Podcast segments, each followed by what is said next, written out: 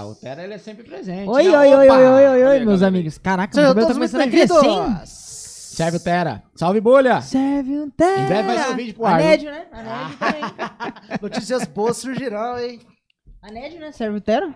Serve um terra. É, Corimba, né? É, a É. Ned participou, é verdade. Ó, seja bem-vindo, episódio 95 de Cast no ar. Opa, opa! Mas 96, de novo, 97, 98, 98! eu coloco a vinheta de novo ou não coloco, gente? 98, eu Eu falei acho, que, 98. acho que dá tempo, Ó. né, Zé? Faz um GCzinho Não, só pra colocar vou- no rosto eu dele, vou- 98. Eu vou perguntar. Não, eu vou perdoar dessa vez. Ele perdeu a Copa de 98, ele, Ele não perdeu lembra, a entendeu? conta do que ele tá falando. A única Copa que a gente ganhou foi em 94, não foi? 90 94, 2002, né? Tem 2002. Tem 2002, Você é mais recente eu- é 2002. Tanto que eu acompanho futebol, nem sei. Né? Eu lembro de 94 que eu saía, era guri, saía correndo na rua. Isso que ele teve a oportunidade de ser um grande jogador de gritando. futebol. Tetra! E eu nem, nem gosto de futebol Pois direito.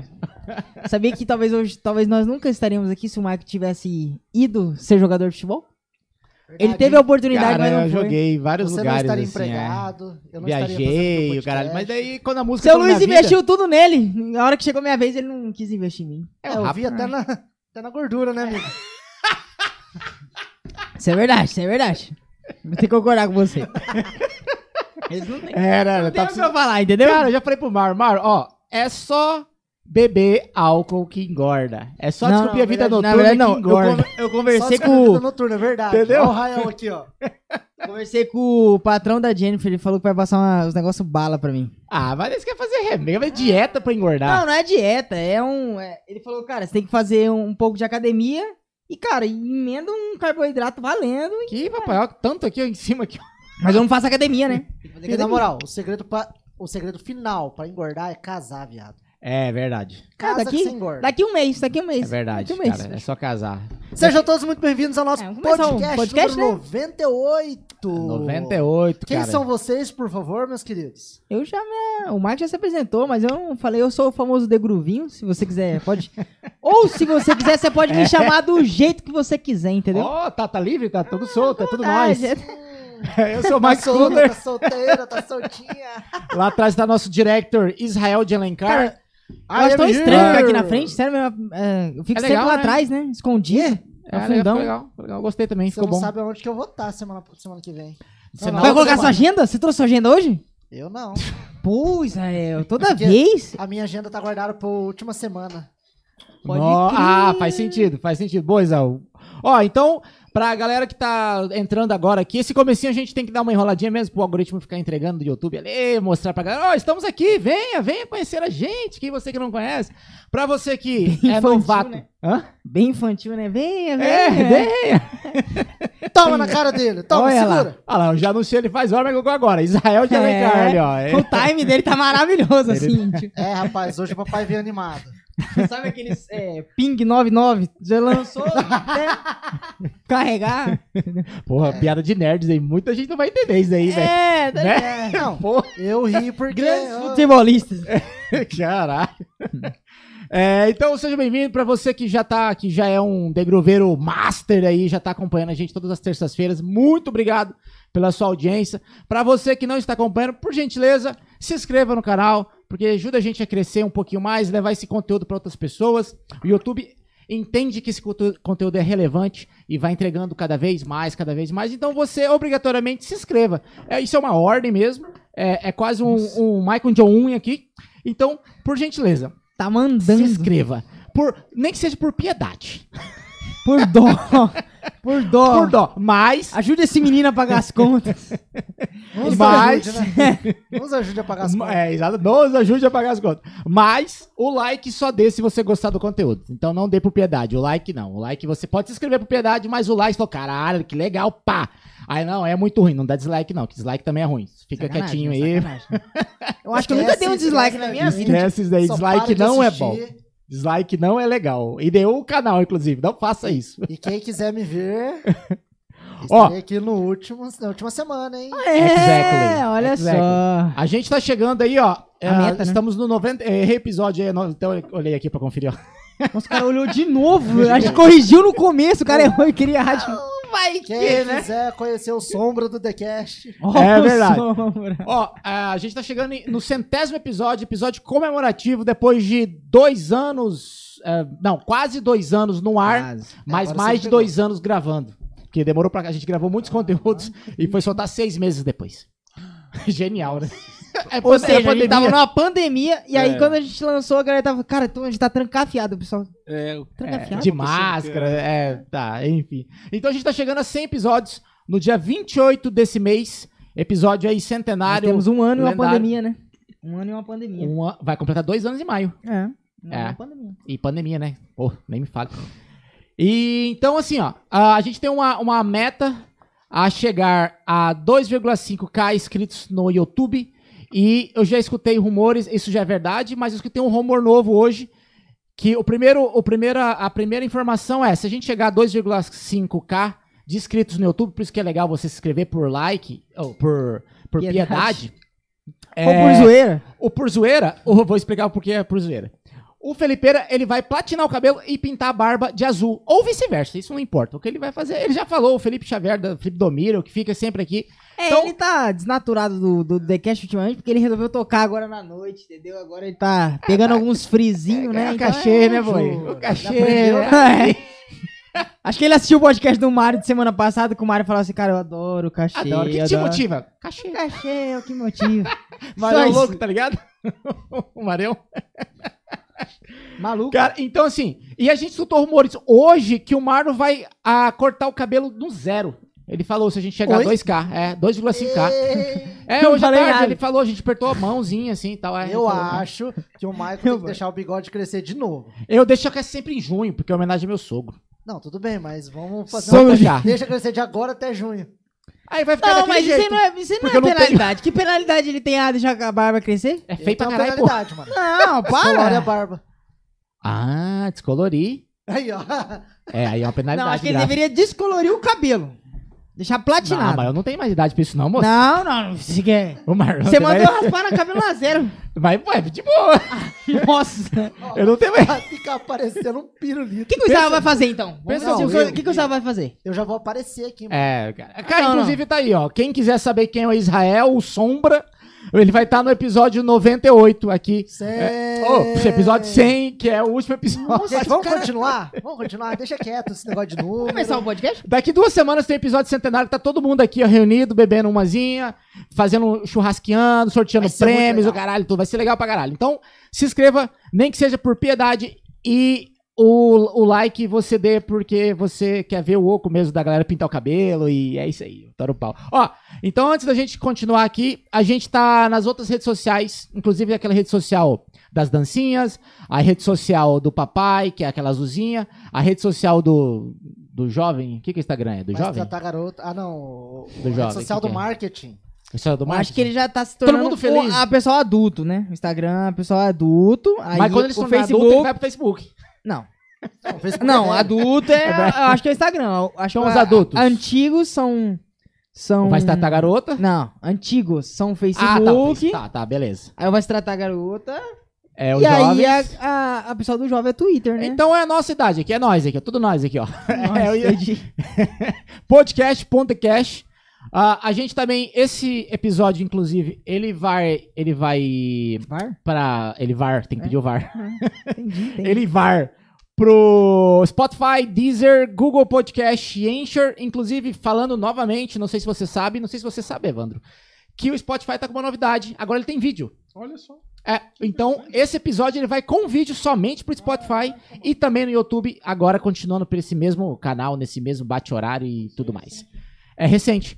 Eles inauguraram ano passado no. no, no- Ó, tá rolando um ICDC aqui. ó. É, Tá tem. legal a playlist aí. Spotify Então. só pra me dar trabalho, vai se ferrar. Então você que gosta de escutar o Spotify agora tem a possibilidade de ver o vídeo. Só não vai fazer isso dirigindo porque não vai ser legal. Não. Então, só escuta ali mesmo. E a gente tem ah, o nosso canal de cortes, ah, que carinhosamente é chamado de Fragmentos. Ele está fixado no primeiro comentário e ele também está na descrição desse vídeo. Lembrando que no episódio centenário nós vamos trazer todas as pessoas que são contras ao fragmentos, tá? É, Fizemos um abaixo assinado. A gente vai fazer um abaixo assinado aqui. aqui ao vivo. Só vai ter Vamos contabilizar todos os votos, A gente vai vou fazer uma enquete. Eu vou fazer uma enquete agora, aqui, ó, no Instagram. Aqui, ó. O que, que você acha desse nome? Pronto, aqui, ó. Vou fazer aqui agora, aqui, ó. Ó. Ah, a galera vai defender uma... Alô, Instagram. O que vo... Ixi, tá tudo sujo a câmera. Pô, primeira parte é, é- é limpar a câmera, né? Pra câmera, né? A primeira regra do story. O cara, tra- o cara trouxe um cara que trabalhou na TV Né? e ele não limpa a câmera. Aí é impressionante. Então tá, eu faço isso depois porque deu vergonha agora. o cara se motivou. Ó, então é isso. Os recados importantes são: Tamo junto, muito obrigado. Esse episódio 98, esse TheCast no ar novamente, mais uma terça-feira, às 20 horas, horário de Brasília, 19 horas, pontualmente, horário de Campo Grande. Hoje deu uma atrasadinha, mas é normal pra criar aquele lance, aquele. Ah, será que começa? Será que o convidado veio? Será que não veio? Aquela velha. Instagram, Mentira, estamos ao vivo no eu que me Instagram. enrolei nos cabos aqui e caí. mas eu não queria falar, pô. é Será que no episódio 100 nós teremos o bug do milênio? Ela troca no 99 pro... 99 Pop. Vai mesmo. Você, você pegou o bug vou, do eu milênio, vou né? virar Não é host. Eu lembro desse bug, mas não lembro o que, que é. O que, que foi? É que existia uma teoria de que todos os computadores teriam um problema. Tipo, Ah, é. Tem um série do Netflix falando sobre isso. é, que tipo assim, ia ter um bug que não ia conseguir zerar, entendeu? É, é verdade. E aconteceu que o computador continuou a mesma Então coisa. vamos continuar com o convidado, senão a gente não vai ficar enrolando a vida inteira. O nego vai até sair da live já. Inclusive já tem gente até comentando aqui já. Ó, que legal. Ó, seja bem-vindo, Evandro Vaz!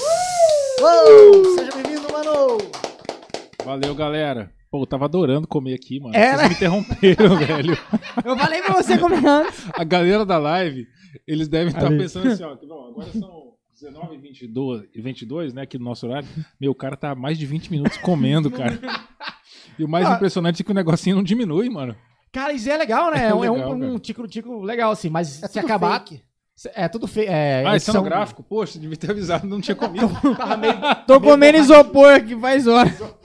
E tá gostoso, hein, mano. Esse salgadinho aí é. Cara, que honra ter você aqui, cara. Não é demagogia. Pô, cara. Não é Miguel, não é nada, mas assim, é legal, assim. Tem, por mais que a gente traga. Por mais que o cara seja mais conhecido do mundo, mas sempre tem alguém que não conheça. E, cara, você, pô, você fez parte da- das divisões da, da, da, da música, assim, Pô, em mano, Campo valeu, Grande. cara. E isso é uma honra, assim, eu, eu como músico, ah, um ex-músico hoje em dia, hoje eu tô mais robista.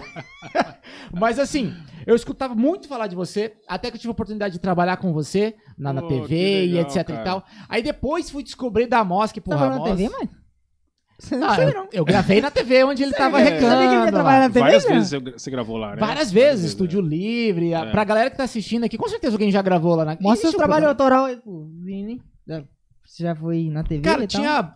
eu Gravei com, com, com as minhas duas bandas, que na verdade era a mesma, mas mudou o nome. É. Aí gravei. Putz, não dá pra lembrar Que tudo. banda? Com que banda? Urbanos e Rompendo no Céu. Na TV? Não, Marcos, você nasceu ontem, né? me ajuda, você tem o quê? Ninguém 12 sabe anos? Não sabia disso não, hein? Pô, me ajuda, né, bicho? Eu sou velho, né? O cara já Ah, passou cara. por tudo. É, pô. Não, tem uma. Comecei a tocar em 2003. Bom que eu tô conhecendo meu irmão aqui agora. é bom saber, né? Meu irmão é meu É, irmão, daqui. Pois é. A não sabia, né? não, cara. Parece É, filho, parece, Parece filho, é. É, eu, Parece. semana passada o Marião chegou aqui e falou, cara, seu filho? Eu falei, não, mas é, 15 anos, o Israel teve com 16, Israel. Oi? Eu tive. Por aí. por Imagina o. Israel dando conselho pra filha dele assim, cara, leva camisinha e tal. Eu, não, pai, não vou fazer isso não.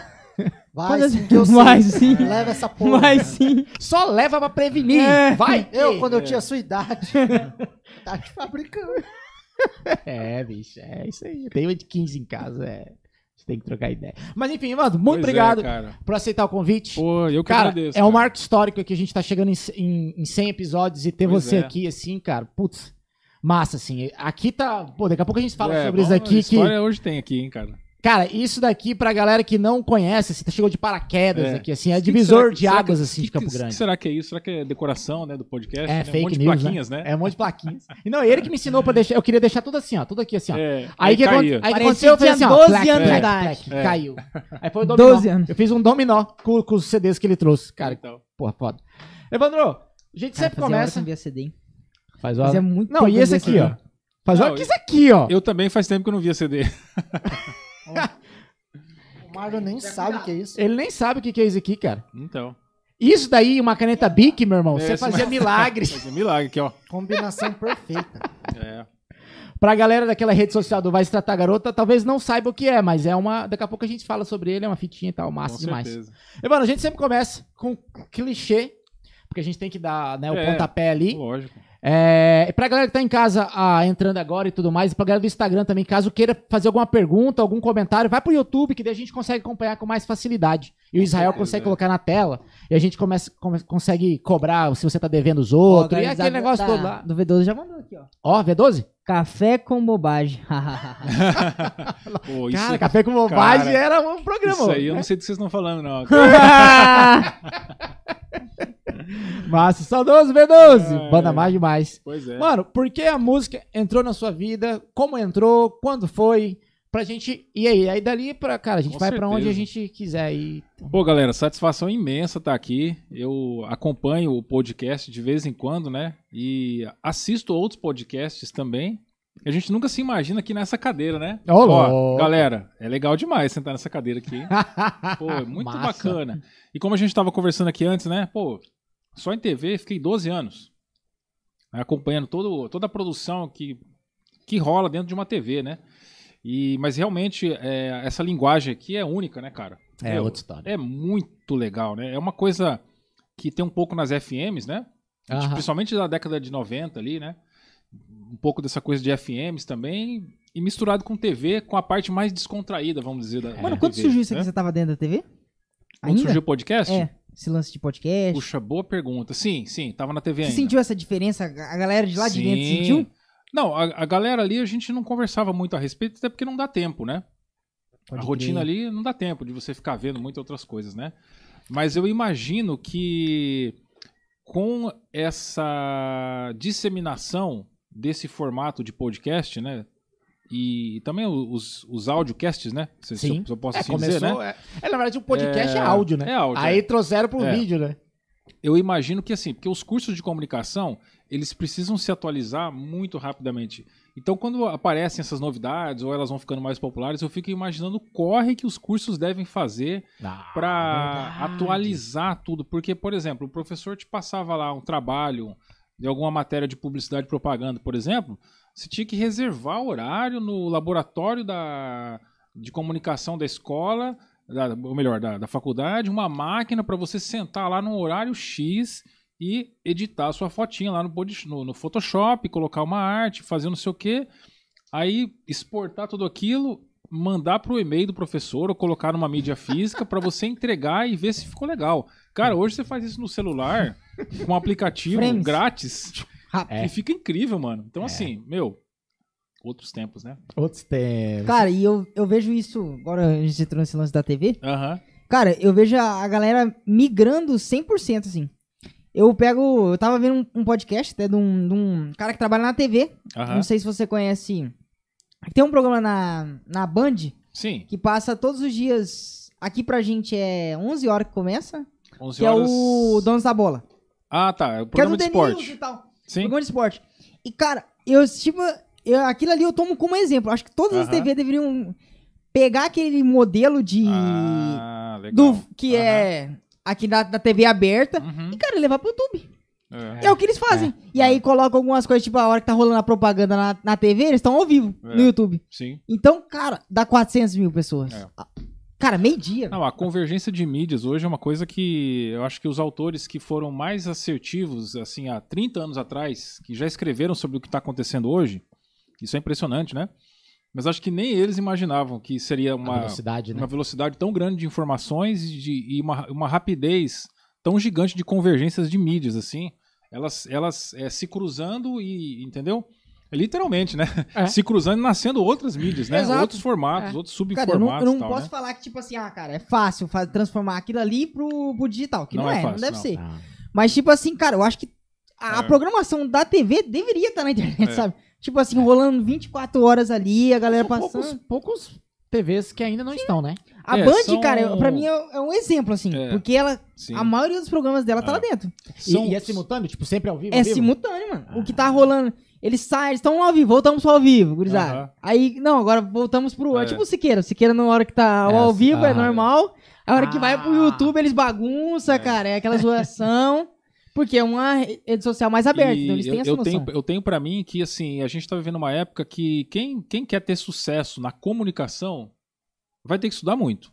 Vai ter que estudar muito, muito, muito, muito. Ou praticar demais, assim. Porque se você tem a ciência do seu lado, o seu tiro é mais bem dado, entendeu? Então você consegue pegar o que você entendeu da comunicação, né, o que você aprendeu minimamente ali e transformar aquilo em algo palpável, um produto, né?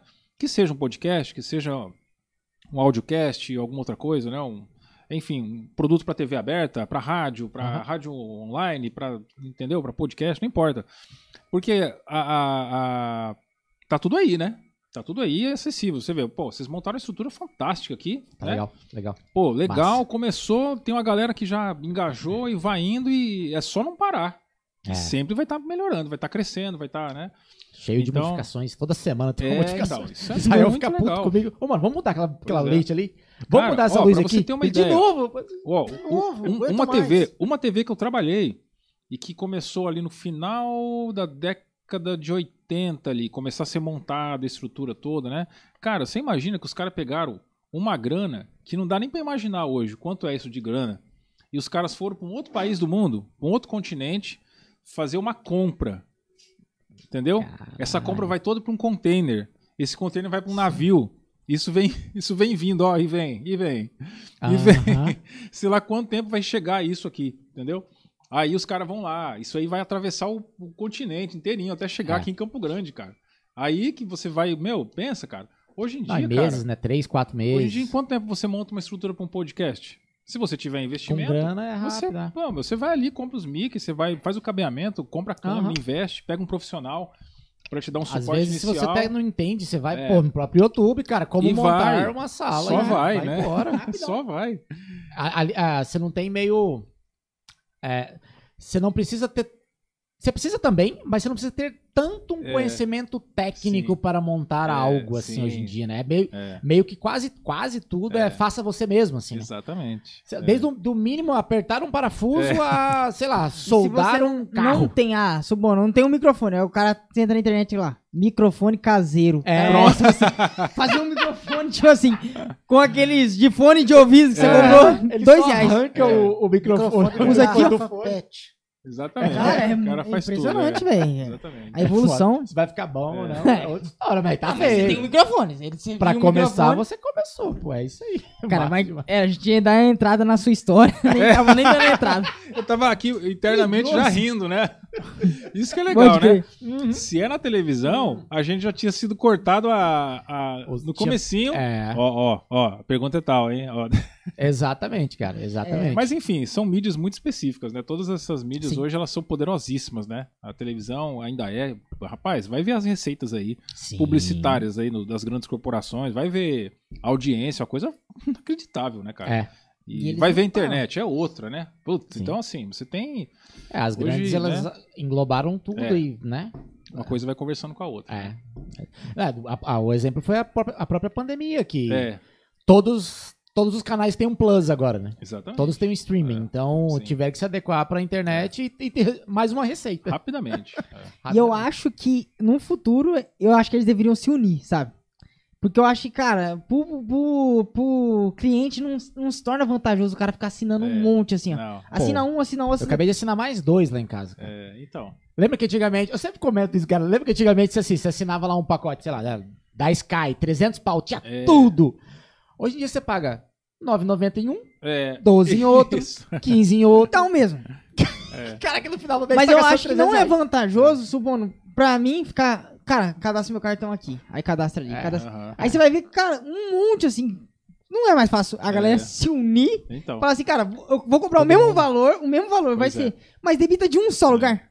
Entendeu? Acho que. É que É, era a- Netflix antigamente, né? Aham. A Netflix era única e tinha tudo. É. Aí depois começou a É. dividir, saiu as coisas. Pô, lá em casa eu tenho. Recentemente eu assinei HBO e Discovery. Aí eu tenho é, Disney Plus pra filha. Tenho Globoplay, que, que é da Fernanda junto com minha sogra. Tenho Play Globoplay. Plus. Globoplay, BB- BBB. BBB. É, elas assinaram por causa né? disso. O que mais, cara? Tem a Amazon, tem o Netflix. A Amazon, Netflix, tem sete, cara. Mano, eu faço a galera pagar pra mim, mano. Eu assinei todos e saio dividindo. Cada um me dá dezão, filho. No final do mês tá tudo pago. Ah, pode ser. Tem que arranjar a galera que paga, aí. né? Se não pagar, Não, o Michael fez um plano da Amazon pra gente, filé demais. Ele assinou o plano anual. anual. E aí, tipo assim, deu, acho, 300 reais? Que 600 reais deu 109 reais anual. 109 reais, o anual. Dividido por 3, 4, Dividido por 90 pra três. cada por mês. Aí você divide por 12. Ou seja, eu pago uma vez no mês, só, quer dizer, uma vez no ano, pago Acabou. tipo 30 reais. Acabou. Cara, isso Cara, pra esse mim, plano- esse foi bom. Tudo bem, assim, eu Essa tenho uma crítica pra. Amazon. Se tiver alguém da Amazon que eu tenho uma crítica pra Ó. você do streaming aí. Esperto, hein? Caraca, os caras pegou Melhor esse streaming aí, cara. Você vai procurar um filme de, de- no catálogo lá de terror, aí tem um comédia. Aí você vai. Não, quero assistir muito esse filme. Aí você vai assistir esse filme, caraca. Tipo, depois que a, minha, a, a Fernanda, minha esposa, ela fala inglês, professor de inglês e tal. Aham. E eu peguei esse hábito de assistir as coisas em inglês. Então, cara, não, não gosto mais de assistir filme dublado. É dublado? É, dublado. é. E quando não tem o dublado e nem a legenda. Então, O que ó, você faz? Aí Pô, você liga, cara, Cara, você vai no complicou. filme estigadão, assim, ó. É. Aí você vai e clica assim, Opa, não tem. Ou ele tem alguns filmes que é só em português, não tem nem legenda, não tem nada. Você fala, cara, os caras trouxeram filme de fora. Os caras só colocaram a, a voz em português. Mas, carai. E tem o vice-versa, e tem ao contrário, que não tem nenhum e nem outro. Mas fala, porra, eu não falo inglês tão bem assim. não, dá, não tem como. Então, por favor, sem Amazon. contar, né? sem contar o- os anúncios. Eles colocam o próprio anúncio, tipo assim, quer divulgar, tipo, Chiquititas, vai divulgar. Não tem no- na, na Amazon, mas vou divulgar Chiquititas. Antes de você entrar na série, ele mostra Chiquititas pra você acessar. Você fala, caramba, você tá fazendo propaganda pra mim, velho, do seu próprio programa. Cara, então assim, Amazon, por favor. Vocês estão bem longe assim da Netflix, da, da- dos outros, assim, cara, bem distante, assim. É bem bagunçado. Assim. Sem contar que dá bug direto, às vezes sai. E assim, ah, é culpa do seu aparelho. Pô, já testei em vários aparelhos. E dá o mesmo bug. Então, por favor, é barato, é super barato. É, super Porque você barato. tem um combo, né? Não sei se você tem lá. ah, Tenho. Pô, você paga Amazon Prime, aí você tem Amazon Video, Amazon Music, Amazon. Desconto em frete grátis? É, frete grátis. Cara, você tem quatro coisas pagando R$ 9,90 se você assinar o plano mensal sem achar com ninguém. Mas melhore, porque tá bem longe. É. Por favor, comece a história. O cara se revoltou contra o sistema. Meu irmão. Os caras foram lá no Vale do Silício e voltou pra. Né? Ih, o Vale do Silício tá tá pesado feio aí, o negócio lá, bicho. né? Tá quebrando o banco aí. O Michael inclusive, falou que vai mais ter uma mais coisa. um subprime aí. Se hein? preparem. Não, subprime, tal, não sei. Eu, eu acho que sim, mas talvez eu acho que não. Então, pra quem não sabe, aqui, hoje de manhã cedo ele tava ouvindo, eu tava aqui, ó. Aí ele ouvindo um podcast do cara falando: Não, dois bancos quebraram, não sei o quê. De repente o Mike vira assim: Ó, fica esperto, hein, gurizada. Vai ter um novo subprime. subprime foi a crise de 2008, pra quem não sabe, lá dos Estados Unidos, a cri- crise imobiliária. E aí, Exatamente. fudeu o mundo Lascou todo. tudo, é. E que foi criado o Bitcoin naquela época também É. e tal. E assim, agora quebrou. Foram três, não foi dois, não. Foi três bancos no- nos? Estados. Unidos, cara. Cara. Três. Um, um principal, que é o Silicon Valley lá, É, que ele sim. investia em startups, Isso. assim. Então, um porrada de startup muito vai pra né? vala. E, cara, tem risco de vir uma avalanche no É. mundo inteiro. Mas por Tomara que, que eles não. quebraram? Sabe? Mas Ah. você que já estudou, eu não, não peguei nada, só fiquei sabendo O resumo, o- não sei se você manja também, mas o resumo da obra é o quê? O banco pega o dinheiro, empresta pra outra pessoa, faz aquilo que todos os bancos fazem. Esse dinheiro nunca é seu. Tipo, você tem, Uhum. dá um real, ele empresta pra outra pessoa, aí essa pessoa não paga. Aí fica naquele ciclo, ciclo, ciclo, ciclo, e eles tinham que devolver, por exemplo, essas, essas startups, Hum. sabe aquele Roblox, Hum. que é o joguinho que tá estourado? Sim. É. Cara, o Roblox só em um banco tinha 500 milhões de dólares. Uau.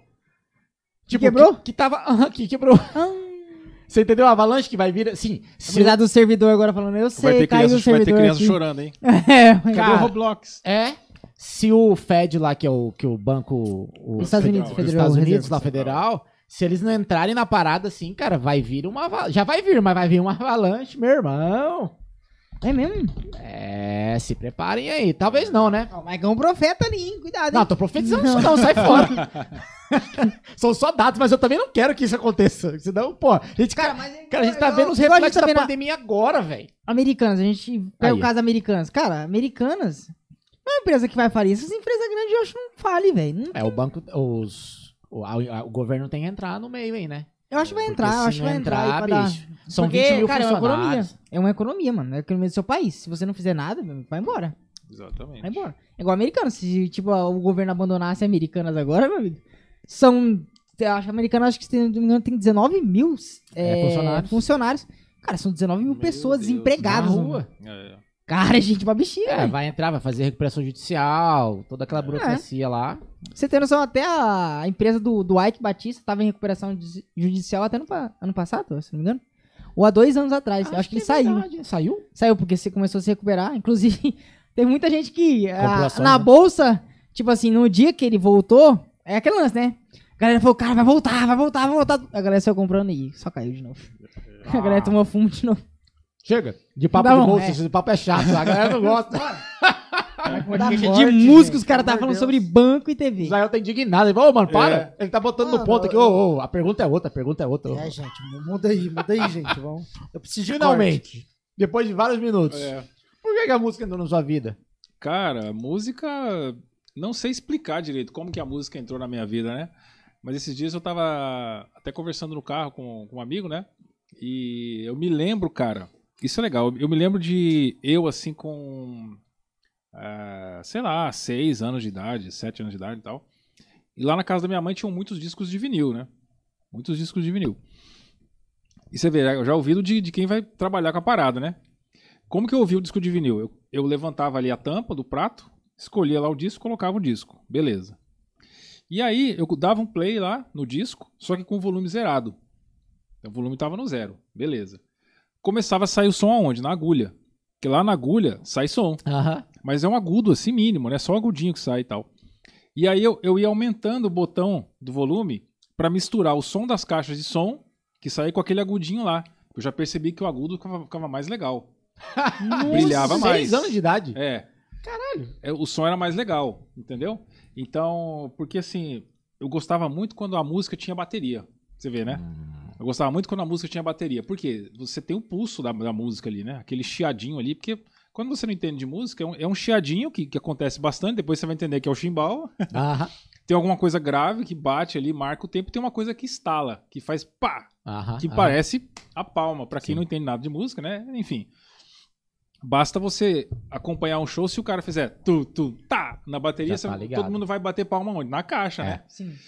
Então eu adorava. deveria, né? É. Tem gente que Tem a vai... galera que é sem tempo, A né, galera- galera? Mas é, Não, mas teve uma vez que. eu- Deixa eu comentar isso aqui, cara. Tem uma vez que a gente publicou um É. negócio, um meme, assim, a gente- Sim, sim. geralmente a gente publica nas redes Sim, sociais do aham. DD Groove lá, o É. meme, inclusive todos os domingos, pra quem quiser acompanhar.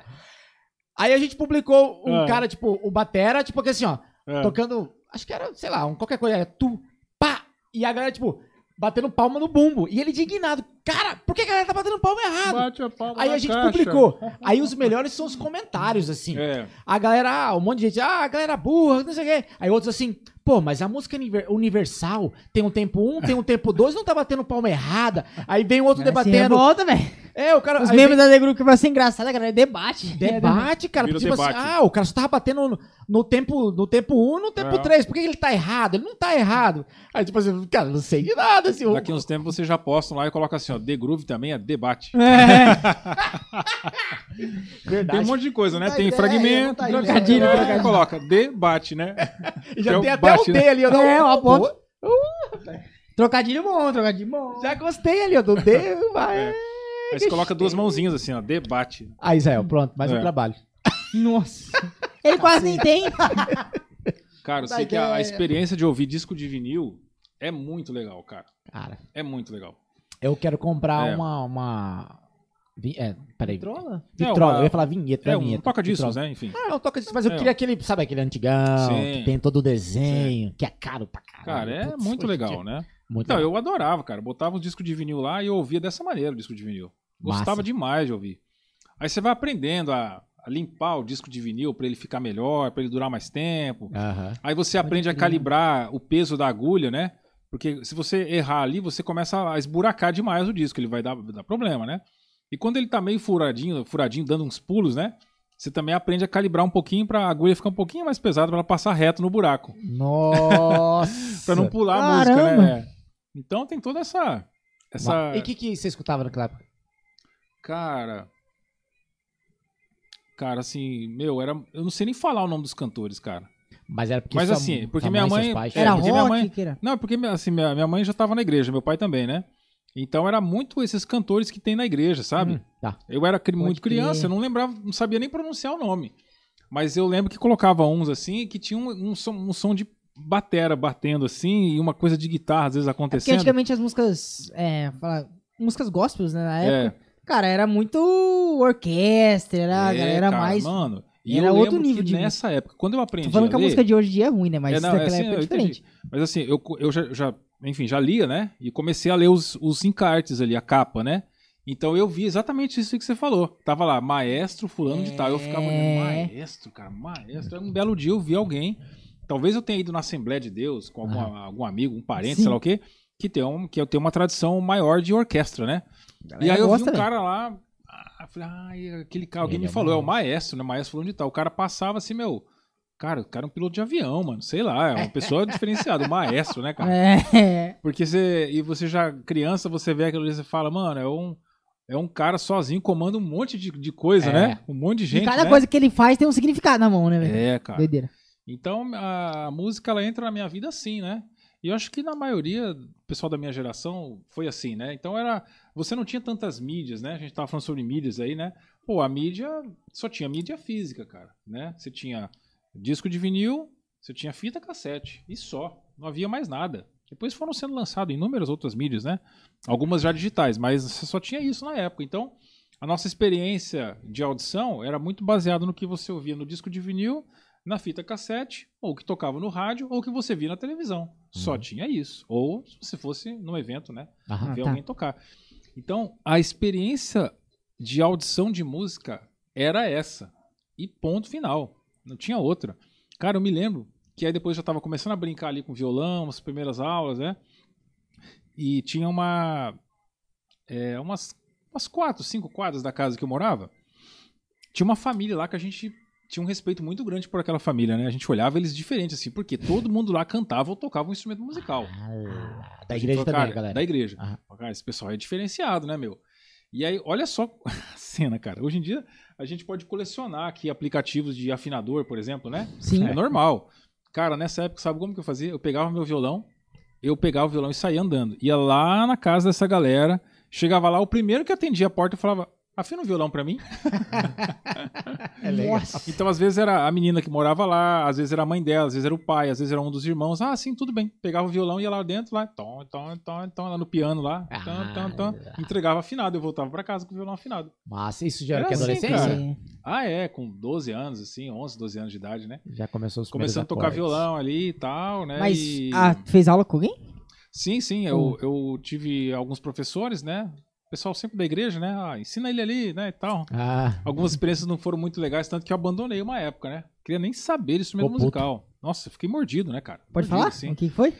Cara, eu não vou me lembrar o nome dele, cara. Mas assim, é porque eram vários, né? Ah, ensina o moleque lá. Aí, Ah, tá. pá, pá, de né? qualquer jeito. é. É, de Tá, qualquer jeito, sabe assim, duas, três desgosto. aulas ali, né? Aham. Aí, pá, cara, larga a mão e tal. Só que aí um belo dia, eu tava numa outra igreja, de, assim, igreja pequenininha, né, de bairro e tal, Sim. e lá com violão. E aí eu vi que tinha um senhor lá que tocava violão, um senhorzinho assim já, de idade e tal, né? Cara, e ele tinha um negócio que eu vou falar agora. Uma vez Ah. eu falei isso numa live, cara, a gente ficou... A gente ficou muito tempo rindo, cara. Só disso. que eu falei porque o violão do cara tinha um cristal, cara. Cristal onde? Como assim? Sabe o que é cristal na época? Era um captador, mano. Era um captador, assim, ó. Que você colocava, assim, na, na- na boca do violão ali, e ele tinha uma, uma espécie de borboleta, entendeu? Ele tinha uma parte de ferro, assim, que você encaixava no corpo do violão, assim, Sim. e ele, olhando assim, ficava parecendo um captador de guitarra, como você vê hoje, Aham. né? Mas você colocava na boca ali do violão, e aí você apertava aquela borboleta e ele ficava ali, entendeu? E ele já tinha um cabo nele, já. E você ligava aquele cabo. E você Pra tocava, mano. elétrico. Puta, eu já vi O nome isso, disso é cara. cristal, velho. Só não sabia o Eu nome. falei isso numa live um dia, um amigo meu lembrou o que, que era isso. Cara, a gente riu muito tempo. Puto, cristal, mano. Tem aí, Zé? Tem isso aí? Você consegue localizar pra gente aí? Mano. Só pra pôr depois? Cara, e aí, meu? Pô, naquela Caraca, época, pior né? eu lembro disso daí mesmo. Cara, eu naquela época, né? Negócio Não, ligado na caixa de som. Nem, nem olha pra mim perguntando Mano, se eu já cara, o cara tocava aquilo, fazia um- uma sonzeira. Eu, eu criança, via aquilo e falava, mano, como assim, né, cara? O cara toca. O meu violão ele sai baixinho, ele tem que sentar a madeira nele, né? Pra sair som. E o do cara saía uma sonzeira, assim, né? Aí é, cheguei lá um dia com o meu. Peguei e falei, cara, beleza, semana que vem eu vou trazer meu violão. Só pra ficar aqui, parado, olhando, né? Olha lá. Aí. Aí, isso ó. mesmo. Mano, Cristal. meu pai tinha Ó, no violão dele. Captador magnético sound, cara. Meu, não acredito que isso vende ainda. Ainda, cara, vende, olha lá. ó. Meu Deus, cara. A É, galera, pra ele ficar- a galera de casa tá vendo isso aí? Tá vendo, é, tá vendo, é. Cara, se um amigo meu tiver vendo isso aí, ele vai rachar de rila do outro É, lado. o, a foto não tá aparecendo pra gente, Zé. Porque tá bem pro. É isso mesmo, cara. Não, mas é isso aí Cristal lá. mesmo. É. É, e na época a gente chamava de cristal, ó, captador cristal. É, ó. olha lá, olha lá. Ah, lá. Pô, o Magazine É, você Luiza pega um, vende, cara. um- você pega um violão que não tem captação e coloca, né? É, É. mais barato lá, 40 reais. Na hora, 40 reais. e tinha um pessoal na época que falava que o violão, o violão ficava eletrocutado, cara. É mesmo? Aí Sério, alguém bicho? corrigiu, não, é elétrico, cara. Pô, é elétrico, violão é elétrico. Ele tri- Cara, eu sei que aí, mano, numa dessas aí, eu cheguei lá com o meu violão e o senhorzinho me viu e falou: senta aí, cara. Eu sentei. Cara, tímido, tímido, tímido. Senta aí, cara. O que, que você sabe tocar? Aí eu, pá, pá, pá, isso aqui, aquilo ali, tal, tal, tal, tal. Ele falou: não, legal, então vamos tocar junto. E aí ele tocava lá com aquela sonzeira e eu do lado junto. Parece que eu tava fazendo uma sonzeira também, né? Então, cara, eu fui pegando o gosto, assim. E a- o lance da igreja é muito louco, porque Tipo assim, eu mesmo, quando eu vou trabalhar, vou tocar por aí, vou viajar, sei lá. Não dá pra levar meu filho, cara. Né? É, tem lugar que você, dependendo, tem teatro, sei lá, tem lugar que é- você não entra, sei lá, 14 anos abaixo, sei lá, não tem. Tem essas coisas, né? Sim. É. E de cuidado, enfim. E a igreja não, cara. A igreja você tá ali, meu, 4, 5 anos de idade, você já tá lá no palco lá, você acabando, dançando, tocando, cantando, fazendo qualquer coisa, né? Então isso é legal, cara. É uma escola, mano. É uma escola. Eu falo pra todo mundo, igreja é uma escola, cara. Né? Então aí, os, os músicos aí do mercado, vai perguntar, os caras começaram na igreja. Muito. né? Cara, 90 e... Porque ali na igreja, Mais de cara, 90%, meu, velho. ali você aprende pontualidade, cuidar do repertório.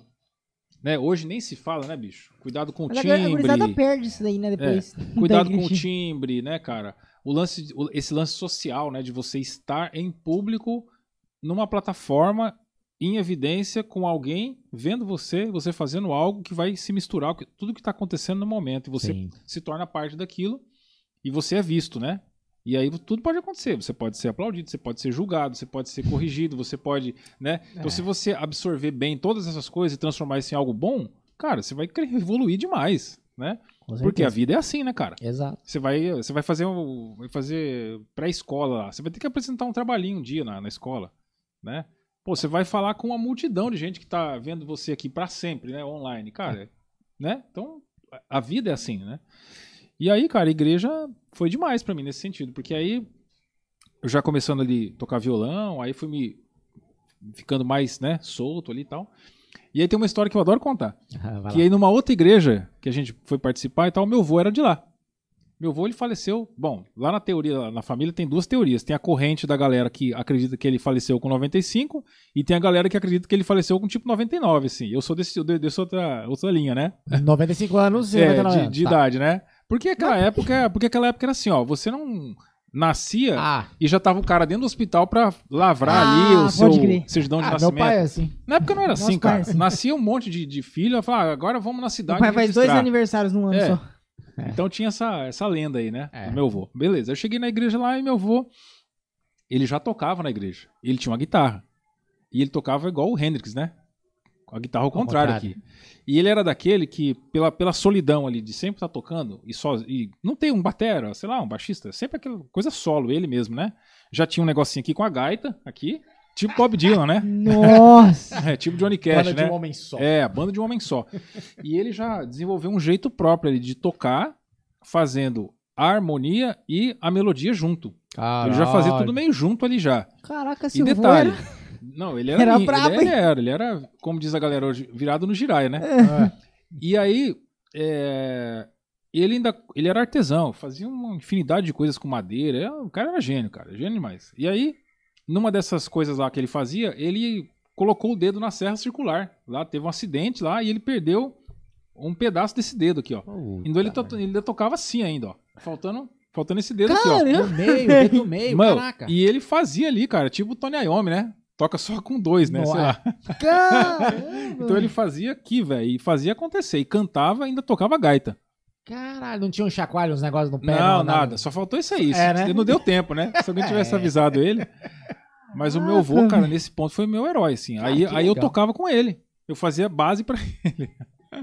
Ah, já facilitou pra ele, já tinha alguém pelo É. menos. Né? Já fazia base pra ele, cara. E aí, Caralho, meu, velho. e aí na, nesse, todo esse ambiente de igreja, eu comecei a perceber que era legal você tocar com mais pessoas, né? Por quê? Igreja era aquela coisa assim, ah, a igre- a igreja tal é uma igreja que os caras têm bateria, tem contrabaixo. A gente ficava, meu, como assim, mano? Os caras eram tipo os Rolling Stones, assim, né? Era lenda, né, cara? Aí quando acontecia alguém, alguma coisa que alguém convidava pra eles virem tocar na, na sua igreja, aí você olhava, cara, olha os caras, mano, eles tocam, faz uma sonzeira, né? De, Que vibra assim, né? Beleza. Cara, e isso é até hoje, velho. Porque a gente cansa de vir aqui É. na é, pastores ou músicos É. de, da galera de igreja, É, vem aqui comprar pele. Que não vai gurizada nova lá na igreja, lá a gente tem que trocar as peles e tal. é. Não é? Exatamente. Meu, e aí, cara, numa dessas eu saquei, né? Pô, era legal você tocar com outras pessoas, né? E aí eu comecei a perseguir esse negócio. Falei, não, cara, tem que ter bateria. Não, tem que ter bateria. Se não tiver bateria, não é música.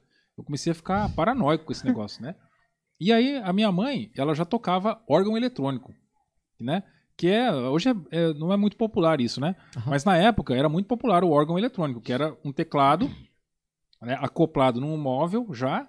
E naquele ah, móvel, crer. você já tinha ali o volume, Uhum. você já tinha. Enfim, você tinha tudo que um teclado basicamente faz aqui, Sim. só que ele tava num móvel com os alto-falantes, ali tudo encaixado, um negócio, Pode né? crer. Era um... Enfim, Pronto. pra Já quem não ia pagar não sei quantos, sei quantos mil dólares lá num Hammond, né? Com as caixas É. de som, então tinha esse teclado que era o órgão eletrônico, né? Enfim. Beleza. E minha mãe fazia aula e tocava. Meu pai tinha condição na época, comprou um órgão eletrônico pra minha mãe. Né? E aí, um belo dia, eu fuçando aquele órgão ali, olhando e tal, eu olhei que tinha um buraquinho lá, que era parecido com o da caixa de som do meu avô lá, da igreja. Falei, cara, aquilo ali é de ligar alguma coisa. Eu fui lá, entrada de microfone. Entrada de microfone. Falei, ah, interessante, né? Mas, pô, lá na caixinha do meu avô também tá escrito em entrada de microfone. Ele liga a E ele- guitarra. Aí eu pensei, hum. Dá match. Né? Ente- Ó, Dá? Cara, fui lá e tuf, liguei a guitarra lá. E já fui fuçando, cara. E saiu uns- uma sonzeira, porque eram dois alto-falantes, né? Cara, saiu uma sonzeira lá, a guitarra. Pá, eu, meu Deus, que que é Ah, mas isso você já aqui? tocava guitarra. É, eu já tava com a guitarra já. Hum. Já tava com a guitarra, né? Uma guitarrinha lá. Mas peraí. É por causa do vô dele, entendeu? Ele fazia base pro vô dele, É. então por isso Não, que ele já sim, tá... mas daí Ah. você saiu ali da adolescência ali de, de 12 anos ali com É. violão, com uns 15, 16, você tá tocando guitarra. Não, mas aí já foi meio perto ali. Logo depois, com 12 Ah, no anos começo mesmo da ali. adolescência mesmo. Meu pai Ah, tá. comprou uma guitarra Beleza. lá pra mim. Hum, E aí, massa. cara, saiu uma sonzeira lá. Falei, pronto, vai dar certo. E eu sabia que no órgão lá tinha bateria. Tinha um É, ritmo programada, né? É. Tinha um ritmozinho lá, tinha um estoque de ritmo lá. Cara, e aí eu já fui, eu fuçando naquele órgão, eu descobri que lá no pedal de volume, ele aumentava o volume, abaixava o volume do órgão ali e tal. E do lado tinha um, um pedalzinho do lado, que se você batesse nele, disparava a bateria eletrônica. Aí eu, ah... Hum, E aí, saber. O cara foi aí descobrir a que galera era que é baterista. fã, é, a galera que é fã do Rush aí vai gostar dessa parte. Porque à esquerda, lá embaixo, tinha um teclado inteirinho, só que. Você já viu aquela, aquele synth bass, que é de, de colocar no chão? Hum. Que é uma escala inteirinha, né? Pra você tocar com os pés, né? Tem o. Enfim, cada negoção daquele é um pedal, né? Aham. É uma nota da escala inteirinha, de dó a dó com os bemóis sustenidos, enfim. Tinha esse, esse negócio no chão lá que fazia os baixos. Cara, eu comecei a fuçar naquilo, não demorou uma semana, eu acho. Eu ligava a guitarra, colocava o pé lá, disparava a bateria, eu tocava a guitarra e fazia os baixos, mano. Caralho, velho. Cara, Virou banda o, de- Cara, o, virou o avô cara, dele. cara. Ele, ele veio pra substituir o avô Era dele. uma sonzeira que Foi fazia promovido aquilo, avô. cara. É, foi promovido avô. Cara, Cara, mas 13 era- anos de idade, Era uma você é sonzeira, mano. Caralho, que genial, bicho. É uma sonzeira que saía daquilo. E aí o que acontece? Eu pensei, cara, mas eu não posso levar esse trambolho daqui pra lugar nenhum, Não cara. vai pra lugar nenhum. Aí eu tenho um primo, né? Que ele é, já tocava violão bem, tava fazendo aula e tal. E, pô, hoje ele é tenente coronel do Corpo de Bombeiros, cara. Inclusive, ó, abração aí, Caramba, Fabião. Tamo junto, irmão. É nóis, hein? Aí, Fabião. Enfim, e aí, cara, o Fábio, ele tava tocando violão. Bem assim, né? E eu comecei a, Eu não sei se eu comecei a influenciar demais ele, ou ele já tinha tomado a decisão de tocar baixo, né? Hum. Aí eu sei que ele deu um jeito lá de comprar um baixo, emprestar, sei lá, e começou a tocar baixo, cara. Pensei, cara, já somos nós dois. Já estamos na metade. Vocês não... Cara, aí tem um negócio que você vai dar muita risada, que, que era muito popular nessa época. Que era uma bateria eletrônica, que era desse tamanhozinho. E ela, e ela tinha vários pads assim, ó. Aquilo ali é um circuito elétrico, que eu não sei como é que foi inventado aquilo. Não era o da Korg? Não era da Korg. Era um, era um, cara, era um trambolinho nacional, feito aí, sei lá onde. Era um, um trambolinho assim, ó. E aí ela tinha um botão de volume e ligava e você tocava com os dedos, assim, ó. E você ligava. Você era na- baterista com os dedos. Você ligava na caixa de som, bicho, era uma sonzeira. A galera faz no celular hoje em dia, fazia. É, né? Aquela- E, que naquela época a galera falava que não sei como existia os isso caras aí. bolaram aquilo, porque era um, era um trem elétrico, né? Que você tinha que ligar na tomada mesmo, 110 lá. Era elétrico aquele negócio, e os pads eram uns ferrinhos, assim, ó. Cara, era muito interessante aquilo. A gente chamava de Caralho. bateria digital, bateria, sei lá, porque era com o dedo, né? Não é porque era digital, não é porque era com o dedo mesmo. Cara, pra mim que eu, eu, eu Pois recordo é, que a cara. Korg acho que tinha alguma Pode coisa ser assim, que mas, tenha, é. mas o dele já é digital, É. assim, não, esse é era, de era um trem, era um ferro. trem elétrico, assim, cara. Cara, será que acha? e aí, cara, isso vendia em Campo Grande. A gente comprou, aqui. a gente Eita. comprou um trem desse. E aí eu obriguei meu irmão a tocar, cara. Eu ensinei É, era só com o dedo, É. não tem que ter coordenação, é, É, só o dedo aqui, ó. nada. Eu falei, cara, ó, e eu ainda lembro que a posição era assim, ó. Era chimbal, bumbo e caixa, assim, ó. E aí tinha uns tonzinhos e o prato aqui, ó. Era um, era um som horrível, cara, mas ligado numa caixa de som Imagina ele, alto. tipo assim, sentado numa cadeira aqui. é, E a galera, Esse- caraca, que baterista é, esse? Aí o pessoal dele Igual o ó. vídeo do- do- a galera do- usava isso na igreja, cara. Caramba! E era uma sonzeira, cara. Os caras usavam na Que igreja. ano que era isso aí? Alas, mano. Eu tô falando aqui de 1900 e, sei lá, 91, cara. 90, 92. 90. É. Os caras tocando hino da harpa com É. a maneirinha aqui, ó. Sonzeira, mano. Sonzeira. Que loucura, mano. E aí, mano, o que acontece? Aí meu irmão já, já se interessou. Aí a gente comprou uma batera. Ah, É tipo o seguinte, pode crer. Cara, parece muito com isso aí, mas isso aí tá muito melhorado. Tá muito melhorado, Era né? muito feio o negócio. Bato- Batera é, É. de dedo dos anos 80. ó. É. Então, mano. E aí, cara, meu irmão foi pra batera acústica. Entendeu? E aí a gente comprou uma batera, arrumamos uma sala. Tô encurtando bem a história, assim, né? Mas assim, a gente arrumou uma sala lá em casa e tal. Então, mano, a gente já tava, assim, moleque, Ó, né? tem isso aqui também, ó. Não, também nessa é não. de ferrinho ah, também parece. essa aqui embaixo aqui, ó. Essa- Cliquei. É essa daí, ó. É essa daí. Deixa eu te mandar, Israel.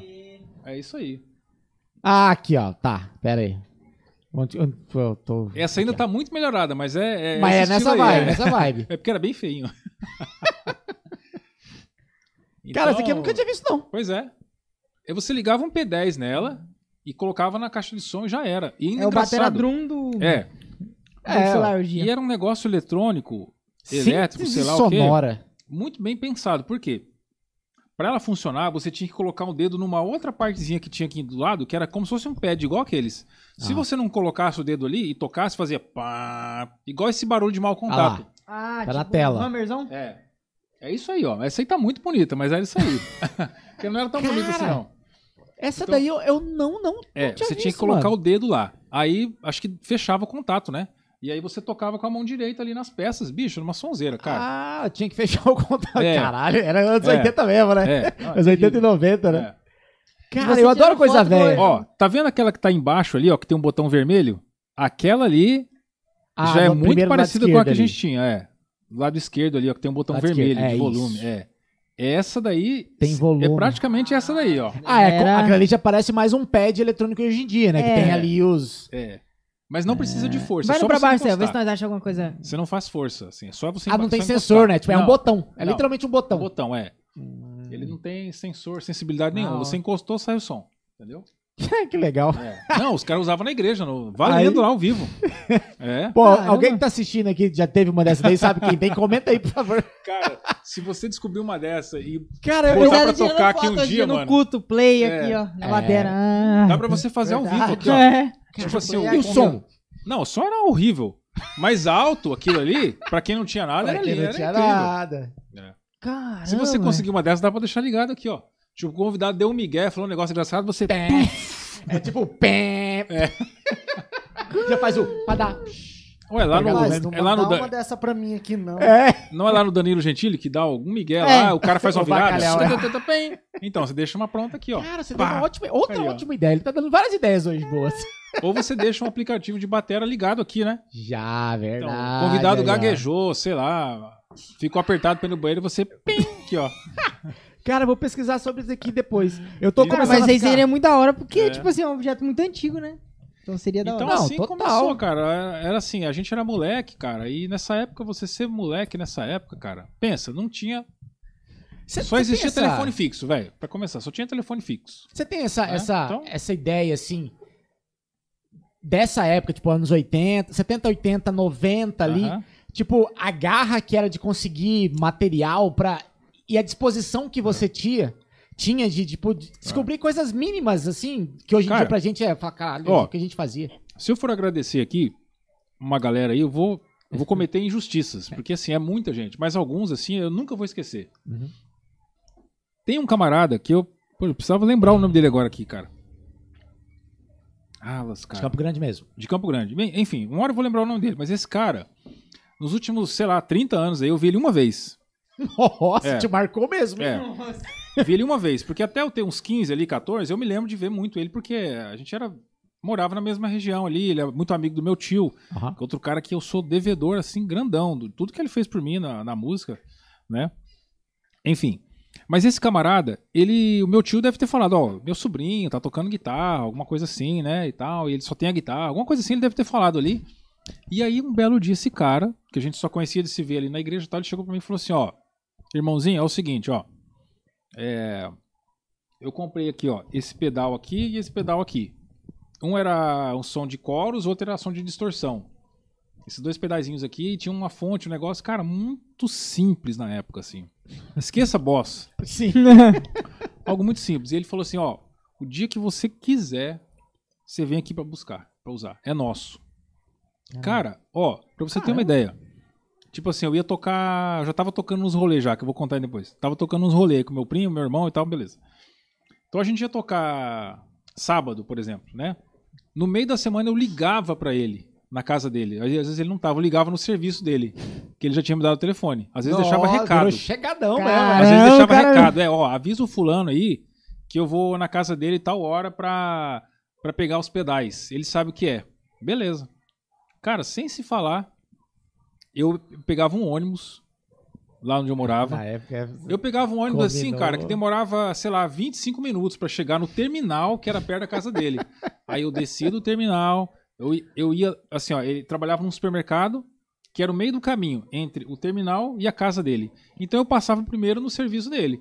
Se ele tivesse lá, eu já combinava com ele, senão eu ia na casa dele. Cara, várias vezes cheguei no trampo do cara e ele mexia com entrega, mano. Ele fazia entrega, tá ligado? De, de compra, né? Aham. Cara, várias vezes ele falou assim: Ô irmãozinho, beleza, veio buscar, né? Falei, vim buscar e tal. Não, beleza, entra aqui, ó. Cara, eu entrava na Kombi do cara. E ele ia fazer umas entregas no bairro, assim, ó.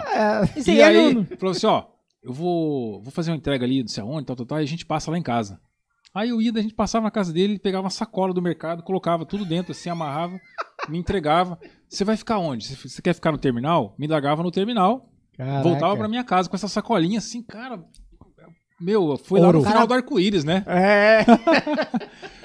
Chegava em casa, ligava, oh, aquele som, né? Meu Deus, Cara, tô no Rock in parceirão, Rio, velho. né? É. Cara, olha o que esse cara fazia por mim, mano. Caramba, que parceirão, Esse velho. cara eu preciso encontrar e dar um abraço nesse cara, porque ele, ele não sabe o que ele fez. Você assim. não, você não tem Entendeu? contato nenhum, assim, alguém que Cara, saiba, alguma coisa Não assim? é difícil encontrar ele, não.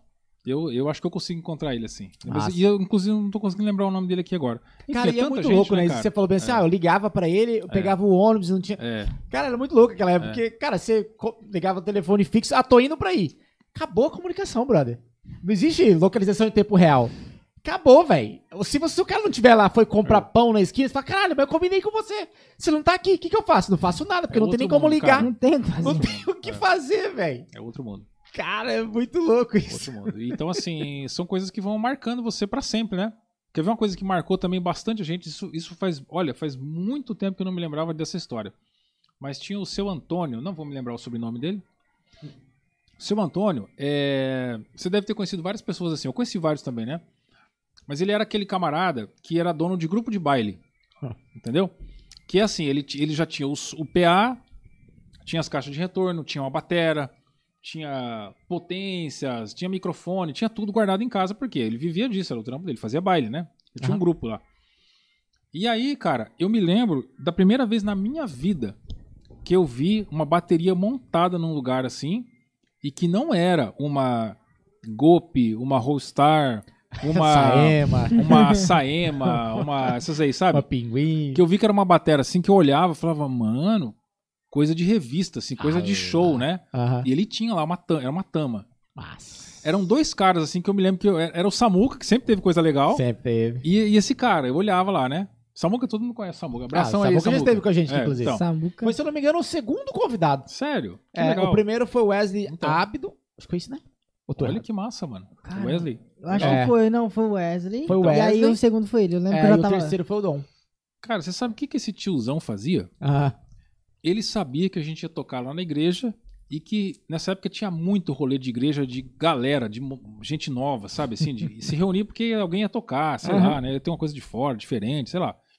E aí, eu tinha aquelas paranoias, né? Só que a paranoia do bem, né? ah, Eu, eu coloquei na minha cabeça assim, né? Não, ó, as pessoas só vão gostar da música se a gente estiver tocando num palco. Eu coloquei, não sei de onde que eu tirei isso, de algum show deve ter visto, coisa de moleque. Claro. Cara, a galera só vai prestar atenção se for um palco.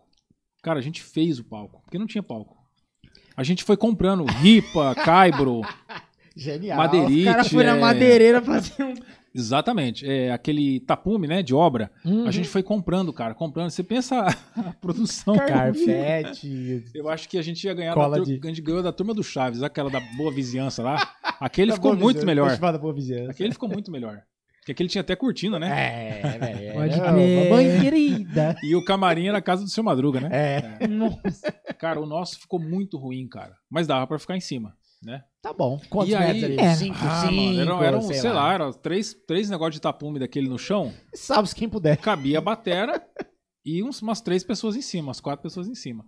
Cara, você E a acredita- cara é a coragem, né? Porque E a aquele cara é trem de coragem. cair, velho. Você acredita que esse tiozão, cara, só na base da conversa, e ele já, tinha- pô, tiozão já, sei lá, 40, Naquela 50 época, anos, né? Com um grupo de baile, né? Trabalhava, vivia disso aí, tinha caminhonete, carregava equipamento, tudo. E não era essas caixas pequenininhas hoje, não, que faz uma sonzeira com um subzinho no pé, não era isso, não, era uma- um negócio era assim, cara. Trambolho. Pesado, velho. Parecia alguma coisa do Star Wars, assim, É. né? Uma coisa... Mano, você acredita que esse cara, só na base da conversa, a gente com 15 anos, 14 anos, esse cara botava o som na caminhonete, levava até na igreja, montava pra gente tocar no som dele. Deixava tudo Caramba! funcionando e ia buscar depois, cara. Na usem parceria. Eu não sei som. o que, que esse cara viu, assim, mas um dia meu pai foi apresentar meu pai pra ele. Ó, esse aqui é seu fulano, meu pai todo serião, né? Esse aqui é seu fulano que empresta o sonho pra gente. Ele, ele falou assim: olha, investe nesses meninos aí, esses meninos são de ouro, cara. E, tal. e falou super bem da gente. Meu, meu pai ficou assim, caramba, É, que que então esses por isso meninos- que ele gostou, né? então. Por isso que É, ele... sei Cara, lá, mas eu vi o alguma coisa ele viu, né? E aí uma vez ele vendeu uma batera pro meu irmão, uma batera que era Cara, eu acho que era uma Saema, sei lá que Uhum. batera. Que era uma batera tipo golpe, assim, sei Sim, lá, sim. né? Mas assim, é pra época e pro que ele tinha lá pra nós, era um negócio assim, mano, inacreditável. Rock in Rio. Eu acho que era uma Saema, se eu não me engano. Mas ele vendeu a primeira batera pro meu irmão, acho que deve ter facilitado muito lá o pagamento, enfim. Cara, Massa, olha legal. os personagens, Saema? cara. Ah, existem as bateras. A empresa já, A empresa Cara, já é um- fechou faz tempo. Meu, uns personagens que aparecem pelo caminho da gente, assim, que não dá pra acreditar. E marca, cara. né? Que você falou, marca, cara. São, é, são é, fatos que, cara, é É. inesquecível, assim. Inesquecível, cara. Cara, que legal, hein? Por isso que hoje, quando eu tenho a oportunidade de ajudar alguém, de facilitar alguma coisa, dar uma dica. Pô, esses tempos mesmo, um brother foi fazer a primeira gig dele. Nunca tinha ido viajar pra uma cidade é, com cachê bom, tal, acompanhar um cantor nacional. Nunca isso já tinha acontecido. Primeira vez dele. Aí ele me mandou uma mensagem assim, mano, pô. E é um cara que eu ajudei muito ele assim nos primeiros dias dele, né? De tocar na igreja e tal. Já tava saindo do violão, indo pra guitarra e tal. E aí ele mandou uma mensagem. Cara, eu dei assim, fiz um workshop com ele pelo Ah, WhatsApp, né? Legal. Falei, mano, fica tranquilo, cara. Faz o que você tá acostumado. Assim, cara, o cara foi, adorou. Foi uma experiência incrível pro cara. Ele, pô, ele pegar a estrada aí pro Mato Grosso tocar, né? Acompanhar um cara que tem carreira nacional. Porque eu não podia ir, né? Aham. Eu não podia ir. Eu, Ah, vários você botou o sub ele. É, não, eu, na verdade eu nem coloquei ele. Eu fui indicando outros caras, Ah. mas o, o cara, o produtor tava desesperado porque era em cima da hora. Todo mundo que ele foi contatando não podia, cara. E aí algum dos caras que tava na gig lá empurrou ele. E ele E podia. E, E aí, aí, ele aceitou naquele... Ah, Naquele medo. E aí ele voltou, cara, foi demais, aprendi muito, cara. Nossa, é exatamente como você falou e tal, assim, né? Então a gente podendo É fazer o é bem, difícil, cara. né, cara? é, É, é- é pegar... é. Não sei se, se, é- se ele já passou por gigs pequenas também e tal, alguma coisa assim. É. Mas quando você vai pra uma parada mais é, séria. mais uma- sério, né, cara? fala, Eita, o É. que, que eu tô fazendo aqui? É, Daí o cara começa a entrar num, num bug interno. Será que eu é. não toco conta. tanto assim? Será que eu dou conta? É, Aí você fala, cara, não, peraí, cara. Segue, velho. E aí seguiu, cara. Então a minha história foi, foi começando assim, e aí, como meu irmão tinha a batera dele e o meu primo, e a gente era muito entrosado. Seu irmão é nossa, a gente- batera ainda? Continua Meu irmão, ele é, ele é pastor hoje em dia. E ele é gerente de uma parte bem importante numa igreja grande, que é a parte de comunicação, né? Ah. Toda a parte de comunicação. Ele...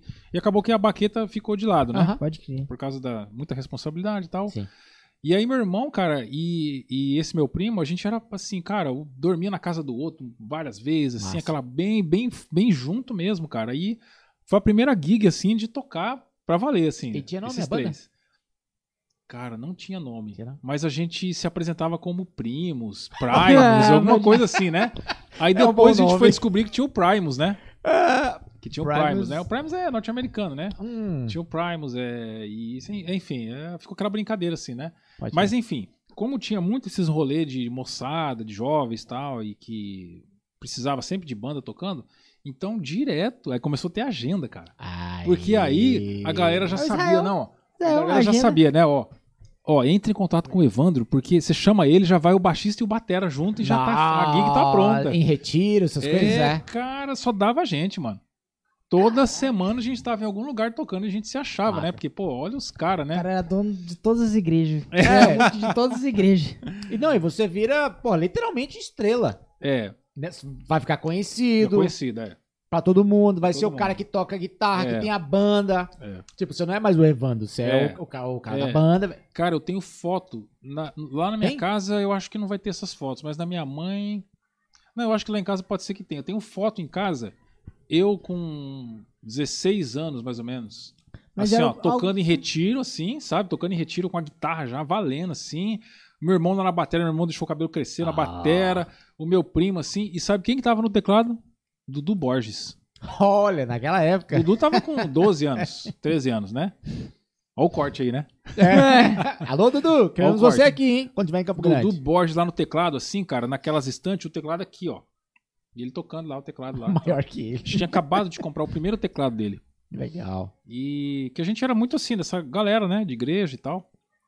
Foi o que você sempre E- almejou, né, mano? Hã? Você almejou. Você lembra que você, É. desde criança, cara, É. já imaginava que, tipo, tinha que ter uma banda, tinha que ter uma galera. Sim. Você começa a, perceber que a música, ela é um negócio, e quando eu falo negócio, aqui não tô falando de trabalho, né? Tô falando de coisa, né? Mas ele é algo social, que, que junta muita gente em volta, né? E A você arte tem inspira poder. outros a fazerem também, entendeu? E proporciona emoção, alegria, enfim, né?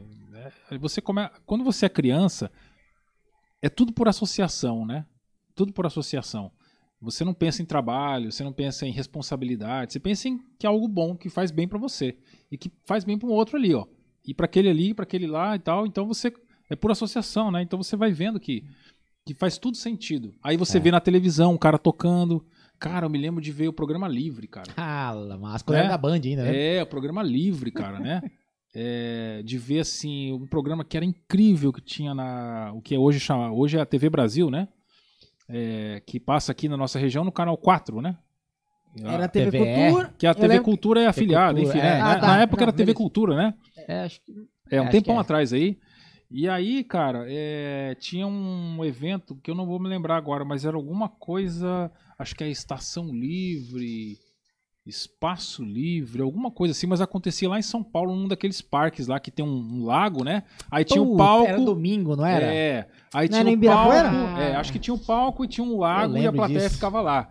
Cara, tinha, você- via show do Paralamas, show do Titãs. E aquilo ali Caraca. você já ficava esperando, porque não tinha outra maneira de você assistir as coisas, né? TV por assinatura acho que não existia ainda, né? Não tinha TV por assinatura. Não, acho que era parabólica. Parabólica, é. Era. Parabólica. É, agora. Depois, que analógico veio, depois que veio o multicanal, né? Uhum. Que era É. já é bem nos primórdios isso aí, mas enfim. E aí você ficava antenado que tinha essas- esses programas de TV que tinha música ao vivo, entendeu? Pô, É, me eu, lembro eu, de assi- eu- quando eu era bem, bem criança, assim, eu lembro muito de, tipo assim, de ver muito show no TV Cultura, que era a única TV, É. porque lá, que tinha lá em isso, casa, né? que, É. que, teve, que canais que funcionava? Cara, a Band, É. Record, é, É, SBT abertos, normais, é. e Globo e, e o TV Cultura. E, Exatamente. cara, eu cansei de ver show lá, velho. É. Tinha muito show. Então a gente ficava acompanhando, assim, dessa maneira, né? a- como a música rolava, entendeu? E aí a gente ficou nessa. E aí, o ano de 95 para 96, tenho medo de errar aqui, mas é, tenho quase certeza que seja 95. 1995, é. Esse ano foi um ano, assim, Crucial. divisor de águas. Isso já saiu da adolescência ali, ou não? é, Tava... é, 95 eu tava com 16 anos. É, 15 para 16 anos, né? Então foi uma época crucial, assim, que foi um divisor de águas mesmo. Porque até aquele momento eu conhecia esse lance já, de fazer um som na igreja. Diversão, meu, meu primo, meu é. irmão e tal, né? Pô, ajudar, né? Servir, pô, essa coisa toda legal, assim, né? Beleza. E, Aí. e sempre dentro da igreja? Sempre na igreja. Tá. Sempre na igreja. Beleza. E aí, nessa época foi quando é, eu comecei a estudar no, no Colégio Latino-Americano. No ex- Oh. extinto Colégio Latino-Americano, Extinto, né? né? Que era um colégio assim, mano, que a Referência, galera... né? Meu, É. referência, cara. Na 13? Né? Na 13, é. Na 13. O latino era a Massi, que era Eu estudei lá, referência. é porque lá, um, quando eu entrei, ali era o Instituto Federal, virou o Sim, Instituto Federal. sim. Eu estudei ali Pois é. um semestre, eu Pois estudei. é. Então, é esse, essa época aí, tô assim, tô encurtando o máximo que dá a história. Porque tem história pra caramba, né, cara? Curta não, pô. Mas Quanto assim, tempo você tem pra fazer o podcast? Quanto? O tempo é seu, demais. cara. Eu É, tenho... uai. Uma Eu, não. eu, eu já vou dormir aqui. Você vai fazer- Tá tudo certo pra galera que tá em casa. Tá gostando? Se tiver gostando, comenta aqui. Comenta aí, Daqui a é. pouco a gente lê os comentários, as perguntas. Pois manda, manda os- o, o- De repente o cara cobra. Semana passada o cara cobrou cachê aqui e tal. olha só. Tá me devendo, me paga. me paga, é. me paga, né? Fica comentando aí, me Quero paga. mandar um né? abraço pro Cleitinho que não me pagou. Sabe aquele cachê, então? Alô, prefeitura. Cara, e- e, os caras lá no colégio latino-americano, como é que é? Lá no, no colégio, soltou no, cara é, no colégio É, latino-americano, cara, é, tinham shows lá, né? Todas as quartas, enfim, tinha show lá. E era um show valendo mesmo, né? A escola tinha um som e aquela parte do fundo da quadra já era mais alta do chão, já era um palco, então você tinha uma grade ali que você só abria ela e virava palco, né? Grava palco. Então, então, mano, tinha show de tudo quanto é coisa lá. E eu já tava estudando lá, eu olhei pro meu primo e falei, cara, fazer... meu primo também estudava lá. Ah. Só meu irmão que não, mas meu Uhum. primo estudava lá. Cara, a gente precisa fazer alguma Tinha coisa aqui palco. e tal, é. E aí, mano, numa dessas aí, foi na época que o Mamonas estava no auge, né? É, 95, É, 94. o Mamonas estava no auge nessa época, o Mamonas Assassinas. E assim, pra quem não conhece de música, ou, ou sabe pouco de música, naquela época, se um cara ouvisse uma guitarra distorcida e uma batera batendo forte, o que o cara associava na hora? O inconsciente. Ele pensava no Mamonas. Eu, É. eu imagino, né? Não, sim. Porque, mano, tava tudo de boa lá na escola. A gente deu o primeiro acorde, começamos a tocar a primeira música, cara, a galera foi a loucura. Eu olhava assim pro meu primo, assim, meu irmão, falei, cara, o que, que a gente tá fazendo aqui? Não é nada assim série, tão, tão demais, assim, né? Acho que tava no primeiro ano do ensino médio, segundo Nossa, ano do ensino médio. Daí tava É. no auge, hein? Tava voando, é, hein? ensino médio, geralmente, É. você tá mais famosão. Cara, tá? a galera foi a loucura, mano. E assim, Mas peraí, aí a, a banda continuava sendo gospel. é, sim. E lá no dia vocês tocaram. Música nossa. Ah, de A gente- vocês! a gente já tava Você compondo. tinha... Ah, É. A gente já tava compondo, cara. Caralho, Já era música velho. nossa já. Que legal. E era assim, três, quatro músicas, né? Ah, ok. É, até porque o que? 10 minutos, 15 minutos É. tocando, né? Não tinha muita É. coisa. E aí, por que, que eu falo que essa época foi um divisor de águas, assim? Né? Que vai levar a gente pra um monte, de história massa, assim. Não perca essas histórias. É, por não quê? curte. É, por quê? Porque aí, naquela época, na virada do ano, duas coisas foram muito marcantes na minha vida. De que mudou o rumo pra sempre, assim. Duas delas. A primeira foi que a escola resolveu gravar um CD, um álbum. Cara, eu nunca ouvi falar disso em lugar nenhum do mundo. Uma escola resolveu. Resolveu. Parece coisa do filme Escola de Rock, né? É. É Né? verdade. Mas assim, ó, os caras falaram, meu, vamos gravar um álbum da escola, um CD da escola, só com músicas autorais. E de professores e alunos. Pô, então tinha Então- um incentivo bem grande, né, cara? Então foram assim, o. CD inteiro foi gravado por alunos e professores com músicas autorais, tanto de alunos quanto de professores. E aí, vou voltar nessa história daqui a pouquinho do, do, do- do CD da escola, não deixa eu esquecer. Porque nessa escola eu conheci um professor chamado Carlão. Cara, eu quero deixar um grande abraço pro professor Carlão. Não Eu é de queria, historião, né? eu queria saber, não, não é de história. Eu queria lembrar o sobrenome dele. Mas tem uma raiva de um cara. Mas o professor. Carlão, não, Não, ele era. era eu que eu estudei com É. um Carlão de história no ABC. Ele dava aula de literatura brasileira, né? E era um cara que eu sempre acabo falando dele nas viagens, quando eu tô na estrada com a galera. Eu falo, mano, olha como que era a aula desse cara. Ah, Era assim a aula dele. Chegava na sala, sala latina, sala grande, né, bicho? Tinha sala que tinha, pra época, imagina, 50 alunos, 60, 70 É. alunos. Cara, ele chegava na sala de aula, ele era um cara muito, assim, é, de aspecto tranquilo, assim, nada fortão, um cara branquinho, cabelo arrumadinho, um óculos assim e tal. Ele chegava, não falava nem bom dia nem nada. Ele chegava assim, apagava o quadro inteiro. E aí ele fazia aquela, aquele risco no quadro, dividia o quadro. Aí a parte de cima do quadro, ele escrevia um verso do Djavan. Toda a aula dele ele escrevia um verso do Djavan. Versos aleatórios, não é, o mesmo. versos aleatórios. Aí ele escrevia lá o verso e tal, e acabava de escrever, ele arrumava o quadro, o giz assim na mão, virava pra turma. Bom, pessoal, e essa, nessa hora ninguém dava um pio mais, cara. Sério? Tá Era Ô, impressionante. louco. Ele virava na maior calma, assim, falava, pessoal, é, vamos começar a nossa aula de hoje, mas antes, claro, vamos a alguns versos do mito, né? Do ícone, sei lá, do, né, da lenda de Javan. Cara, aí tava lá, o amor é um grande laço, não sei o que lá, um lobo pra alimentar a matilha, sei lá o que. Você vê que eu lembro, né? E Olha ele escrevendo. Marco Cara, sabe o que, que ele fazia? Ah, Ele decupava os versos. Tipo assim, ele desmontava os versos e ele explicava todas as metáforas ali, o que, que o Djavan queria dizer com aquilo, o que que, o que, que, o que, que significava um, um animal como um Genial. lobo é, alimentando uma matilha, o que que era um grande... Por, por que que ele... Da onde que ele tirou que o amor é um grande laço? Aí ele, explica- ele explicava que, que, sei lá, que Cara, o que- poeta, não sei da Aham. onde, do Nordeste, falava tal coisa no livro tal. Cara, ele pegava aquele verso. Meu, era a aula dele. era incrível, cara. Uma aula de música, só que, tipo assim. Exatamente. E aí, Genial. depois disso, ele começava a aula dele normal. Todas as vezes era assim. Ele escrevia lá um verso do Djavan e desmembrava os versos do, do Caramba, ele Djavan. gostava bastante de Djavan. Sério, cara. E ele ainda tocava violão e cantava bem, esse cara. Beleza. Numa dessa, ele deve ter visto eu tocando, meu primo, alguma coisa. Ele deve ter visto a gente, que a gente, a gente era da mesma sala de aula, eu e meu primo, o Fábio, né? E um belo dia ele chegou e falou assim: Ô, você toca guitarra, né? Você toca violão, toca baixo, toca, cara, putz, legal. E eu, cara, eu só conhecia assim, ó. Sabia que existia uma banda lá norte-americana que chamava Metallica, uma banda que chamava Red Hot Chili Peppers, outra chamava Guns N' Roses. Eu sabia disso assim, mas não sabia que tinha essa coisa do Guitar Hero, que tinha o cara do, né, o, art- o Mega Star, não, não sabia disso, não tinha, não tava na minha compreensão, né? Aí ele falou, cara, você já ouviu falar do, do Joe Satriani? Eu falei, não. Já ouviu falar do Joey Táfula, do Malmsteen, Steve Vai, não sei o Começou- quê? É. Começou a perguntar um monte. Cara, eu nunca ouvi falar. Sério, cara? Ele falou assim, traz, sabe, você tem fita virgem? Aí eu falei, não tenho. Traz uma manhã pra mim. Esse cara nem sabe o que é fita virgem, né? CD eu sei, CD sim.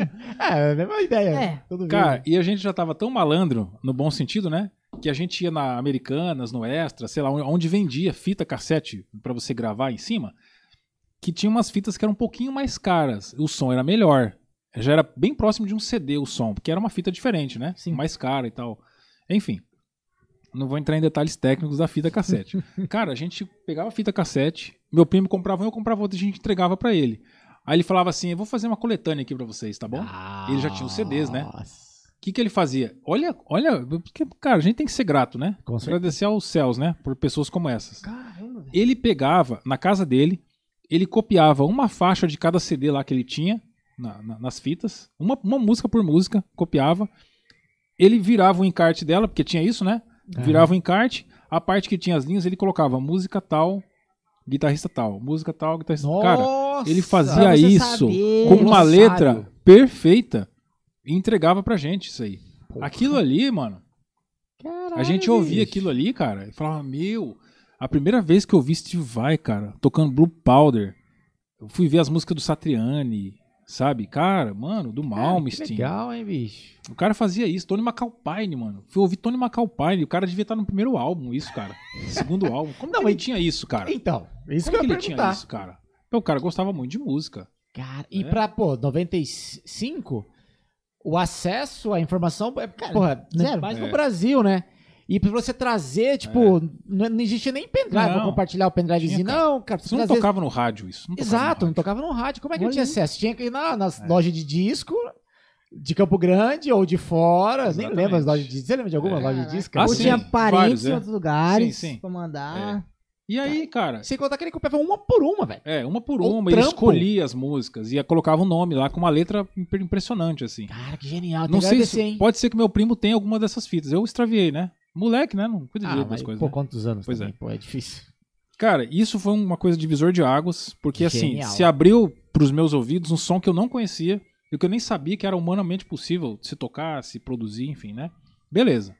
E aí, isso foi uma coisa. A outra foi a gravação do CD da escola. Ah, pode Por quê? Cara, pela primeira vez na minha vida, eu entrei aonde? No estúdio de produção musical. Pode crer. Em 95 pra 96, cara. Será que a gente acha esse disco na internet aí? Cara, assim? o, o irmão do meu primo tem esse disco. Não, meu primo tem esse disco. Ele tem. A capa, a Tem, foto, sei tem lá, tudo. Tem assim. lá, ele tem até hoje o CD. Foi, É, foi- CD do Latino-Americano 95. CD. Exatamente. Tem, tem nome ou, tipo, algum nome Cara, eu acho que era é? Talento Latino. o nome do Oh, CD. Um bom nome. Tá, É. latino. Cara, ó. Trocadilho também. Ó, tem músicas lá. é, do- de al- alguns dos Espíndolas, tem música lá. Acho que um deles até tocou lá. Acho que foi o Jerry, se não me engano. É, a deputada Rose. Federal. A Rose, é, a Rose. Ela tocou no CD, porque ela também era da escola. Ela tocava guitarra lá. É. Cantava as Rita Lee lá e tal. Tem música dela, tem música de um monte de gente, cara. o legal, professor velho. Carlão, esse professor Carlão, tem música dele também. Aí eu, com a minha banda, eu, meu primo, meu irmão, gravamos também uma música nossa lá. Essa época já tinha o nome da banda. Cara, não tinha. Tava os mas, primos mas acho que a até- gente usava primos, eu acho. Não sei, não vou lembrar, cara. Mas Cadê? acho que era- primo deve ser. eu acho que era Seus primos, primos cara. devem É. estar aí, eu, com certeza. Vamos comentar aí. Como é que é o nome da banda? E aí, meu amigo, teve o lançamento do CD, cara. Teve um show Alto. no Palácio Popular da Oh, Cultura, cara. Ô, louco. Teve o lançamento do CD lá, bicho. A gente foi lá. Cara, você imagina a gente, moleque, tocando no Palácio Popular da Cultura. Aquele Genial. palco, assim, que você fala, mano, manda a localização aí que eu não sei de onde que eu tô no palco, eu tenho que sair daqui. É muito grande, cara. E dá pra época, né? Então, essas duas experiências foram, assim, divisores de águas. Porque depois, do que eu, depois que eu comecei a frequentar esse estúdio de produção musical ali, eu nunca mais saí de lá. Entendeu? Então, assim, aí, é, dois anos depois, que eu já tava com uma outra banda, já que já era a Mos, né? Então, assim, a primeira fita demo da Mos foi mixada lá nesse, nesse estúdio. E aí o CD já foi gravado lá, o Dudu trabalhava lá, a gente trabalhava lá, o Dudu, o Cláudio Abuchain e tal, essa galera aí, Luiz Abdala. Então já fui ficando ali, cara. Aí, ali, dois anos depois dessa gravação do Latino-Americano, eu tava trabalhando no estúdio. Caralho. Entendeu? Dar ou não? Não, era LA Studio. Ficava na 15 de novembro, num edifício chamado Mont Blanc, que existe até hoje. É, quase na esquina da 15 de novembro com a 14 de julho. Era no oitavo andar. É. Então lá, cara, meu, aí foi um, ali foi meu laboratório, Ah, porque é, ali Imagino. era gravação de jingle todos os dias, alguns álbuns, é, gravação de voz, de instrumento. Aí eu comecei a tocar, comecei a gravar. É isso, te. Comecei a tocar crer. nas gravações, eu já tava tocando, já meu, meu, aquela escola assim que só quem sabe o que que é trabalhar num estúdio nessa época sabe como é que é. Não tinha computador, o computador não gravava áudio pra começar. O computador não gravava áudio, tava bem no comecinho assim. O computador gravava no máximo uma voz, né? Pra você mandar pra um- uma coisa de rádio, alguma coisa. Mas era tudo gravado em fita. Só que não era, eu já, eu já não peguei a fita ana- é, analógica, era fita digital, né? Então era uma fita que ela se chamava Super V. É uma fita de, de igual essas de videocassete, né? Que Você Sim. alugava na locadora. Só que ela tinha uma a mídia mais reforçada, né? Então era uma mídia que a gente chamava de Super V. Então você colocava ela dentro dessas máquinas, que eram os ADATs. Cada máquina dessa gravava oito canais. Então você reservava um. um é, você armava o REC em todos os canais e mandava gravar formatando. Ele tinha um comando de formate. Então ele criava oito Caraca. linhas na fita e aí você podia gra- gravar oito canais em cada. Só que oito canais não é nada, né? Exato. Cara, como que a gente conseguiu chegar Pois num é. computador que você só aperta um botão é. e já grava? E aí, pra você ter mais canais no Caraca, estúdio, velho. se você olhar é, discos e álbuns muito antigos, assim, década de 90 pra trás, em alguns deles vem a descrição do estúdio, porque acho que era um plus na época, né? É. Você fala, ó, foi gravado em estúdio digital 32 canais. Cara, o estúdio de 32 canais era um negócio inacreditável, porque você tinha que ter quatro máquinas dessa pra dar 32 canais. E pra você Caraca, porque sincronizar não essas tinha quatro uma máquina máquinas? que conseguia 32. Não. E pra você sincronizar essas quatro máquinas para elas rodarem juntas. Aí tinha outra coisa que era o time code, que você tinha que queimar um dos canais da, da- de um dos gravadores para passar um time code, que era um sync. Gerava no computador, ligado via, via cabo serial, eu acho que era cabo serial, né? E aí você conseguia, via cabo de sync, que você ligava uma máquina na outra, você conseguia dar play em uma delas e todas caminharem juntas, sem perder o sync. Cara, se perdesse o sync, começa a rezar, Mas mano. Porque não podia perder o ring. Ou perder o ring, o sync, sync. né? É. Então O- aí. Mas se você não tivesse isso, tinha que ser no dedo. Solta os dois ao mesmo tempo. É, não, não tinha como. Ah, porque a, a máquina ela tinha que rodar digitalmente sem nenhum tipo de erro, entendeu? Pode E aí quando você queria recar, você tinha que selecionar qual canal você queria gravar, porque cada canal desse te recebia uma entrada física que vinha da mesa. Então era tudo físico, tirando essa fita que era digital que permitia essa, essa formatação, né? Então era assim, era um, era um controlador e re- a É. play hack assim, gravava perfeitamente. Cara, pode ter, quem tá assistindo a live aí, ó, cara, eu posso te dizer assim que praticamente tudo de música que você imaginar da sua memória afetiva aí, é, começo, final da década de 80 até ali final da década de 90, era é, tudo foi gravado nesse tipo de máquina, tudo que você imaginar. O Anderson Rocha teve aqui Sim, sim. e ele trouxe alguns e É. alguns explicou. DAT, alguns é, ADATs, né? aham. Aham. Ele trouxe as mídias, tipo, a evolução das mídias, assim. Incrível. Cara, ele trouxe Incrível. MD, ele trouxe, cara, várias coisas. E trouxe também um rolo de gravação Ah, legal. daquela época, Pô, assim. Ele falou, cara, aqui eu tenho uma música. É. Um puta de um Um rolo. negoção, é. Cara, Pesado Sim, sim. demais, assim. Duas polegadas. Pra quem É. quiser ver, tá disponível aqui no canal. Sim. Não lembro o número do episódio, mas é, É. Anderson Rocha. Ele é, pô, Sim. Cara, algum técnico- dia, eu falei pra ele, um dia eu quero ouvir aquilo ali, entendeu? Ele falou assim, cara, é, é incrível, é aquilo ali é muito Genial. melhor. Genial. Ele explicou um pouco né, mais tecnicamente, né? Porque, pô, ele vive isso a vida inteira, né? Inteiro. O Anderson tá a vida inteira no estúdio. E aí ele explicou, cara, genial. É. O episódio dele foi, foi muito bom, assim. Mas e aí, mano? Gravou o, o CD, lançou, e depois do lançamento, como foi? Então, assim, não, não, não gerou nada assim pra gente em termos de agenda, nada, porque assim, era uma coisa pedagógica, né? Era tipo um recital É. que fazem, né? Sim, sim. É. Todo mundo vai exato. lá, lança o, o- o trabalho, né? Então aquela experiência, né? Que você leva pro resto da sua vida, cara. Pô, você subir num palco, cara. Eu me lembro que teve um alguma coisa, eu não lembro o que que era, mas eu me lembro que alguma coisa a gente foi tocar com essa mesma galera no Teatro Dom Bosco. Eu não sei se era, acho que era um ensaio geral. Exatamente, acho que era um ensaio geral. E é assim, pô, você subir num palco de um teatro pra tocar, né? E eu me lembro que nessa época já rolava muitos festivais, né? Tipo o Festival da Canção, né? Festival Aham. Universitário da Canção. Outros festivais que tinham. E os professores do latino-americano, alguns deles competiam nesses festivais. E aí, quem que era a banda que acompanhava? Oh, Os professores? Era, era, era eu, meu primo lá. A banda Primos. É? É. Entendeu? e aí o que acontece? Pô, mas cadê o Evandro e o Fábio? Faltaram a aula hoje? O que aconteceu? Não, eles estão ensaiando com os professores. que vai. Ah, Pô, o cara não veio, não veio na aula de novo hoje, não. Eles estão tocando lá no Teatro Grossi Rocha. toma. Então, assim, Caraca, cara. era muito legal essa Já época. passava o ensino médio inteiro. É. Nem fez. Nem precisava estudar, já só to... a banda do professor, velho. Tá tudo certo. Cara, Check. Era muito legal, mano. Muito legal. Cara, e, muito bom. e assim, inúmeras experiências, né? Mas essas foram algumas bem marcantes. E até, Muito até bom. esse momento, eu não tinha nenhum pensamento profissional em relação à música. Nenhum pensamento. Pra mim não tinha nada assim. Eu não sabia o que, que era música profissional. Não sabia, não tinha a mínima ideia disso, né? Sabia, ouvia falar, não, tem uns caras que fazem baile, né? Que eles, tipo, tocam numa formatura. Aham. Ah, tem uns caras que, pô, aquele artista lá, pô, ele tem uma banda que toca com ele, né? E, pô, geralmente os caras tocam bem, né? Aí via na televisão lá, que um cantor ia lá, mas ah, era o fulano de tal, que era a carreira dele, mas tinha uma galera tocando. Mas eu não tinha a mínima noção, né? Sim. E, e aí tudo mudou, né? Quando em 1997, é, 1997, bem no comecinho do ano, aí regressou do Japão o Rodrigo, né? O Rodrigo Shimabukuro. Aham. Esse cara também foi um divisor de águas na minha vida. Por quê? Porque até aquele momento a música era isso pra mim. Eu tava acostumado a ver a galera tocando na escola, tocando na igreja, e todos esses rolês eu também já tava tocando. Festivais, né? Pô, mal legal, beleza. E aí esse cara, a gente tinha um amigo em comum, né? Aqui em Campo Grande e tal. Um belo dia o Rodrigo aparece lá em casa. Esse- eu já tinha ouvido falar dele, que era um cara que tinha uma banda, né? Chamada Amos. Sim. E ele tocava baixo, cantava muito, tinha um cabelão, pá, né? Aquele visual já rockstar na época, né? Uma coisa que não era muito comum e tal. Uma pergunta. Pode perguntar. A banda já existia quando você entrou? Já existia. Pô, eu achei que. Já existia. Mas A- pouquinho tempo, a, né? A banda começou em 94. Nossa, Só que acontece. tinha. É, a banda começou em 94. mas Três o que anos. acontece? A banda ficou funcionando um ano aqui em Campo Grande e aí ele foi pro Japão. Ah, foi pro Japão ficar três anos no Japão.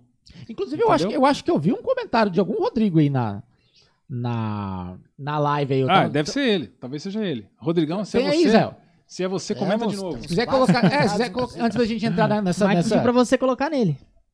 Ah, Ô, quinta série. cansei de colocar em vocês. É, qual que é o nome da pessoa Essa que parte, você falou? essa Rodrigo, parte ah, colo- legal. Se tiver mais comentários, vamos ler. Vamos Tem nessa. bastante, mas eu gostaria de começar com um comentário especial aqui, ó. Eu vou colocar na tela. Boa noite, Ah. família. Minha mãe. Dona André, eu sou muito seu fã, Dona André. Dona André tá em todos. Ela manda assim, às vezes ela manda assim, estou conectada. Ó, aí sim, mano. Ó, nós temos aqui o comentário, inclusive Boa noite, agradecer aí a, Ei. audiência do Deurico, o TG, é, David Batera, mas eu gostaria de enfatizar aqui o Arthur Braga. Ele colocou Ó. aqui, grande Evandro, ele pediu para você falar sobre o seu aquecimento pré-show. Pô, Sabe grande. que você leva muito a sério e é um exemplo Legal, pra ele. cara. Pô, O Arthur, cara, um grande baixista, mano. Pô, Olha o cara aprende demais com esse cara, mano. Caraca. Tem muita experiência esse cara, entendeu? É, e principalmente porque ele. Ele já, inclusive, acho que foi até pra fora do país. Já tocaram com, tocando com uma galera aí, né? Pô. Fazendo obras sociais, né? Missões e tal. Caramba. Pode é, crer. Foi pro Nordeste já. Pô, que legal, Arthur. Cara, Parabéns. 10 demais aí, cara. E o, o negócio do aquecimento, ele deve Ah. ter visto eu me aquecendo em algum bastidor aí de show aí, que a gente já fez Qual várias é? gigs, Como né? que é? Cara, simplesmente pegar a guitarra, ligar um clique ali, né? E dar uma malhada antes, né? Coisa simples. Coisa simples, mas que faz muita diferença. Exato. Você sobe num palco frio, cara, meu, não é legal. Não é legal porque ali você tem que estar concentrado. E se a sua falta de aquecimento se torna uma preocupação na hora, você se desconcentra, né? Não é legal. Você está entregando um trabalho ali, alguém confiou muito em você, né? Você Então, faz aquecimento alongamento é- também? Às vezes sim. É. Quando é show, tipo duas horas, duas horas e meia, eu faço um alongamentozinho também. Dou uma esticada na perna legal, dou. É outra história, cara, se É. trabalhar. Outra história. Não, ainda mais, pô, a gente que é batera fica sentado. Vocês ficam em pé, Nossa, pô, duas é, horas. Então, instrumento é. pesado. Verdade, verdade. Mas eu sempre tenho esse costume de aquecer. É coisa que você pega assistindo os bastidores de DVD, né? Da nossa É, época de. DVD, né? DVDzão. Então você vai ver lá, pô, o Neil Peart, cara, quando ele entra no palco, mano, pô, ele vai pro palco, o cara coloca um. Como é que é o nome daquelas toalhas de banho? Roupão, né? Roupão. Meu, o cara põe um roupão nele pra não dar choque térmico, porque o cara tá pegando fogo já, ele tá tocando há 50 minutos, cara. Aham. E ele vai pro palco assim, igual um atleta tá indo pra, pro ringue, assim, ó. Chega no palco, o cara tira aquele roupão e pá, começa o show, velho. Cara, isso é, isso é muito importante falar assim. Isso é incrível, qualquer cara. instrumento, Qualquer cara. instrumento, cara. Faça um aquecimento e um alongamento antes, cara, Steve de qualquer Vai, gig. Steve Vai sobe no palco, uma matéria que eu li, ele, ele já tá tocando há 40 minutos, cara. Quando ele Aí. tá no começa o show no palco, ele já tá há 40 minutos tocando já. Caraca, então o cara chega já valendo tudo, né? Megadeth. Você vê o, na, nos YouTube da vida aí, os caras têm uma Metallica, acho que também essas bandas, né, que tem uma gig maior assim, mundial e tal, né? Mundial. Os caras têm uma sala de aquecimento, né? Tá, a plaquinha fica na porta, lá dentro tem uma bateria eletrônica, um amp de guitarra, um de baixo e tal, um negócio, um negócio de vocal. Os caras É. se acabam ali, mano, É. antes de começar o show. Olha lá, ó, os, os, É. os comments.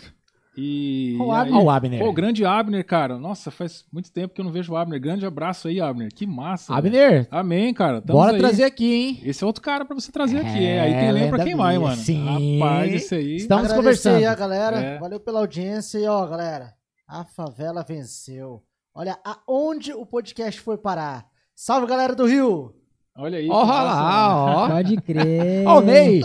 Silva. Salve, salve de Gruveiros. Boa noite, Michael. Ney Silva, batera aqui do Rio de Janeiro. Papo gostoso. Só lembranças boas. É. Valeu, Ney. crer. Tamo junto. Valeu. Então, mano. salve. é- Super batera, hein? Esse negócio Ó. de aquecimento, cara, é demais, assim. É. Eu, eu sempre que possível, cara, eu, eu ponho um- que seja um clique ali e fico me aquecendo antes. Um Até porque pouquinho, tem né? alguns lugares que a gente vai tocar que é frio, né? Putz, Então aí- ajuda muito, né? Porque uma coisa é você pegar 5 graus de, de temperatura que andando na rua todo agasalhado. Em cima de um palco, mano, parece que É. tá zero graus, né? Zero o grau. vento. Dá pra falar alguma coisa, Zé? Dá pra puxar? O Helder Domingues. o Helder, falando- cara. Ah lá. Grande Helder. Outro, outro os cara, hein? Outro cara pra sentar nessa bancada aqui. Que, meu, é um dos caras que eu sempre aprendi muito com o Helder, cara. Caramba. Meu, você sentar pra bater um papo com o Helder Pode é crer. Comentou demais, aqui, ó, cara. Grande Helder, os cara. recursos eram muito escassos. E quem queria tocar geralmente tinha que se virar pra conseguir tirar um som. Isso é Exatamente. importante. Massa. Isso é verdade. Era correria, né, cara? Você tinha Era que correria, correr. Tinha que É. correr e correr mesmo. Tinha que correr e correr mesmo. Não tinha, tinha Os pra ninguém. recursos, nesse caso, Agradecer literal. aí. É, o Silva também, né? O Silva lembrou da época que vocês estavam falando lá um pouco antes, né? É. Que época top, viveu muito no Rio de Janeiro. Aí, ó. Pode crer. E o Massa. comentário aqui E ele importantíssimo, promete- que a gente não pode parar. Tá massa o papo, pô. Aí. Para não. Não vamos parar, não. Valeu, muito E obrigado pela audiência. Querendo ou não, ele agora, tá- provavelmente ele tá se referindo ao lance dessa correria, do cara ter que correr atrás. E pra ele, talvez, teve mais acesso. A galera que tava aqui, É, ele é do É. Rio, né? Geralmente É. as cidades grandes Chega têm mais mais, coisa. acesso, chega mais coisas que como aqui. diz o Felipe, cara, os grandes centros, né, cara? É, os grandes tiver- centros, exatamente, cara. É é um pouco mais fácil, né? É. E é no- normal chegar nos grandes centros antes do então. interior, é fato. Foi isso a vida inteira Massa. no Brasil. Mas e aí, mano? Então, Vamos aí eu tô começar lá, né? nós. Então, aí eu tô E lá, aí? comecinho de 97, tô lá, né, cara? Eu acho que eu tava com 17 anos já. E, bom, já tinha comprado algumas coisinhas, uma guitarra mais ou menos legal, alguns acessórios e tal, já dando aula, né? Eu com 16 anos tava dando aula. É. Dando aula, comprando encordoamento. Quantos anos? Com 16 anos, 16 dando aula. 16 Dando aula de anos. violão. Pra um vizinho ali e tal. Beleza. A galera da igreja também? Galera da igreja também, alguns apareciam, né? A gente tava dando aula ali. E aí, cara, é, tô lá, 1997, bem no comecinho do ano, eu precisava trabalhar, cara, com alguma coisa assim pra ganhar uma grana, sei lá, eu tava incomodado, né? Adolescência, né? Quer Mano. ganhar grana, quer ir pra frente. E aí esse, esse amigo em comum falou, cara, ó, falou pro Rodrigo, Rodrigo chamava o Curo, falou assim pra ele, cara, conheço um camarada aí que ele toca guitarra bem e tem um irmão que é batera. Ah, pronto, né? Cachorro. É o, é o combo, né? É o combo. Puxa, vem um ou outro, né? Pelo mesmo va- valor. Dois e um. Dois em um, cara. E aí, mano, apareceu lá esse meu amigo, é o Roger Abrego. Cara, o cara também é um músico, assim, com uma cabeça fenomenal. Ele mora no Japão hoje. Ele já tocou baixo, já compôs, já cantou, já fez um monte de coisa, enfim. E aí. Cara, não tenho pra você. Ah, Eu percebo que a galera da, da sua geração é a geração também um pouco do meu pai assim. aham. Cara, a galera vai muito pro Japão. É, tinha uma. Mas, mas foi, uma, foi uma hype, né? Uma época. assim. Então, Acho que é essa é a palavra ia correta, né? grana, né? Por causa de grana, que né? é? É Trampar, por causa de né? grana mesmo? sim. Mas Cara, eu vejo demais ó, a galera falando assim, cara, Faz muito tempo que eu não escuto isso, mas até um tempo atrás você ouvia muito anúncio aqui, tinham agências aqui de viagens somente para você ir trabalhar pro Japão e trabalhar É. no Japão, né? É. Era, Pode era comum crer. assim. O Mas é Leandro, lógico, né? Foi pra descendentes era mais fácil. Não, então, isso que eu tô falando. É. É a sua geração, a galera. Eu vejo demais. A minha geração, cara, eu nunca ouvi falar. É. alguém Eu ouço falar que tá muito diferente do que 20, Sim, 30 anos sim, atrás. sim, que é. realmente a galera. O Brasil, porque, pô, Sim, são é. moedas diferentes. É. E lá realmente você vai trabalhar pesado em Sim, várias sim, horas, juntar uma grana e tal. E me parece que na época era mais fácil do que para os Estados Unidos, né? É. E, e o Japão, cara, até antes dessa, desse crescimento chinês aí das últimas décadas, o Japão era a segunda ou terceira maior economia do mundo, né? Exato. Então, Pode pô, tá o tá Estados Unidos, Japão, mano. Então, assim, pô, pra ir pra cá, América do Norte, complicado. O Japão tá mais fácil. Caro, longe, mas Mais galera dinheiro. ia pra lá ganhar dinheiro, né? Trabalhar. Dinheiro, é. E aí, cara, o Rodrigo tinha acabado de chegar do Japão. E eu já tinha ouvido falar na cidade, né? Porque na época, acho que. Bom, não tinha celular, mas você encontrava a galera nos rolês. E alguém comentou, cara, o Rodrigo tá aí na, na área. Aí todo, pô, sério, cara. E ficou aquela.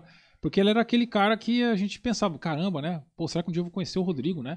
Que é o cara que montou uma banda de metal aqui em Campo Ah, Grande, já né? tinha essa, essa onda aí já. tinha. Ah, e aí ó, já legal. tinha rolado o comentário, o Rodrigo tá na, na cidade, voltou e tal, aquela coisa toda, né? Beleza. Aí esse amigo meu, o Roger, né? Falou, ó, vamos na casa deles, eu sei onde eles moram, sou amigo dos pais deles, sou amigo deles e tal, beleza. Aí o Rodrigo chegou com, com o Roger na minha casa lá, ele tinha, já, já dirigia, né, cara? Acho que ele era, enfim, não sei se ele já tinha feito 18 anos, enfim. Sei que ele já chegou dirigindo lá, com a caminhonete e tal, e chegou todo metal, cabelão, né? A gente olhou e falou, olha, interessante, né? Pô, e aí, Rodrigo, prazer, cara, pô, não sei o que e tal, né? Na verdade, eu já conhecia ele, mas tinha sido de se, de se encontrar uma vez só, assim, há quatro anos antes, sei lá, três anos antes, beleza. Só que o, o- o engraçado foi que nessa época, como eu te falei, tava trampando, né? Sabe aqueles empregos meio bizarros, assim? Vendedor de enciclopédia, Nossa. coisa dessa daí, Barça, curso de inglês, né? Você que nem sabe o que é isso, né? Vendedor de curso de inglês e tal. Cara, e nessa essa empresa que eu trabalhava, era uma, era uma franquia de São Paulo, sei lá o que, que sei que todo mundo lá que mexia com marketing trabalhava de terno e gravata. Eu já tava deixando o cabelo crescer, mas Ah. ainda era um cabelinho meio, né? Cara, ele chegou lá assim, me viu de terno, cara. Putz. Ele olhou assim, e nessa época você. Hoje você vê um cara de terno, você não nem tá nem aí, né, cara? Mas naquela época você vê um cara de terno. Falava, cara, será que. Aí ele ainda brincaram, né? Cara, é esse cara mesmo? Não, é ele mesmo, cara. Pode, pode ficar tranquilo, é ele mesmo. Tal. Beleza, aí a gente bateu um papo tal, marcamos de se encontrar. E aí ele já foi mostrando umas músicas tal, né? E a gente já foi tirando as músicas, eu, ele e meu irmão. Nessa salinha que a gente tinha lá, lá na nossa casa. Enfim, a gente começou a trabalhar algumas músicas, umas ideias dele. E aí, com o Rodrigo, foi o cara que eu aprendi que a gente tinha que gravar uma demo, Que essa demo Ah, você podia mandar para um monte de lugares, para gravadoras, para zines, que eram revistas é, especializadas da época, mas feito de maneira artesanal. Isso aí, meu amigo, era uma, era uma comunicação assim que não, não dá para você mensurar o tamanho que era nessa época. Porque você não tinha internet, você só tinha correio. Entendeu? Entendeu? Então o Zine era aquela comunicação independente que circulava no underground assim, né? Com muita, com muita solidez, entendeu? E aí foi ele que foi o cara, falou: "Não, a gente, eu tô, a gente vai ensaiar só música nossa, música só música própria. A gente quer gravar, vamos gravar, fazer uma demo e começar a mandar para meus contatos, que eu tinha, eu tinha contato na Europa inteira, Porra, contato tudo quanto é lugar, né? legal. E aí, no final de 97, teve um show bem grande aqui na cidade, que já tinham vários shows desse, né? Teve um show que tinha uma banda de metal lá, que era a Stauros, é uma banda que se tornou muito famosa depois aí. Acho que eu não sei se os caras estão em atividade ainda. Mas era uma banda muito boa, cara. Muito virtuosa, sim, lá de Santa Catarina. Aí veio essa banda, aí veio a Oficina G3, e era tudo no Ok. mesmo show. E aí, o, o cara que organizava e montava todos esses shows em Campo Grande, que é meu amigo até hoje, o pastor Ronaldo, ele colocou a gente pra tocar.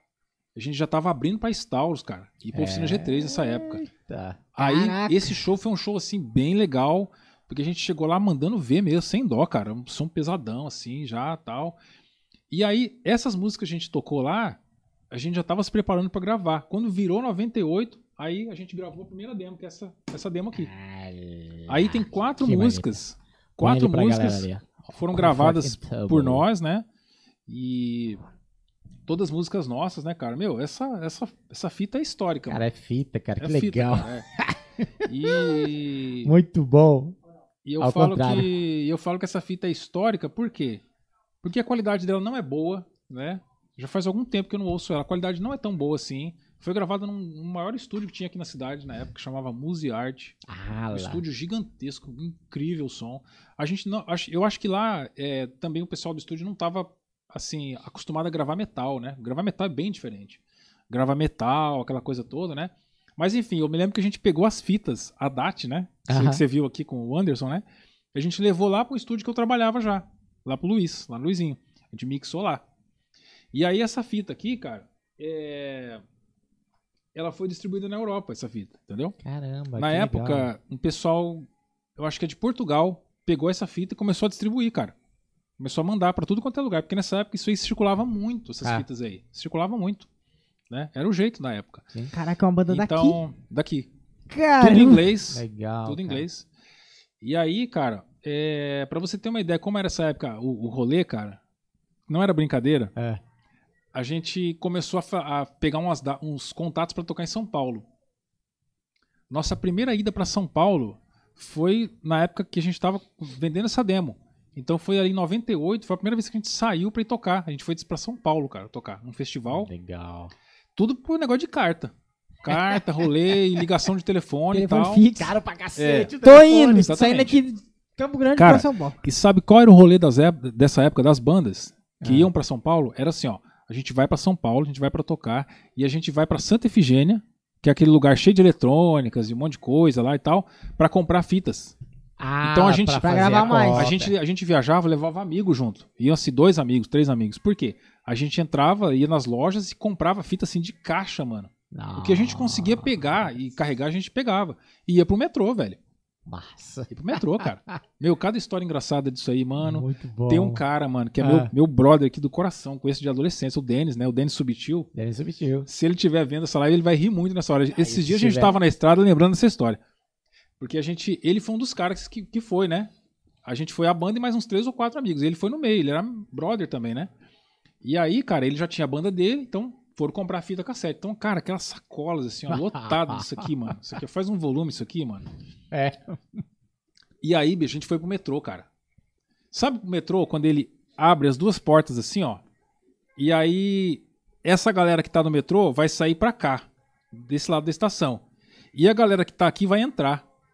Cara, a gente tava do lado errado da, da, plataforma, querendo entrar, mano. Cara, sei que assim, ó, aquela multidão, assim, ó, saindo do, do, do, do metrô, e a gente foi conseguindo entrar, e ele foi ficando pra trás, e a gente foi entrando, e ele foi ficando, foi ficando. De repente, a, a sirene, né, diz que vai fechar Não. a porta do metrô, cara. Puxa. Mano, A porta foi fechando, cara. E ele já tava meio entrando e a caixa ficando pra trás, mano. Assim, ó. Cara, o olho dele ficou de um tamanho assim que vocês não acreditam. É aquele, é aquele dia que você vê o tamanho real do globo ocular, né? Que ele é bem maior do que a gente imagina, né? Cara, e ele, assim, ó, tentando. Nossa, cara. Cadê Igual- o Denis? O igual- Denis, comenta aí se tiver. Igual o cara nadando, crer. fugindo do tubarão, assim, sabe, mano? E eu sei que alguém lá pegou ele assim, puxou ele pra dentro, a caixa veio batendo pela porta, a porta fechando na caixa, a caixa veio pra dentro. Nossa senhora. Essa é um dos rolês, cara. São As Paulo aventuras. sempre tinha Pode esses rolês, cara. E aí, mano, a gente foi Muito lá, bom. gravou, né? E aí a gente copiava manualmente, uma por uma, cara, essas fitas aqui. Porque aí o que acontece? A gente ia lá na Eletrônica Concorde, sei lá onde lá, comprava um CDR, que era um CD que eu tenho lá em casa até hoje. Não sei se vocês já viram esse CDR. Que a, a parte dele interna, onde é gravado o material, é dourada. Isso era muito caro, era da Sony. E aí, esse CD a gente, é, tipo assim, mixava lá tudo na mesa de som, nas fitas, né? E aí você, aí nessa época o computador já tava gravando, tipo, dois canais estéreo, assim, um canal estéreo, né? Apertava o REC e o que tava tocando na mesa de som era gravado no computador. Aí lá no computador você queimava o CD, Sim. entendeu? E aí, Massa. cara, a gente pegava esse Tzinho, ia pra casa e gravava uma por uma dessas fitas aqui. Com a distribuição na Europa, pelo pessoal de Portugal, que era tudo independente. Tudo independente, por carta, né? cara, como isso começou a rodar lá na Europa, sei lá onde, começou a chegar carta aqui. Fã? Fã. Caraca! E as cartas de fã na época, sabe como era? Era assim, ó. Era carta, né? Um papelzinho, né? Que fechado aqui, ó. Conhecia a banda, assim. Geralmente, tudo quanto é idioma, né? Fechado assim. Isso era normal. Você abria aquele papelzinho dentro, cara, tinha um monte de papel pequenininho, é, com endereço de e-mail é, e endereço de caixa postal, assim, físico mesmo. Para você de retornar. tudo quanto é zine do mundo que você possa imaginar. O cara despejava lá dentro, fechava e mandava. Então, nisso, você ia fazendo contato com um monte de Com o lugares. Era assim, cara.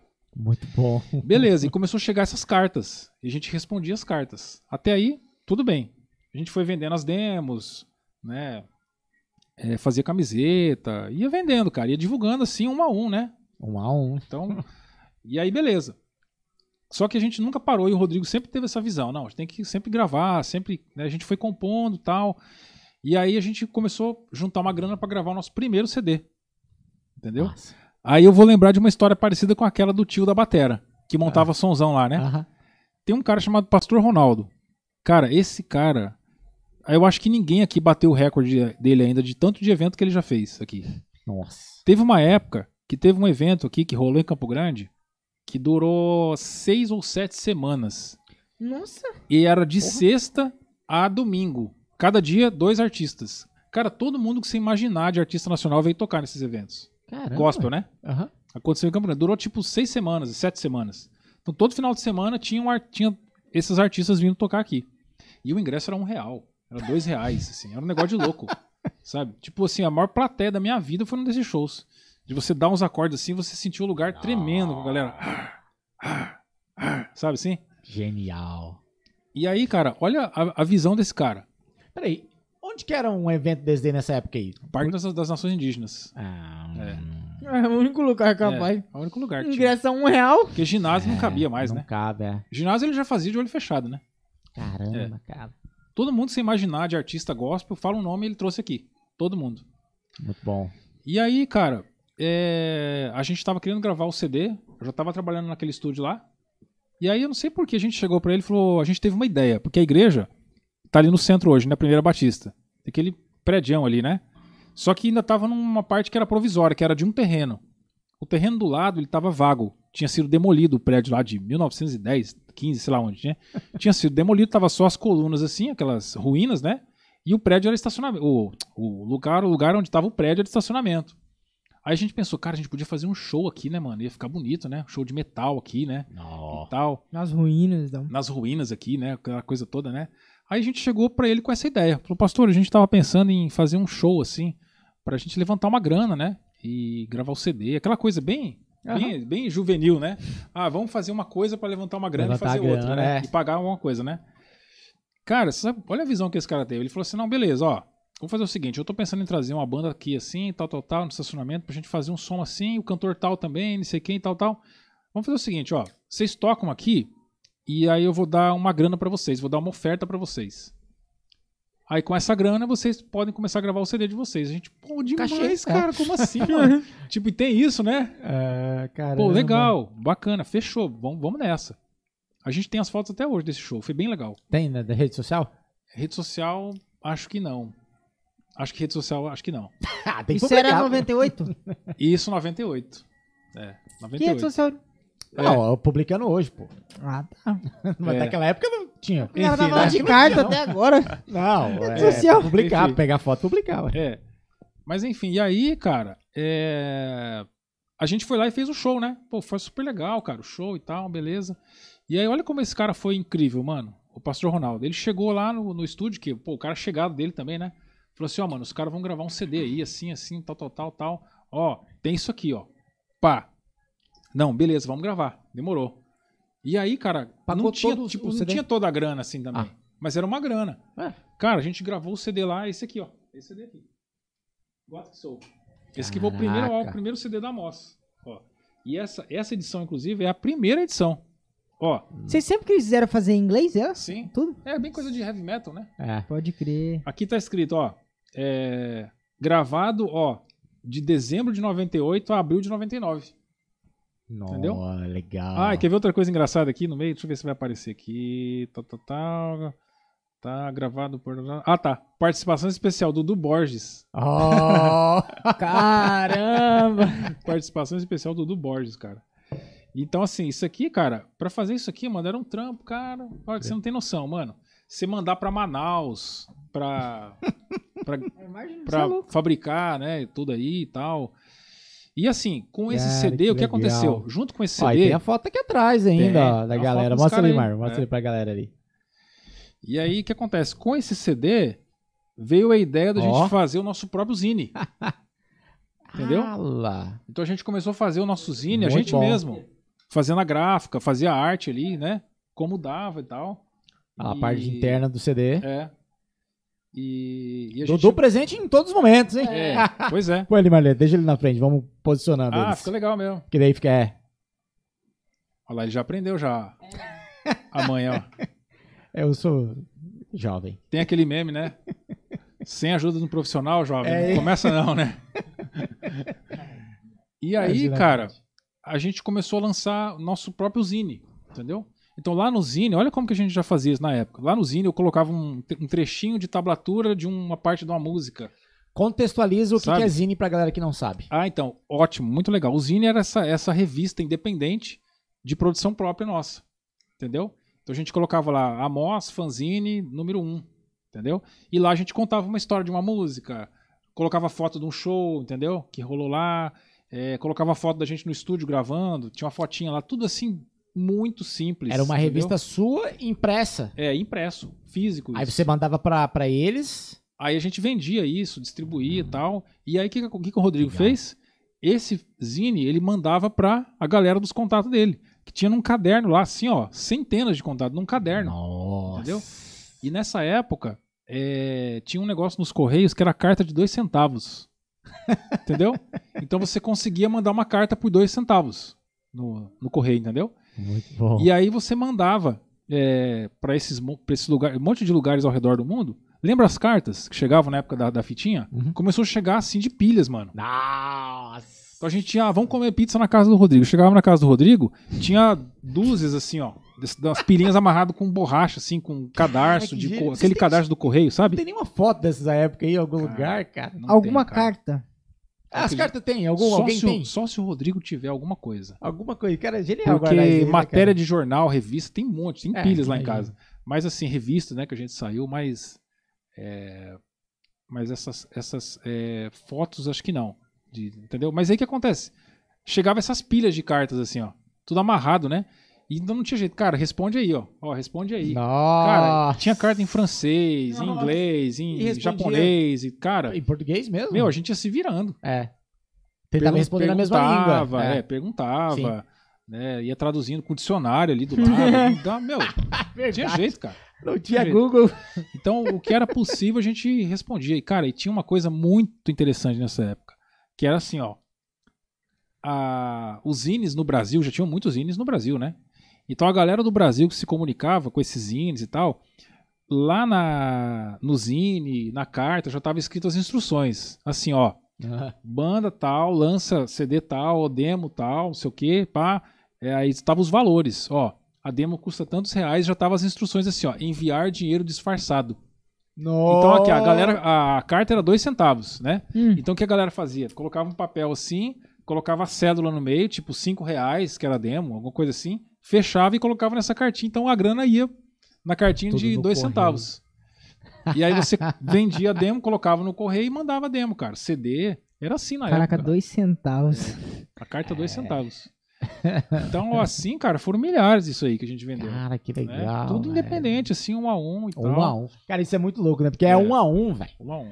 Não, não é em massa, não. O show de lançamento. um a um ó, garimpo da show de né, lançamento desse CD, o show de lançamento dele tem o cartaz até hoje, tem guardado lá um monte de coisa. Cara, a gente lotou o lugar em Campo Grande, mas lotou assim que não tinha como entrar gente mais. Que legal. E tinha um ingressozinho, né? E aí o cara colocou o som lá pra gente, tal, luz, palco. A gente fez um showzão, cara, cheio de convidados, cheio de gente. Isso em que o nome era- 99. É a moça. Cara, então, isso tudo foi ideia do Rodrigo, né?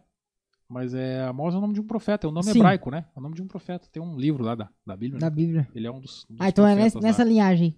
É, foi por Ah, causa, mas assim, eu acho que eu acredito que na época foi porque soou bem, né? Só por isso mesmo, é. Pode crer. E então assim, aí esse CD, cara, a gente, meu, a gente foi tocar em São Paulo mais algumas vezes por causa desse CD, né?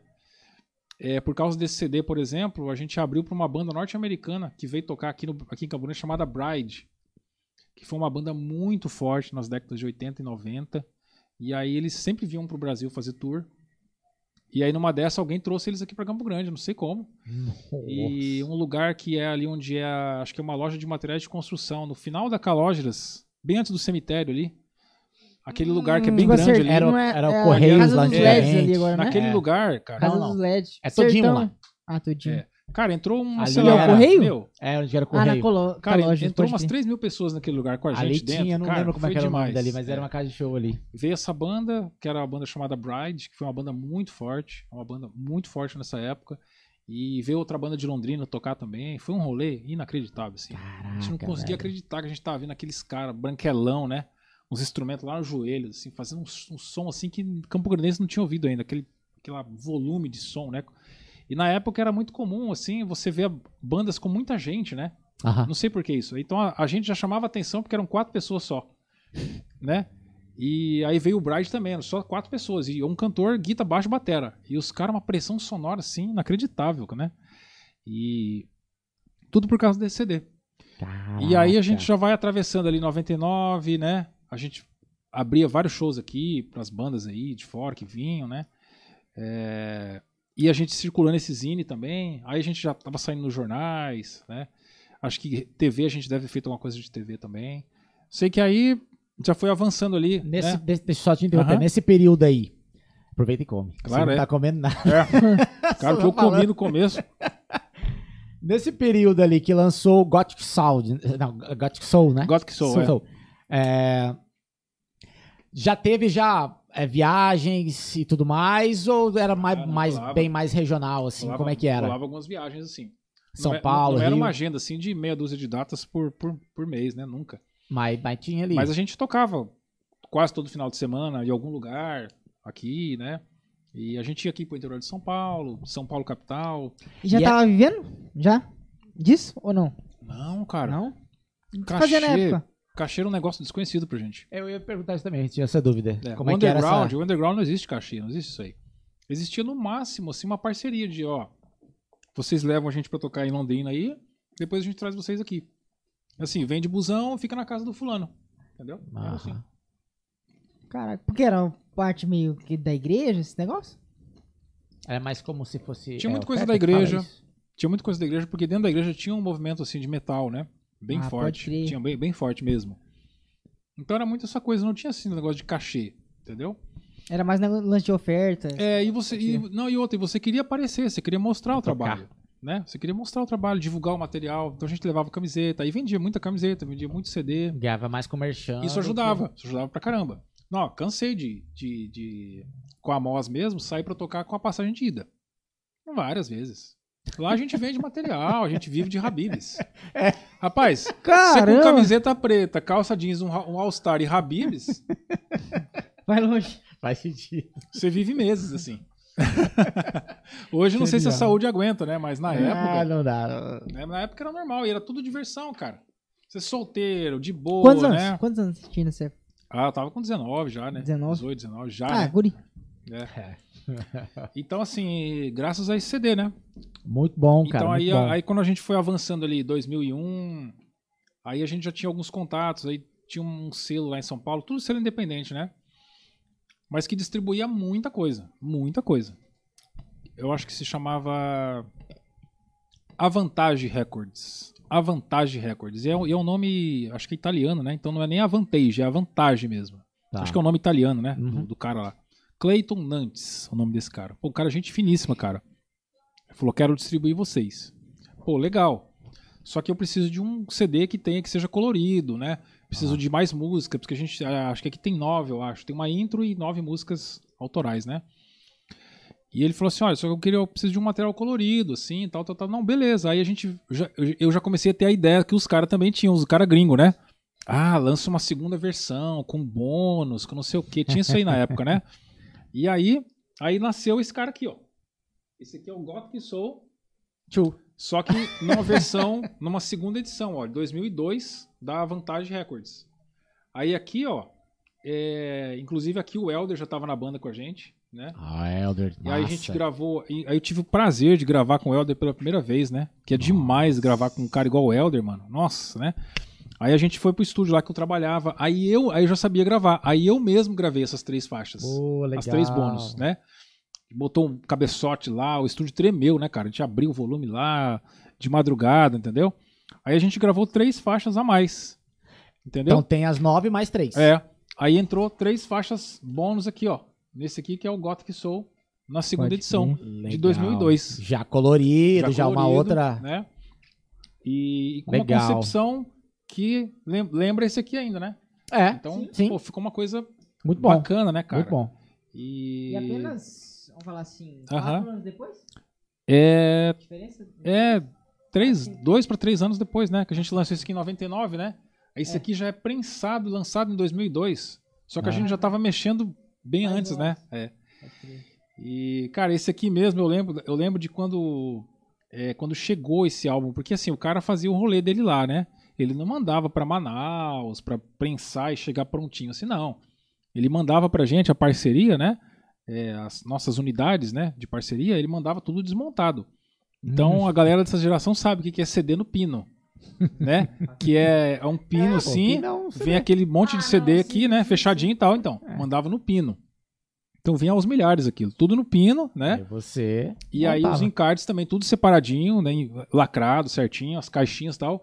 Cara, eu me lembro da gente lá na casa da minha sogra. Na época. É, na época, eu- esse, inclusive 2002 foi o ano que eu me casei, né? Final do ano. Mas provavelmente no começo do ano, quando chegou isso aqui, cara, aquilo assim, ó, uma linha de produção, assim, ó. Entendeu? E pensa os chineses, né? É. Cada um faz uma coisa. Você vai ter. Não foi pro é, Japão, mas ele Caramba. trouxe o Japão pra cá. Caramba, montamos quanto aí? Vai contar, montou 200. Assim, caramba, sério, eu já tô quase sem unha, né? Porque você montar isso aqui uma é uma coisa, montar 200, né? Cara, Então eu né? lembro lá, cara, minha sogra, minhas cunhadas lá, minha esposa, a gente montando aquilo, assim, alguns amigos também, né? Montando isso aqui, velho. Genial. E aí deu o que falar, né? Porque é um negócio colorido, né, cara? A gente saiu até na Rock Brigade, Brigade que era uma revista da Que época, né? legal. Na- a gente saiu na, puxa, Road Crew, ah, alguma outra revista que eu não vou me lembrar agora, fora os zines de Aham. metal cristão, né? Continuaram nessa. nessa, nessa... que continuou saindo Massa. também, e aí apareceram mais convites para show. Nesse ano aqui a gente tocou junto com Angra, em Campo Grande, nesse show aqui. Oh, Olha aí. Aí, pouco tempo depois, a gente tocou com o Rodox, que na época, né, Aham, o tinha Rodolfo tinha, saído, montado o, o, Rod- o Rodox, né, Uhum. ele tinha saído do Raimundos. Fora todas as bandas gospel que vinham pra cá, né, de metal cristão também, a gente tocava junto, Ah, trazia a legal. banda pra cá, as bandas levavam a gente pra fora, né. Tudo por causa desse esse CD aqui foi, foi bem legal na época. Cara, eu tô disso, até agora pensando aqui. É. Como tu vivia nessa época? Não, a gente trabalhava, né? Tinha uns empregos Não, gente, verdade. né? O que, que tu trabalhava nessa época? Cara, eu continuei dando aula de guitarra e nessa época eu trabalhava no estúdio. Ah, É. e aí tinha liberação, a galera liberava, tipo, Sim, fazer uma viagem. sim, sim, sim. Sim, porque não era um emprego assim de bater, bater ponto, Ponto. né? Ah, tal, tá, é. pode crer. Você ia trabalhar Então, da é, que você. Exatamente. é. Ainda, ainda não tinha me casado, né? Tava na casa do pai e da mãe, né? Aproveitando ali, né? histórias. Outra história, né, cara? Mas sempre na correria da música, né? Desde sempre. Ah, Aquele, aquele negócio que aconteceu lá no latino-americano, né? De você entrar no estúdio de produção musical, aquilo ali virou uma chave, né? Então eu falei, caramba, dá pra trabalhar com isso, né? Então, desde aquela época, sempre no estúdio. Final da década de 90 pra cá, sempre no estúdio, né? Legal. E aí, assim nasceu o, o Gothic Soul, entendeu? Muito bom. Foi uma época bem legal aí. Não sei se a galera tem mais perguntas aí e tal. Tem aí, será, Zé? Alguma coisa aí? Continua? Rapaz. Com certeza, tem um, um- uns um da velharia aí também que. Ah, eu lembro, pô, eu tava lá. Tem, tem. Vou colocar aqui, ó. Cara, que legal, Ô, cara. Mano, se tiver mais aquela aguinha aí, deixa Deus te usar, mano. Aquela, aquela, aquela com gás, sabe? Por favor. Um limãozinho. Acho que tem no congelador, hein, Mardo? Não tem, não? Tem. Coloquei aí pra dar uma geladinha. Geladinha. Aí, ó, já, já meti uma estética ali, já tão, ó. É, cara. Vai. Aprenda. Massa demais. Cara, Cara, é que muita história massa, né, mano? Cara, que assim, quando. Pô, não foi demagogia nem nada, assim, quando eu falei lá atrás lá que você realmente é, tá nessa divisão, assim, da, da, da estrada, porque. Da, da história de Obrigado, Campo Grande mano. musical, assim. É porque, cara. É, quiser, quiser voltar aqui primeiro, Zé, antes de você procurei? Fazendo favor. É.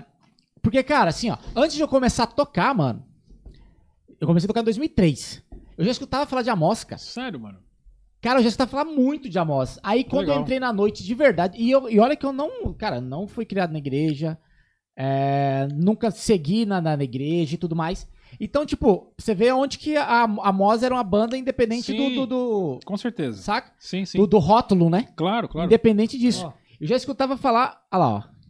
Grande Vinícius, cara. O Vinícius, mano, era daqueles caras que, que quando. Ele vai rir, ele vai ficar rindo agora lá. Ah, Mas é daquele cara assim que quando ele tá no show, você sabe que ele tá no show. a risada é alta. Não, porque ele é um cara bem animado. Ah, É. esse é Pode bom pra crer. chamar pro rolê, assim, porque anima todo Vários mundo. shows assim, grandes, assim, eu olhava assim, olha, ele tá ali, mano, né? Tipo, entendeu? Ah, Ela lá, se Vini. Grande liga. Vini, cara. Quem Saudade de você, apareceu mano. por aqui mandando oi. Valeu, Vini. Ó, o Nini, cara. já o toquei com o Nini Nini? um monte, velho. Ah, Nini, cara, o Nini. Aquela Alô, hora que a gente Pretinho. tava falando da, das cartas, né? É. Mandando dinheiro e tal. O Deuri comentou que era o Pix Raiz, mano. Na moral. Cara, Demo- esse comentário Esse era o foi primeiro demais, doc, o primeiro É. doc original. Faz sentido aí. Pix raiz, mano, o certeza. Nini, disse que Bride era o apelido dele quando ele tocar na igreja. Bride? É mesmo? Não, eu não sei, cara. Era meu apelido quando Ó, eu tocava o na Vinícius igreja. acabou de comentar agora aqui a história do capacete. Verdade, cara. É, ver- que verdade. é Essa aí, história do capacete é lendária. Imagina você tá num show lá, né? Todo, mal, todo, todo malvadão lá, né? Ah, pá, pá, pá, pá, pá, Ah, olha. metal. Aí você olha, tem um cara no meio da plateia com um capacete assim, ó. Ah, lá era ele. Era ele. Aí você dá uma risada aí meio ali, né? Tá assim, assim. pô. Não, ele veio do, de, de caramba, moto né? e não tem onde colocar. e Aí você volta serião, né? Tá. Muito bom, cara. Valeu, Vinícius, Então. pelo, pelo participação aí. Quer ter mais alguma coisa, Zé? Temos, calma aí, calma aí, calma aí. Ó, e pra você que tá comentando e pra você que vai comentar, é obrigatória a inscrição, hein, velho? Por favor, Pô, hein, pô. que Vamos, isso, cara. vamos ajudar nós aí cara? também, pra nós poder te ajudar e fica naquele, naquele lance legal. Olha lá o Abner. Show do Angra foi da hora. Eu tava lá. Eu tava lá, minha primeira semana. Olha só que legal, hein, Abner? crer. Que massa, mano. Muito bom. Alô, Abner. Aquele WhatsApp, hein, papai? Ó, Quero você aqui, hein? Ó, abertura Detalhe, do hein? O Abner, quando chegou no. O Abner tocou na Mos, cara. Olha, mas o Abner tocou em Rapaz, várias bandas, que toda vez que. O Abner, que cara. O Abner chegou na Mos lá, chegou assim, cara, como se não houvesse amanhã, mano. Mas chegou assim, chegando. Aí a gente tava lá assim, né? A gente olhava assim e falou: caramba, mano. É muito pra nós, né? Cara, o Abner é ET, né, cara? Ele chegou já assim, né? Não chegou brincando, não. Que chegou- legal, velho. chegou que chegando, legal. Mas demais. Ó, queremos você aqui, viu? O WhatsApp já tá lá, viu, papai? Por favor, venha, venha cá que todo mundo, cara, passa uns dois episódios alguém comendo do Abner. Passa uns dois alguém comenta do Abner. Todo episódio. Do Abner e do Narras. O Narras é, É, o outro que tá fugindo também. da gente. No, não, o que, que eu vou falar lá, não sei o quê. Ah, Sempre. Zé. É isso. Fechou aí, Zé? Fechou, fechou, Maravilha, fechou. Galera, comentem sequência. aí, vamos bolorar o negócio. Comentem e se inscreva. Cara. Mano, e e aí? Lançou o 2, Pois é, aí lançou É, o Gothic Soul, né, cara? já era gente- 2002, né? 2002, né? E, pô, muito, histórias assim incríveis dessa época, muita coisa legal, muita coisa engraçada, muita coisa bacana, né, mano, que foi rolando assim. A gente conseguiu, como você falou, né? Eu achei interessante isso aí que você comentou, que você já ouvia falar do Amos, né? Porque a gente, cara, assim, a gente nunca teve preconceito com ninguém, nem com nenhum lugar que a gente fosse tocar. Todos os lugares, eu acho que por causa da nossa atitude, né? A gente sempre era muito bem tratado, a gente era muito respeitoso com todo mundo, todos os Legal. estilos. Então, cara, meu, todos os lugares que você imaginar que rolava metal em Campo Grande nessa época, a gente tocou. Stones, Barfly, Ah, Independente do. é, Barfly, o- os, os eventos que a Angela Finger faziam, que eram demais, né? Acho que era Encontro das Tribos, Massa. é, show que tinha ali no, é, no Horto, né? Uhum. É só rock no Horto, né? Só Rock North. Pô, fizemos vários, só rock no Horto, som da Concha a gente fez. Cara, todos os lugares, mano, que tinha show e rolava, a gente era convidado, a gente tava lá. Não tinha pra ninguém. Fosse pra Legal. tocar 15 minutos, tocar uma hora, não tinha problema, a gente tava lá. Né? E a gente, super simples, né? Nunca teve nada megalomaníaco, assim, né? Ah, não, porque tem que passar som tantas horas, ah, porque isso. Não, porque não era tudo simples, era chegar pro lugar E pau. é, e chegar a bota, né? É. Não tinha pra ninguém. Então, é, acho que o pessoal sabia que a gente não dava trabalho. Ué, isso conta. E aí, aí, aí você começa a ficar parceiro dos técnicos, né? Você começa a bater bola ali, trocar ideia, pô, trocar ideia, super de boa, assim, né? Com- começa a ficar brother até dos técnicos, né? Acontecia, cara, da gente chegar em show assim, que show assim que era, era treta, sabe? Tipo assim, eu lembro que, pô, você imagina um show do Angra, mano. O cara tava fazendo a turnê do Rebirth, a turnê Nossa. mundial, era o último show da turnê. Tinha até japonês que veio do Japão junto com os caras pra assistir o show aqui. Era o último show da Genial. turnê Genial. né? O Aquiles já tava tocando, aquela coisa toda. Então, pô, a gente olhava o backstage assim, cara, aquele monte de case assim, tudo com a logo dos caras, o World Tour, não sei o que lá. Cara, show treta. Porque você chega num show assim desses, você não mexe no palco dos caras, né? Ah, Porque tá tudo pronto, tá tudo já setado, tudo acertado, tudo alinhado, né? E aí eu lembro de chegar assim no show, a gente com os instrumentos, aquela correria. Aí já encontrei os caras ali no backstage já. E aí, mano, vocês estão aqui, cara. Os caras, os técnicos, tudo de Campo Grande, né? ah lá. Cara, vocês estão aqui, mano. O que vocês vão fazer aqui, velho? A gente vai tocar. Sério, mano? Caramba, vocês estão como aí? Aí a gente falava, não, tô eu aqui. Ah, legal, é duas guitas, né? Aí o cara, o cara já virava pro fulano, fulano, ô, cara, bota um ampli aí do lado tal, aquele, sabe aquele Marshall, põe aí, põe, ó, põe aquele outro ali, pá. Vocês estão com a bateria. Cara, o Rick levou a bateria dele. O Rick Tibal já teve aqui, né? Já. Sim. Cara, ele tem uma bateria incrível, né? Pô, uma, uma- Ele é daquela época, então? É, o Rick tocava com a gente nessa época. Eu achei que ele era de agora. Não, o Rick tocava. Não, também, né? A gente fez um rolê uns É. tempo atrás. Aham. Aí ele fez com a gente, né? Mas ele tocava com a gente lá nessa época Que também. legal. Ah, o Rick teve aqui Ele foi bem levou legal. a batera dele, cara. Inteira. Né? Aquela batera enorme, É né? o Nick McBride. É, e aí, exatamente. Rick McBrien foi legal, hein? Né? É. né? Cara, e aí, meu, e aí, como é que vocês vão fazer, cara? Vocês estão com a batera aí? Não, a batera tá aí. Beleza, ó. Vamos montar. Fulano, ó, pega lá os pedestais, não sei o quê. Pá, vamos, cara, vamos levantar rapidinho aqui e tal, vamos fazer.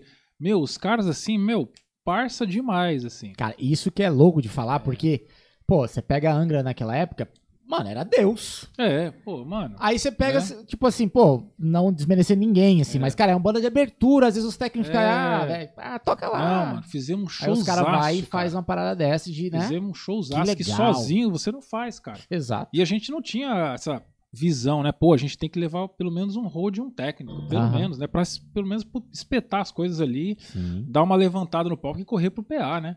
A gente não tinha essa visão ainda, né? E nem orçamento, e nem, nem sabia disso, na verdade, né? Mas a gente conseguiu fazer um showzão lá, cara. E foi bem legal, a galera que tava lá gostou, foi bem legal. Que Pô, bom. tocar no palco do Angra, né, cara? Você vê o setup dos caras ali em volta ali, mano. Responsa, hein? Mas foi, foi bem legal. E- Caraca, velho, E aí, muito bom, e aí nisso bom. já estavam surgindo mais músicas, a gente tava sempre ensaiando, né? É, essa época a gente ensaiava muito, né? Vocês já faziam, ah, o show de vocês era, que, sei lá, uma hora e meia, duas, não sei. É uma hora, geralmente, uma hora e meia. 100% autoral? Só nosso. Legal, Até essa muita época, música. Muita música. Até essa época era tudo autoral, assim, tudo mesmo. E, e aí a gente começou, cara, a gente precisa gravar outro CD. Gravar outro CD e tal. E o Elder tava com a gente na banda, né, cara? O Rick tava com a gente na banda. Aí tinha o Denis, que já tava no teclado também. Então a banda tava com uma cara assim, muito legal. Duas guitarras, teclado, né? Um teclado bem bacana, bem, bem heavy metal mesmo, Aham. assim, né? Meio sinfônico e tal. E um pouco progressivo também, porque o Denis já tava, a gente já tava naquela pilha de Dream Theater também, né? Da época, né? E aí, cara, a gente, não, precisamos, precisamos gravar outro álbum e tal. E eu já tava trabalhando no estúdio maior. Eu já tava na Pantanal. Oh, É, eu já tava na Pantanal. legal. Então lá, quem que eu gravava? Eu gravava as coisas do Tradição, lá. é, essa galera que tá aí Brasil afora hoje, alguns que já até desapareceram, né? Aham. Mas a galera que foi toda pro mercado aí, todo mundo tava começando ali, eu vi todo mundo começar. E atendia os caras, entendeu? Então eu já, eu já tava gravando, né, cara? Pô, e eu, e eu tava do lado do Ivan, né? O Ivan Miyazato, Sim. né, cara? O tempo todo do lado do Ivan, o Iv- o Ivan já tava me ensinando a mixar, né? Então, pô, outra escola, né, cara? Uma escola assim, a Pantanal foi demais, porque eram três estúdios funcionando das 8 da manhã a 1 da manhã. Assim, direto Cara, né? Que tinha gravadora ali acoplada, né? A gravadora Pantanal. Então, era muito artista, muito artista gravando tal. E, e por conta do Tradição já estar conhecido na época, eu acho que eles nem estavam com a Universal Music ainda. Foi a- antes um pouco, né? Mas aí, por conta deles irem muito pro sul, a galera do sul vinha muito pra cá gravar É, as né? bandas do? Paraná, né? Do norte de Santa Catarina ali, a galera vinha muito gravar em em Campo Grande. Eu gravava essa galera toda, né? Beleza, então eu tava experiente. Aí eu pensei, cara, a gente pode gravar aqui, mano. Né? E a gente já foi negociando lá e vamos gravar aqui e tal. E como é pra vocês, Pô, eu, pô, vou pegar só uma aguinha lá. não, de boa. E aí os caras deram uma facilitada, né, cara? E a gente acabou gravando lá na Pantanal o nosso álbum seguinte, que aí foi esse aqui. pode crer. Isso já era? Aqui, ó, foi gravado em 2000 e... Cara, deixa eu dar... Esse aqui é 2002. É, 2000, é 2002, 2002. né? Esse aqui, ó, eu, eu já vou ter que ler, o- vou, vou ter que ler o encarte já aqui, é, quer ver, ó? E o cara não Sim. lembra, né, mano? Você acha, ó? Gravado de janeiro até março de 2000. Não, não, não, não. Vou voltar um pouquinho antes aqui, ó. Tô lendo outra parte. Ó, gravado de março a novembro de 2003. Ah, um aninho depois. É, Um aninho. exatamente. Caraca, Gravado de, isso. é, de março a novembro de 2003 é porque tem uma outra parte desse álbum que foi gravado em outro estúdio, que Hum. foi em março de 2004. Ainda tava É. vendo aquele lance de fazer bônus e É, dois, dois, dois É. CDs assim. Assim, é uma época que se passava muito tempo no estúdio, né? Gravando. Pode crer. Porque a gente mesmo, a gente não tinha assim, tantas ferramentas assim de fazer uma pré-produção, por exemplo, de fazer umas demos, era muito escasso as coisas, né? Então a gente acabava ficando muito tempo no estúdio. Ah, isso aí não deu certo, faz daquele jeito, faz assim, muda aqui, muda ali e tal. Pra você ter uma ideia, teve músicas que a gente praticamente compôs dentro do estúdio, cara. Que é uma experiência muito louca também, né? Tem muita diferença, sim? Cara, Grotesca? Tem. Tem, tem Porque compõe, tipo, em é. casa com um monte de coisa e tal. Não, assim, de- em termos de som, não muda nada, né? O que muda é a experiência da gente, né? Pode De crer. você estar dentro do estúdio e nascer a música ali na hora, né? Deve ser Eu, le- eu lembro que a gente precisava de uma música a mais, e aí o Denis Subtil, ele tinha uma introdução no teclado ali, com uma coisa que ele tinha brincado com o baixo do Rodrigo, assim, o, o Rodrigo cantando e tal. Pode E a gente pensou, cara, essa música podia ser assim, ó. E tal, e foi, pô, legal, vamos fazer isso, vamos fazer. Só que não tinha introdução. E eu me lembro como se fosse hoje. O Elder pegou um violão de 12 cordas lá, que tinha lá no, no Sim. canto lá qualquer, e ele foi pra varanda do estúdio. Tinha um, é um sobrado, né? Tinha uma varanda assim e tal. Ele foi lá pra, pra varanda e voltou com a introdução pronta. Entendeu? Caraca! É. Então é. Processo criativo é, rapidão, então- velho. Então era assim, né, cara? É o processo criativo, a gente fazer isso. Então, assim, aí a gente gravou esse álbum aqui, né? E aqui é bem legal mostrar que ele, esse álbum aqui, ó, ele nunca foi lançado no Brasil. Porque ninguém se interessou pra, por pegar ele e lançar. E como a gente tinha gastado muita grana nesse estúdio, a gente, a gente ficou o quê? Cara, foram quase 90 horas de gravação pra gravar esse álbum. É um álbum que foi, assim, bem gravado, Nossa. bem pensado, bem, né? E aí, cara, é, o Rodrigo tinha os contatos dele, né? E aí ele mandou pra essa galera dos Estados Unidos, ó, Bomb Works. E eles lançaram lá nos Estados Unidos isso aqui. E esse aqui que eu tô segurando veio de lá. Parceria, né? Então os caras mandavam de lá a mesma coisa, tudo no pino, um monte, assim, ó. No pino e os encartes, tudo separadinho pra gente montar. Pra você ter uma ideia, olha a qualidade desse encarte, ó. Falando em qualidade de encarte na época do Spotify, né? da Deezer, né? A galera. Mas assim, a gente não, não tinha impressão assim aqui nessa época que a gente fazia, né? Que a gente conseguia. Tudo já grampeado, cara. Um negócio assim, luxuoso, né? Pra época. Caramba, cara. Que genial, Então, velho. E aí nasceu a Matter of Time, né? Que foi, que foi lançado em 2005. Você vê que as coisas demoravam, né? A gente gravou em Ah, pode 2003, crer. final de 2000 2003. 2003 e um pedacinho de 2004. Só que aí em 2004 a gente ficou mixando ele, entendeu? Tá? Aí a gente juntava grana, até conseguia grana pra pagar, aí ia pra mixagem. Então, até mixar e mandar isso pra fora, não sei o que e tal. Lançou em 2005. Quem mixou esse álbum aqui, é uma curiosidade também, foi o Guilherme Cruz. Olha, ele já tava nessa álbum. época Ele, mixando, ele tinha acabado de voltar dos Estados Unidos pela, da segunda vez, né? Que ele foi, se eu não me engano. E aí esse aqui foi, foi mixado pelo Guilherme Cruz lá no Megafone. Ah, o do primeiro Fralda, né? megafone que ele montou, que era lá na, no Carandá. Entendeu? É, pode uma avenidazinha ali do Carandá. Não era o megafone atual, né? Era o Ah. megafone antes ainda. E foi mixado tudo lá. Entendeu? Tem a fotinha atrás ali também, né? Tem uma da fotinha aqui galera, atrás. é. Que nessa época aqui, a gente. Nós, eu e o Rodrigo ficamos temporariamente uma dupla. É mesmo? É. Por quê? A galera saiu? Porque nessa época a gente fez uma uma movimentação que acabou não dando certo, né? Então assim, ó, você viu que ficou até em perspectiva agora aqui, né? Ó. É, Muito bom. O cara trabalha na TV, né, meu? O cara Não, é é. foda. Ele já chega coordenando, coordenando e tal. Não, já tô até cortando nervoso aqui. Passando os cortes, tudo É foda. É, difer- é diferente. é É, diferente. não, para, que isso, cara. Eu, eu era o cara do áudio, né? É que a gente fica olhando os caras igual o Andy trabalhando, né? Mas eu era o cara do áudio, né, mano? Enfim. Ué, o Andy veio aqui, o Israel não conseguia trabalhar. Ah, sério, mano? Ele ficava com nem medo. Menino, eu suei frio aqui. O Andy tranquilo, uma paz de Cristo aí, ó. Cagando pra mim. Então, capaz que tu não Ah, o consegue Willy te- também veio aqui. O Willy, né? O Willy é fantástico, né, cara? E aí, mano, é, numa manobra que a gente fez e que acabou não funcionando, né? Foi o, o, o Elder e o Rick Tibal foram morar em Londres. Ah, Né? foi naquele lance que ele falou É. que ele foi aprender mágica. Ele foi fazer Isso, mágica no é centro. É verdade. Na rua. É. Ele foi pra Londres, né? Os dois foram pra lá. E o Dennis deixou a banda por uma- alguma razão que eu não vou me lembrar. Talvez alguma coisa de, de momento e tal. O Denis, cara, se eu não me engano, eu toquei música japonesa com ele o ano passado. Pode ser que seja. Dennis Subtil. Cara, é porque o, o nome não, não me é Aham. estranho. Vou até Sim. te mostrar aqui, ó. Eu publiquei uma. publiquei? Acho que eu publiquei. Cara, como que é conviver na banda com o Rick Tibal? Cara, Ele deve ficar tipo assim, vou assumir um tom. tá ligado? Aqui, ó. cara, é uma Ele é assim, que- zoeira? Ele mesmo. Aí, ó. Ele comentou, cara. Falou, cara. Porque tinha acabado de acontecer. Não. Tinha acabado. Não, não lembro se tinha. Mas eu lembro que ele comentou no podcast, pô, eu vi fulano de tal que foi lá, É. eu sou amigo dele, eu falei, pô, legal. Agora você falando faz todo sentido também ele, cara. Toquei Músico com ele, fenomenal, cara. Dennis, toquei com ele o ano passado, música Fenomenal. japonesa. cara, o Rick Tibal, eu falo que todo mundo merece conhecer ele, cara. Cara, ele é, um velho. joia rara, né, velho? Ele é é- genial. ele é- Cara, ele veio aqui no Cara, podcast, meu ele é um artista completo, cara. É. Ele pode fazer o que ele bem entender. Já falei pra ele, cara, ele hora que pode tiver o cantar, show dele, velho. ele pode tocar bateria, ele pode fazer o Até show porque ele dele. sabe de tudo, né? É. Não, é. Sabe o que você tá pensando? Boa, foi gostei, boa ele aquela foi- aí. Ele foi rápido aí. Essa foi boa, ele Vai. sabe de tudo. Foi, foi boa essa aí. Cara, Cara, ele, a gente se divertia com ele, cara. E quando ele pegava as letras, as letras todas em inglês, né? E quando ele pegava pra fazer tipo uma. Tipo uma interpretação da letra. Cara, a gente chorava de rir, cara.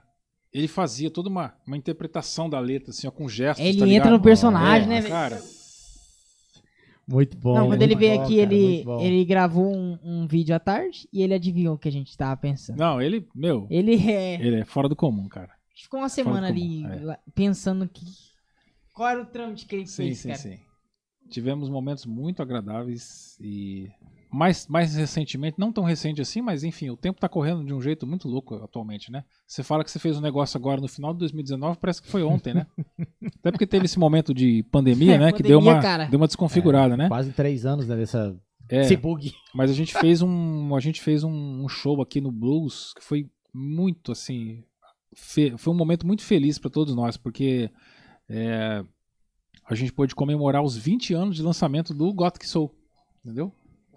Então apareceu uma galera assim que a gente não via há muito tempo, cara. Foi lotou o blues lá, foi muito legal. Aí a gente tocou várias músicas do Gothic Soul, várias músicas do Amether, né? Pode crer. E foi bem legal, cara. Eu- Esses três marcaram mais? Cara, o primeiro esses marcou três, mais? esses três marcaram mais, mas é curiosamente assim, o álbum Gothic Soul ele é muito querido, cara, pela galera. Pela seguinte razão, porque é bem provável que ele, se não for o primeiro CD de metal cristão brasileiro, Então, é essa um dos visão. primeiros. É. Se ele não for Pode o primeiro, crer. porque até nessa época toda a galera fazia demo, fitas demo, entendeu?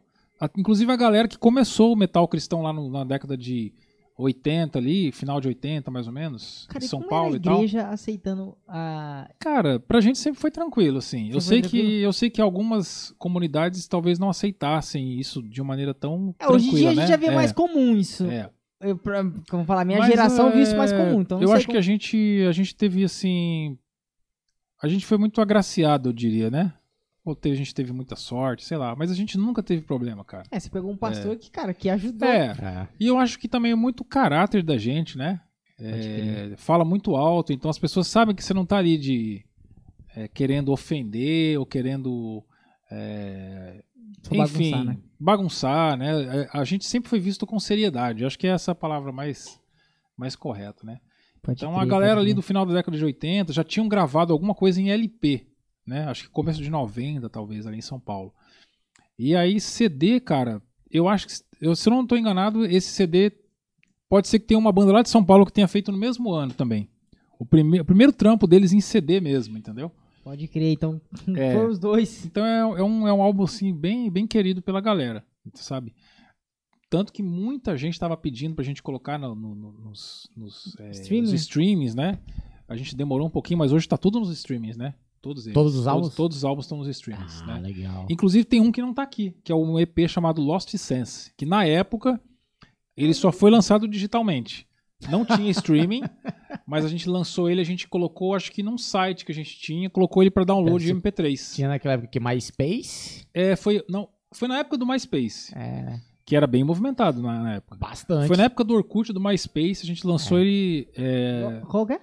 Lost Essence. Ah, Lost nossa. Essence. Aí a gente foi pra São Paulo tocar, a gente fez um clipe lá em São Paulo, né? 2006, né? Isso mesmo. E aí nessa mesma época também eu já tava em casa com meu home studio e tal, aí foi quando a gente fez o acústico, que é aquele ali, ó. Opa, aí a gente fez pegar o aqui. acústico, ele foi feito esse totalmente bonitão. por mim e pelo Rodrigo, né? O acústico. E fiz umas remixagens do A Matter of É, né? Time em versão acústica, que tinha lá uns violões gravados, né? E o pessoal também gostou muito. Aí tem algumas músicas, tem músicas em português, inclusive. Então, eu vi os nomes É, aqui, ó. na época, Negras Nuvens. Eu tava muito, eu tava muito inspirado por um, um álbum, não sei se eu posso chamar de álbum, né? Mostra ali pra Mas o? Pra galera ver. o White Snake lançou o Starkers in Tokyo, né? Que era só o Adrian Vandenberg e o e o David Coverdale. né? Era só os dois, lá em Tóquio. Só violão e voz. E a galera pirando, né? Aí eu vi aquilo e falei, pô, legal, cara. Aí eu tive a ideia de fazer o, o acústico do Amos, o Rodrigo topou e. Tem que pôr foi- certinho igual ele colocou ali. hein? Tem que, ó, ó, a estética aí, bicho. Senão você vai. Diria um rapaz lá que tá na banda. Orra, meu, né? Caramba, mano, tá ficando bonito isso aqui, hein? É, velho. O Cara. tá adorando com o toque dele. Não, mas é, não, eu vejo isso e cara, que genial. Muito genial. Muito e aí bom. a gente, enfim, colocou algumas músicas, tudo voz e violão, né? Que ficou bem legal e, assim, a coisa bem pra fã, né? De curiosidade e tal. E aí já, já tinha. Já tinha. A banda já tinha voltado em si. É, a gente teve várias formações, mas sempre eu o Rodrigo organizando a Rodrigo. coisa, né? Inclusive nessa época do, do, do Lost Sense, quando a gente foi tocar aí, né? Nos shows e tal, a gente tava com bateras mais gente fina e incríveis, assim, de linguagem que eu já toquei, cara. Era muito divertido tocar com, com o Mark. Porque ele ele já era órfão de pai, né? Quando a gente conheceu ele, já, ele já adulto tal, mas era, tinha perdido o pai e tal. E o pai dele tinha sido baterista de uma banda muito grande do interior de São Paulo de baile, né? Dessa, e aí que acontece? Ele, quando o pai dele faleceu, acho que, enfim, ele foi substituir o pai dele nessa banda. E ele me falava sempre que era uma. Nessa época eu nem imaginava que era isso. Mas ele falava assim: Evandro, era uma banda que eu, eu subia no palco, sentava no banquinho, o cara me entregava as baquetas e colocava meu fone. E eu tocava. Caramba. Acabava o show, tirava e ia embora pro ônibus. Era assim, era uma banda com uma agenda muito forte, muito Caraca. profissional. E aí o Mark ficou tocando com a gente, acho que uns dois ou três anos, esse cara. E eu aprendi muito com ele, uma figuraça, cara. Uma fi... eu, eu falava que ele era o John Bonham, né? Porque ele tinha, tinha um cabelinho meio assim, né? E era muito divertido. Tipo assim, a gente foi lançar. Ah, a gente foi lançar esse DVD aqui, ó. Gente- ele tava com a gente. Esse que é um DVD. Esse daí foi antes do acústico. Esse aqui foi. Cara, esse foi logo depois do acústico. Depois É, do acústico. é. Olhada. A brincadeira do 9408, inclusive, Já ia te perguntar. é de, é de 1994 a 2008. Essa aqui foi a brincadeira. Do 9408, né? É. Legal. E não tem nada muito complicado aí, não. É uma sequência de vídeos, né? A gente tá falando de uma era pré-YouTube, né? Sim. Então, uma sequência de registro de show, de coisa. E deve ter um ou dois, Legal. dois ou três clipes aí. Uma coisa assim. É, Live só Rock Norte. É, exatamente. É. Muito bom. Então, nessa Claro. época, tem umas coisas muito engraçadas que aconteciam. Tipo assim. É o único DVD? É, o único DVD. Muito bom. E eu me lembro da gente chegar, tipo, em Três Lagoas. A gente foi lançar esse show. e A gente era a banda principal em Três Lagoas. Cara, foi um show muito legal. Ah, esse daí é. Tem que fazer uma estratégia aí pra ele parar aí. Será que para? Ô, cara, você é bom nisso aí, hein, mano. Eita. Contratado. Sou. E a gente chegou lá, cara. A gente chegou Quero, lá no. quero ver você fazer com tudo isso. É, Não, esse aí. a gente Não, eu já che- tava aqui pensando, É. matutando o que eu vou fazer aqui atrás. tava aqui, ó, faz hora. Cara, a gente chegou lá no, no, no show em Três Lagoas, banda principal, né, cara? E tinha tido um monte de bandas, cara. Antes. Um monte de bandas, o dia inteiro, cara.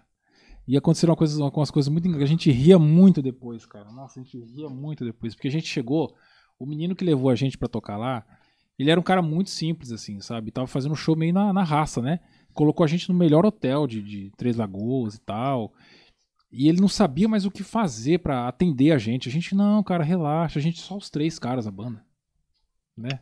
Nem VS a gente tava começando a usar. Aham. A gente tinha usado outras vezes já, mas esse dia nem VS tinha nada. E aí, a gente tá lá e aí o palco, você imagina a, a condição que estava o palco depois de um dia inteiro de shows. Cara, só não Sua tinha cadáver de, de, de camundongo, essas coisas, não tinha, mas tinha, tava aquele estado o palco, né? E quando a gente tava pronto já pra começar quase a tocar, ele falou, não, ele chegou, mano, não tem mais nada que eu possa fazer por vocês, cara. Tipo assim, já tinha, já tava abastecido o palco, tinha água, tinha tudo que você imaginava, o som tava legal, a gente tava pronto pra começar. E aí ele falou, cara, vocês não querem que eu dê uma melhorada no palco aqui? Não, pô, cara, por gentileza, que a gente olhava, cara, era copo descartável, guardanapo, assim, mano, o que você imaginar tinha no palco, né? E aí, cara, se puder, se puder dar uma geral no palco aqui, vai ser bacana, né? Pra gente ficar mais à vontade. Em cima. Não, beleza. Cara, do nada a gente olhou assim, mano, olha o que o cara tá fazendo. Cara, ele tava com uma vassoura. Fazendo assim, sabe aquela guerra no Chaves da Dona Florinda contra o, o seu Madruga? Joga pra lá, joga pra cá. joga Cara, o cara tava assim, ó. Mano, lá. O cara tava se acabando no palco com aquela vassoura assim, A gente bom. falava, mano, não ri não, mano, que o cara tá, tá Se sendo camarada. né? Mano, mas ele deu o palco, ficou impecável, cara, em questão de segundos, assim, ó. Nossa. Com aquela vassoura dele, eu falei, "Mas vai voar. Cara, Cara, beleza, né? Muito bom. Beleza. Aí a gente foi, aí a gente, bom, a gente foi tocar. O, o Mark, que era o batera, ele tocava assim, ó. Na época ele era endorser da, da Mete- Meteoro? Não, que Meteoro? Qual que é o nome Orion. da... Orion. Orion, né? Olha. É, tem é chimbal, né? É prato, né? Prato, é. É, Orion. Por que, que eu falei Meteoro? Não sei. Aí você falou meteoro, eu lembrei de Orion. Não sei É, por que também. Luan é. Santana, né? Meteoro. Incrível, né? Nossa. Cara, ele era endorse dessa galera aí. E ele andava com uns pratos, assim, muito grandes, velho. Acho que era 22, assim, o, o, o Aham. Hyde, sei lá. Mas era muito grande, cara. Aquela coisa Led Zeppelin mesmo, assim, né? E ele andava só com aquilo, cara. Assim, meu, dois crashes, assim, um Hyde só. E o chimbal, né? Mais nada. E caixa. E foi muito engraçado, porque a gente chegou lá pra tocar. Tinha uma banda tocando antes da gente que os caras estavam fazendo Dream Theater cover. Nossa. Mas assim, não dava pra entender direito os caras tocando. Eles estavam se esforçando, né? E enfim, galera da cidade ali, né? Sim. Mano, e o cara tocando, o cara se acabando na bateria, mas uma bateria assim, Gigante. muito. Acho que dava umas três do, do Tibal, assim, sabe? A bateria. Nossa. É. Mas era grande a bateria. Mike Mandini, assim, sabe?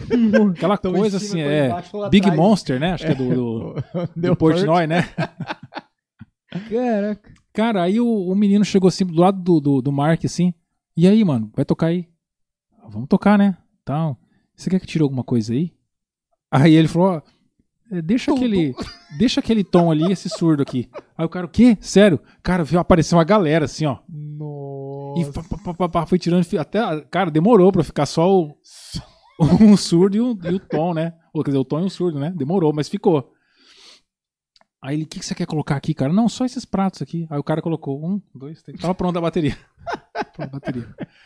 Cara, ele sentou na bateria assim, ó, e tirou a camiseta. Assim, apareceu todas as tatuagens dele assim. Aí a gente olhou, cara, todos os caras que tinham tocado antes na bateria estavam atrás, assim. Assim, ó, os caras assim. Olha. Cara, na hora que ele começou a tocar, veio um som no PA, assim, ó, Ah, no side. Porque até um cara que tava de hold com a gente, né, falou assim, cara, tá estranho esse side, né, mano? Nossa, tá muito ruim o som, né, cara? Eu falei, não, fica tranquilo, porque eu já sabia de som, né? Eu sabia que os caras não estavam tirando o som. Você tem que tirar o som, né? Cara, na hora que ele começou a tocar, veio um som, mano. Cara, a galera atrás não se mexia, ficava todo mundo assim, ó. Olhando ele assim. E ele lá, cara, se acabou. Ele levantava da bateria, assim. Ele, cara, cara muito old school, assim, sabe? Que é Legal. massa de ver, né? Sim. E outra coisa engraçada do Marquinho, só pra fechar o, o rolê do Mark, né, o Batera, é que assim, ó, é, faltavam 10 minutos pro show, eu tava me alongando, tava fazendo alguma coisa ali e tal. Aham. Cara, faltava 10 minutos pra começar o show, ele tava dormindo. Qualquer lugar que a gente fosse tocar, cara. Sério, São bicho? Paulo e tal. Cara, tava dando hora do show, ele deitava, cara. Ele deitava em qualquer coisa, no bag, assim, e ó. Apagava, é mano. possível. Apagava, cara. apagava. Aí faltava cinco minutos. Ô, mano, vai começar, cara. Ah, já vai começar, né? Beleza. Aí ele levantava, dava umas alongadas assim, dava umas, rodadas na baqueta e chegava madeira na bateria, mano. Caraca, Era o que a muito gente legal. falou aquela hora de alongamento, aquecimento, ele desconstrói. Cara, era muito legal. Era muito legal. Ele dormia, cara. Cara, como é que consegue dormir dormia. segundos antes É. de, de- do show, cara? Não e dá. já chegava entregando, cara. Entregava mesmo. É. E aí, bem nessa época. Ó. É. bem nessa época já começou a vir a ideia de fazer o outro, né? De fazer o Esse. outro. É. E aí, nessa época, é, o, o Mark tam- também tava com a gente esse ainda. bonitão, tal. hein? É. Esse daí, cara, a gente fez assim, já foi bem pensado, né? Também. Jade. É, esse é o, esse é o Jade, né? E é bem diferente. É bem diferente porque, assim, é, as músicas são todas do Rodrigo, como os outros, né? Só que aqui acho que tem. Não, no Amélia acho que tinham duas músicas. No Amélia já tinham duas músicas minhas. Mas aqui acho que deve ter umas três, mais ou menos. Ou quatro minhas, eu não me lembro certinho Aham. aqui. Mas é, esse aqui também foi lançado nos Estados Unidos. Não sei se tá escrito aqui o nome da galera. Igual o outro só lá e depois. É. E aí o cara mandou pra gente aqui, ó. Na parceria. Não, não, esse aqui já foi feito aqui. É. Mas enfim. Ah, não. Ah, Agora, agora eu já tô me lembrando. A gente fez aqui no Brasil e mandou pro cara. Hum. Aí ele começou a vender num site lá. E é legal porque, tipo, deu top vendas lá. Ô, É, louco. Assim, é um selo independente, né, cara? Aham. Que vende, de, na época, vendia por correio, de um a um, né? Sim. É, no site dele. Isso aqui é 2016. Entendeu? E, cara, foi Caraca. bem massa, cara. Isso aqui foi bem legal também. Tá, tá aí, nos, tá aí nos, nos streamings aí. Cara, genial, velho. Então, assim, essa foi- esse foi o rolê com, com o Amos, né? Então, O tem último história foi pra contar aí. 2016. 2016, é. Foi o Jade. E aí a gente conseguiu colocar todos no, no, no streaming, né? A galera Então, tá... tá, tá tudo lá pra galera acessar. pra galera- Spotify, todos Spotify, assim, de- os Deezer, principais. Amazon, todos aí. Ah, É. Só procurar. é, a Moz. É. Só será que só a Moz já acha ou não? Tem a Moz alguma coisa? Apareceu? É? É. Ah, então só a Moz já era. É. Bem facinho de escrever, M-A-O-S. Então, YouTube também, que eu vi que tem. YouTube tem, eu tenho um canal no YouTube também, que a gente movimentou mais ele na época do- dos 20 anos, né? Do, do, do Gothic Soul. Tem um clipe lá, bem legal, que já tá, que tá essa formação do Elder, assim que a gente se encontrou de novo, né? O Elder, o Rick e tal. Nesse, tem um clipe no YouTube, bem legal o clipe, feito pelo Lenny, que talvez você conheça. Ah, o Lenny, É, a gente quer o trazer aqui. O É, Lenny então, o Lenny é outro cara pra vir aqui, né? Pô, irmãozaço, assim, brother, é demais. ele. Eu achei que É. ele nem tava mais em Campo Grande, cara. Ele tá aqui Cara, ainda. faz algum tempo que eu não vejo ele, hein? Mas eu acredito que ele esteja em Campo Grande, sim. É. É. Então, Lenny é- E, então, assim, foi um trabalho de vários que a gente fez, né? O Amos foi um que, que eu tenho a minha cara aí, né? Tem muito de mim aí nele, né? Foram cinco história, mesmo. né? É o É. filho, né? É. Seis, na verdade. Então, É, entre o LP, o É. DVD. a demo, né? É, São o sete. LP não. O... Desde a demo, né? É. Cara, e aí, deixa a gente trazer um é, pra cá e depois a gente retorna um pouquinho. Aham. É, do 2016 deu uma encerrada, o que aconteceu ali? O que que meio que parou? Pra vocês fazerem o 2016? retorno. Pra É. chegar nesse assunto do retorno. Sim, sim, sim. É, 2016, acabou que ficou somente eu e o Rodrigo novamente, né? O Marquinho, ele seguiu outros caminhos. Ele tinha um selo independente, inclusive. É um cara muito trabalhador na música. Não sei onde que ele tá agora, mas eu acredito que ele esteja nos Estados Unidos. Ele andou morando fora em alguns lugares aí, mas acredito que agora ele esteja nos Estados Unidos tocando. Inclusive. É. Ele trabalhou com uma galera do blues aqui no Brasil tal. Ele sempre foi um trabalhador, trabalhador da música, né? Nunca parou. Teve selo independente e tal, e passou um tempo bem legal com a gente, né? E aí, em 2016, acabou que ficou somente eu e o Rodrigo novamente, né? E aí, o Rodrigo, nessa época, ele mudou de Campo Grande, tá morando hoje no norte do Mato Grosso. Hoje ele tem uma clínica, né? Ele é psicólogo e tal. E aí, acabou que a gente só foi. E aí, a gente se falava somente assim, né? Pelo WhatsApp e tal, Aham. né? E esse rolê, inclusive, todinho do lançamento do Jade, a gente já fez à distância. né? Eu mixei o Jade aqui em Campo Grande, ia mandando pra ele e tal, até a gente, né? Esse CD, na verdade, ele foi gravado na mesma, é- no mesmo ano do acústico. Essa é outra curiosidade, né? 2009 a gente fez o acústico e eu já tinha esse aqui praticamente todo pronto. Caramba. E aí quando foi Caraca. ali 2013, 12, sei lá quando aí, 2014, por aí. A gente começou, cara, e aí, mano, tal, e aí, não sei, velho, vou ver aqui. Aí abri e fui ver os backups lá.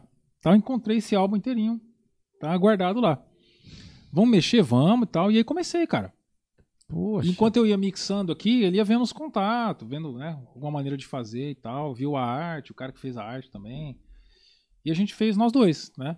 Muito bom. Aí eu mixei tudo pra Não ele, deixou pra, morrer. pra gente, né? Ou É. Uma coisa já tinha, né? É, pô. é. Muito bom. Então, tem uma história muito, muito bacana, muito. A gente tem bastante orgulho dela, assim, sabe? De, de Pô, ter. A história É, que, que foi é. construída aí, cara, e é, e é eterna. Pra sempre, é. Isso, isso que é o mais É. massa, né? Pra sempre. É, Aí, é. E aí vocês veem ali 2020, que, que fez o que show dos Rick, 20, anos, dos- dos 20 anos foi 2019.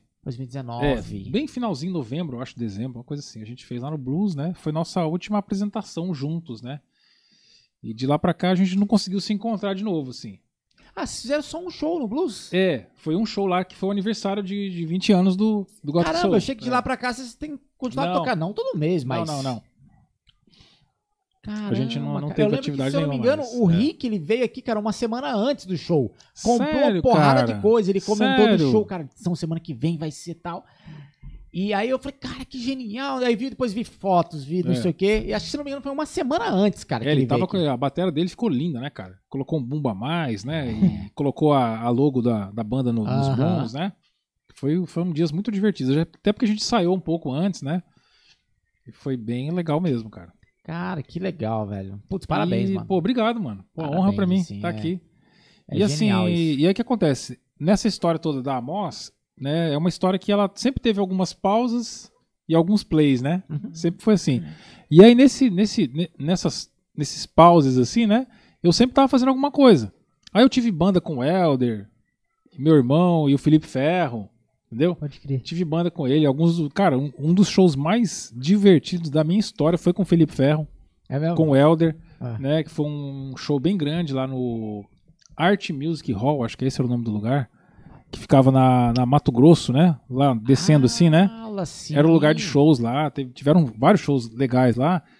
E um show que a gente abriu pra uma banda chamada Fruto Sagrado, que é uma banda da década de 80 pra cá Aham. também, de metal nobre. E eu tava com essa banda. Eu era vocalista e guitarrista, e tinha o Helder como guitarra também, meu irmão na bateria e o Felipe Ferro é, Legal. Embaixo. na- no, no baixo. E foi uma banda que os quatro estavam cabeludos. É muito bom. Ninguém tava destoando, né? Muito E, cara, foi um show assim divertidíssimo, cara. Divertidíssimo. Ficou pra história assim também da gente. Uma, uma época que na pena, uma, uma- assim, a pena da, da época, né? Pô, você não tinha YouTube, né? Você não tinha você nem celular que gravava vídeo, né? Então é uma pena daqueles dias, né? E, mas foi bem legal. E aí, nesse meio de. Num desse, dessas pausas aí também da, da Amos, né? Foi da onde nasce a área 77, né? Que era É, com o que Jomar, é com era? Jomar Fontes, né? Aqui, ó. Aqui, Que ó. é Ó, tá lacradinho. Esse é lacradinho, Pô, inclusive. Legal. A formação que ficou mais tempo, assim, que durou mais tempo, foi eu, o Gabriel Brito, né? Aham. Cantor, e o, e o Jomar Fontes. Mas assim, pela banda passaram o Gilcinho Nantes, o Gilson Nantes, né? Que é, pô, grande Pô, 2011. baixista, 2011. Grande baixista, produtor musical também, né, cara? É, ele passou pela banda. Denis Subtil também passou pela banda. Saudoso Tonhão. Guilherme Tonhão. Fico, saudoso Tonhão, né? Hoje fez um, inclusive hoje fez um ano, né? Fez um ano. Fez um ano. Postei sabia. até no meu Instagram ali. Ah, compartilhei a lembrança, né? Cara que faz muita falta. É, Tonhão. É, e aí, final de 2010 ali, eu tava com Ô, muito, Gilson. é, tava com muita vontade de fazer alguma coisa autoral pra variar, né? O Subtil de novo, É. Eu tava com muita vontade de fazer alguma coisa autoral, né, Pra variar. Aham. E só que tudo com a minha cara assim e em português. Eu encanei com esse negócio que tinha, esse negócio tinha que ser em português, né? E e aí acabou que a gente começou esse projeto no final de 2010, entendeu? E aí 2011, né? A gente tava final de 2010? É, final de 2010, a gente já tava ensaiando já. E aí acabei que consegui conectar com o Gabriel, conheci o Gabriel, o Brito, né, o cantor. E aí começamos a ensaiar as músicas e tal, e já começamos a tocar, cara. Fomos tocando já, fizemos uma Inclusive, demo. Ele é meu vocalista hoje, cara. Sério, cara? O Gabriel Toco Brito? na, na banda dele, Anexa. Você tá brincando, mano. Sério, é um Ah, cara. o Acabei de mandar Alexa, mensagem pra ele. aqui. Que demais, cara. Gabriel Brito. Cara, meu irmão, Canta pra cara. caramba, velho. Nossa, o Gabriel é meu irmão, cara. Sim, meu, sou fãzaço dele. Torço demais. Eu acho ele um cara muito trabalhador na música também, né? Legal, cara. Então. E aí o Muito Gabriel, cara, é... quando foi ali em junho, mais ou menos, a gente já tava entrando lá no 45, lá no Anderson, pra fazer uma demo, né? Fizemos uma demo bem legal, é, com duas músicas, né? E, e aí, nesse, nessa época, a gente já tava assim, né? A gente já tava tocando em alguns lugares, acho que até fazendo umas viagens aí já pelo interior aqui e tal. E curtindo demais, né, cara? Fazer com um som que era diferente, né? De tudo que eu tinha feito. Você- se você ouvir, você vai ver que é bem particular o som assim, né? Esse show, inclusive, tem inteirinho no YouTube. É um show bem, bem, bem assim, compacto, de 35 minutos no máximo. É, e esse aqui, ele tá no Spotify também. Tá, no- chama Novo Dia, o, o, o single, né? Esse daqui é o DVD?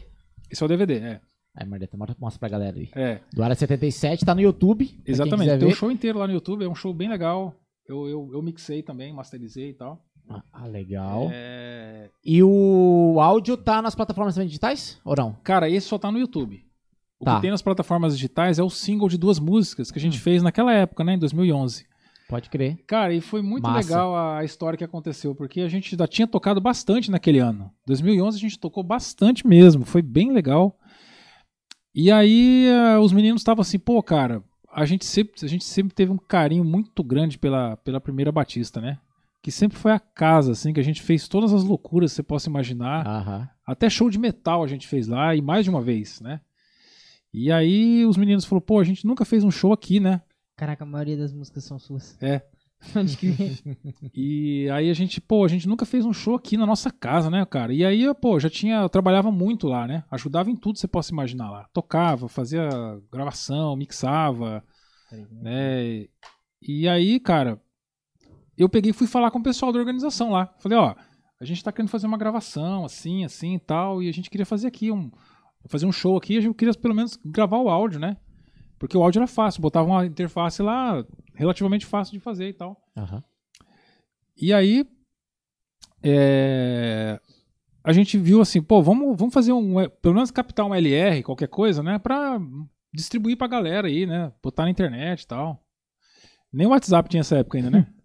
Mas a gente queria distribuir. Aham. Beleza. E aí, pô, cara, mas acho que eu consigo aquela interface lá, vamos gravar multicanal? Vamos, depois a gente mixa, né, fica mais legal. Pô, demorou.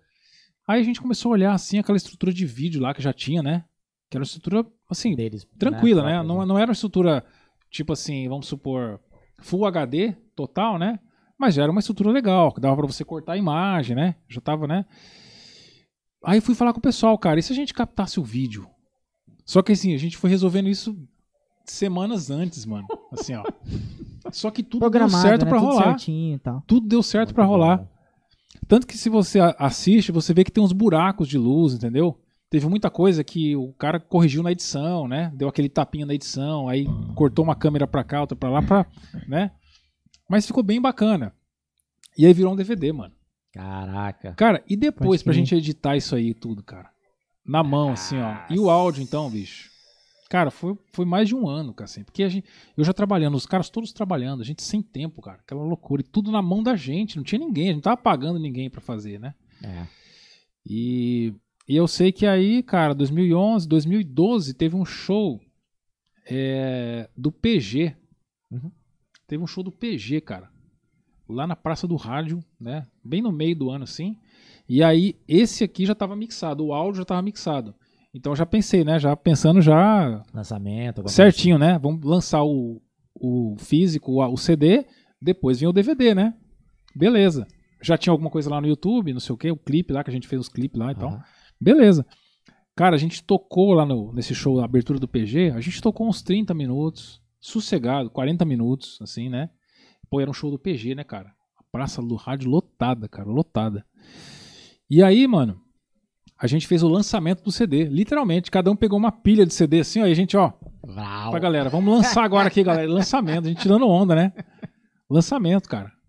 Bicho, a, a equipe do PG da época, até esses dias eu trocava ideia com algum dos caras, assim, pelo, pelo Instagram, sei lá, se os caras nunca esquecem esse show, esse show em Campo Grande. Porque a gente tocou, né? a gente tava no veneno ali, tocando, sangue no olho, foi bem legal. Só que olha o que aconteceu. O PG tava fazendo uma, uma tour chamava Imagem e Semelhança. E era uma tour que ele fazia que tinha um vídeo de introdução. Quase ninguém tava fazendo isso na época. Tinha um vídeo de introdução, né? Tal, os caras com um monte de VS, com vários canais. Era uma coisa mais produzida, né? Sim. Beleza. E aí, cara, entrou o PG pra fazer o show, cara. E a gente já tinha feito essa onda toda lá, cara. De jogar CD, tirar foto lá. Até clipe a gente fez, cara. O Andy foi lá com o Diego, o Giovanni e tal. Fizeram um clipe lá, um clipe show, né? Nesse dia e tal pra gente. Foi bem legal. Beleza, cara. a- Aí começou o vídeo de introdução ao show do PG, né? Se alguém tiver vendo isso aí, vai lembrar, cara. Porque Comenta muita, aí. muita gente na época lembra disso, né? E até os caras do PG, né? Da equipe do Aham. PG, que eu troquei desses tempos. Cara, rolou a introdução, vídeo lá, mó legal. Cara, e a galera aguardando aquele show, né? Cara, os caras começaram o show, velho. E é uma música muito pra cima, né? Começou aquela música pra cima, assim, cara, e pá. Mano, na hora que começou o show, dá pra ver no YouTube, isso algumas pessoas filmaram, né? Cara, veio formando, formando uma tempestade. Pô, Dessas que só Campo Grande conhece, né? Aquela de vento, do nada. que você não sabe de onde que tá vindo aquilo. É um soco. É, é aquelas tempestades que ganha até apelido em espanhol, né? É, El não sei o que lá, né? É. Lá não sei o que, né? Mano, mas uma tempestade, velho. Veio um, um vento assim, ó, de lado, cara. Com água, muita água, muita água. E eu já tinha sacado aquilo. O meu equipamento já tava todo no carro. Eu me lembro que eu virei pra minha esposa assim. Eu tava só com o meu primeiro filho na época, o Caleb. Eu falei assim, amor, corre pro carro que eu levo o Caleb. Cara, eu agarrei o Caleb assim, ó, e a água vindo, e eu assim, ó. tipo, acho que é o dia depois de amanhã, né? Um É. desenho animado. Cara, eu saí correndo assim, ó, mas decidido, tá ligado? Com o Caleb aqui, ó, ele, ele devia ter três anos. Não dá pra você pôr o moleque aqui, né? Tipo uma bag de, de, de- de ferragem e partir, né? O carro é ali, ó. Sofre. Cara, e eu corri com esse cara, mano. E ele, e ele batendo em mim, assim, ó. Não Que tá ele não sabia o que entendendo tava nada. acontecendo. Meu pai enlouqueceu, né? E o carro, assim, eu, puf, assim, o carro abriu, eu, pá, entrei eu e ele, cara. E na hora que eu entrei, que eu fechei a porta, assim, ó, parecia coisa de filme, cara. A água vindo assim, ó, balançava o carro. A água com galho, vento. E eu pensando, meu, e a galera lá no show, velho? Instrumento, Cara, equipamento. Já tinha parado o som. Eles não conseguiram terminar a primeira música. Nossa. Caramba. Cara, velho. caiu uma parte do PA, caiu uma parte do backdrop deles. Se não estragou nada, não machucou ninguém. Mas foi um susto, mano. É. Cara, olha só. Que Imagina. doideira, hein, A gente velho? entrou pra história, né? É. Só o show de vocês. É, só o Lançamento e. E aí, enfim, aí quase um ano e meio depois que a gente foi lançar esse aqui num outro show, a gente tava lançado o DVD e a Legal. gente colocou lá na. E foi, perdurou aí por, por quanto tempo aí a área 77? Cara, essa área 77 foi bem legal. A gente foi aí de 2000 em atividades mesmo, né? É. De 2011 a 2015, né? Bom. É, fizemos inclusive mais um clipe com o Andy, né? Com a produção do Andy, Giovanni. É, o Andy sempre junto, né? Demais, né? Ele tá Incrível, em né, cara? Pô, abração aí, Andy. Ele deve estar aí, certeza. Será, cara? Gaúcho Ah, lá. já comentou aqui. ó. Sério, é? cara? Pô, ele, ele não ia perder a live do. do- com o- o quase Né? gaúcho, né? É quase gaúcho. Eu sou- Cadê? Bota aí, Zé. Vamos ver. comecei a ficar quase, Quase gaúcho, gaúcho. de tanto ficar perto dele. Sim, tá aqui, ó. Vocês trabalharam quanto tempo junto? Ah, mano, acho que uns pelo menos seis anos, eu acho, né? Nossa. Olha lá ele lá. Olha lá. Cara, você acredita? Não, claro que você vai acreditar, né? Por que, que eu ia mentir, né? Mas eu tive um programa de rock, cara, com o Andy, que era muito legal, cara. Cara, eu acho que quando É. o Andy veio aqui, ele comentou sobre o programa. Overdrive. a gente tinha um programa, cara, que foi bem legal. Bem legal. A gente Pô. produzia tudo, né? Olha lá. Olha lá, ó. Evans. Andy Reimer. Pois é, cara. Cara, o Andy é um cara que tem uma visão, assim, de, de vídeo, né? Diferenciado. Diferenciada, né? Foda. Então, E ele cara, não é aí- aquele cara, de, tipo assim, que. Ah, não. Cara, é tal modelo que é bom. É. Beleza. Ah, cara, a gente não tem como comprar isso. Não, mas É. faz isso daqui, ó. Joga uma gambiarrinha, pega uma luzinha Sim, aqui. sim. Não, e eu acho que um, um diferencial do, do Andy, né, cara, é que. Pô, o cara trabalha com vídeo, né? E é um multi-instrumentista, cara. Entendeu? Toca tudo, cara. É sobre isso, né? É. Hashtag sobre isso. Cara, e sem contar que é um gaúcho super gente boa, né, bicho? É. Nossa, ele é, fácil cara. de lidar, cara. É. Demais. É. Demais. Tá pronto pra qualquer coisa. Não, qualquer coisa, cara. Cara, É. valeu, meu diretor, More. Então, é o Andy, é o né, papai cara? do Israel. Paizão, o pai de Israel, é. É, o pai do Israel. tudo que eu Aí o William é o pai de todo mundo. Ah, né? o- não, o Willy, cara, ele é o. Ele é o A áurea pai de dele. todos, né, cara? De Willy, todos. Ele é o nosso crer. Buda. Cara, O Andy é o paizão, o mestre. Caramba. Eu só é, sou... não, cara. E, e aí, mano, o que que acontece? É, 2015 a gente fez um clipe, né? Lançamos ele e tal. E em 2016, eu não me lembro por que razão. Não sei se alguém já estava mudando de Campo Grande, alguma coisa assim. Mas foi algum rolê de trabalho, casamento, alguma coisa assim. Que aí já começou a agenda, começou a ficar difícil pra andar assim a agenda, Aham. né? Ficou bem difícil mesmo, então a gente apertou um pause ali, né? Só que aí, 2017, o Jomar tava fazendo aqueles eventos que ele fazia, né? Uhum. Pô, ele fez altos eventos legais, assim, né? Tipo o workshop do Matheus Assato, né, cara? Ele até me chamou pra apresentar o workshop e tal. Pô, foi demais, né, cara? Pra mim foi muito nostálgico, né? É. Pô, meu aluno, né, cara, fazendo um workshop, velho. Como assim, né? Aí eu já tava fazendo jornalismo, não sei se eu já tinha me formado. Acho que eu não tinha me formado ainda não. Mas aí eu escrevi, fiz um, sabe, tipo aquela, como é que eu posso explicar? Tipo uma crônica. Eu escrevi tipo uma crônica, entendeu? Nossa. E eu li na hora lá a Genial. crônica. E foi muito divertido, né? Porque, pô, a gente que é jornalista tem um. A gente sabe encantar, né? Na hora certa, né? Sim. E eu me lembro que eu mandei uns, uns WhatsApp, na época eu tava com WhatsApp, né? Aí eu mandei um WhatsApp pra. Acho que um foi pra Lari Bas- Basílio, Uhum. é, um outro foi pro Duca Tambasco, é, acho que pro, pra quem mais, cara? Cara, pra umas 4, 5 pessoas assim, que eu não tô me lembrando todo mundo aqui agora. Acho que o Kaká Barros, talvez o Léo Ormond. Cara, uma galera assim, sabe? Aí, mandei uns WhatsApp, falei, galera, ó, manda um áudio pra mim aqui, o que que, você, o que, que- o que que é o Matheus Assato pra você, qualquer coisa assim, Ah, entendeu? Genial.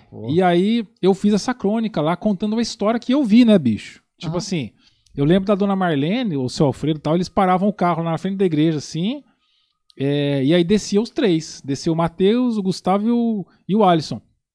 Aí um ia pra aula de teclado, o Alisson ia pra aula de violão e o Matheus ia pra aula de guitarra comigo. Direto eu vi essa cena, lá, do, lá de cima do prédio eu vi, eu falei, pô, legal, né? E, e ela carregando os cases assim com eles, cara. Nossa, era muito legal de ver aquilo. Parecia Cara, coisa de isso- filme, Isso assim. era uma das minhas, É. das minhas perguntas e um dos assuntos É. que eu iria puxar Sim, contigo. sim. assim. A gente quase não tem script aqui, É, mas tem algumas coisas que eu falo, Pois cara. é. Porque, pô, o Matheus tá onde. Pô, cara, abs... Meu, nem consigo mensurar não dá, onde não ele dá pra tá. mensurar, assim, né? Não dá. Não dá pra Matheus mensurar. Não acho dá- que não todo mundo que tá mensurar, assistindo aqui, que vai assistir, conhece o moleque. é. Não dá pra Ou mensurar. sabe quem que é a pessoa. É. E ele é daqui, cara. Pois é, ele é daqui, Campo né? Grande. Campo Grande aqui. E aí, E mano? assim, Aí eu peguei essa, esse texto, né? Aí na hora, aí eu subi lá, peguei o microfone, a galera, nossa, o Evandro ali e tal. Falei, e aí galera, boa noite e tal, né? Aí eu li a- aquele texto, né? Falando, pô, eu lembro muito bem da dona Marlene, quem diria, né? Os três meninos e papai. Fiz aquela onda toda ali, né? A ida dele lá para o EMAI, aquela coisa toda e tal. E aí falei assim, bom, e antes de fechar esse texto aqui, porque o melhor está por vir, né, lógico, né? é, eu queria que vocês ouvissem o que algumas pessoas têm a dizer sobre o Matheus Assato. E aí eu já tava com o celular, dei um play assim e coloquei no microfone, cara. Aí saiu o áudio do Duca falando, pô, o Matheus Assato, a Lari Basílio falando dele, a galera toda que eu, né, que Aham. mandou áudio falando do, do Matheus, né? Foi bem legal, cara. Eu falei com vocês, Matheus Assato, Pô, galera. Aí ele foi lá e era. acabou, né, mano? Aí Sim. demais, né?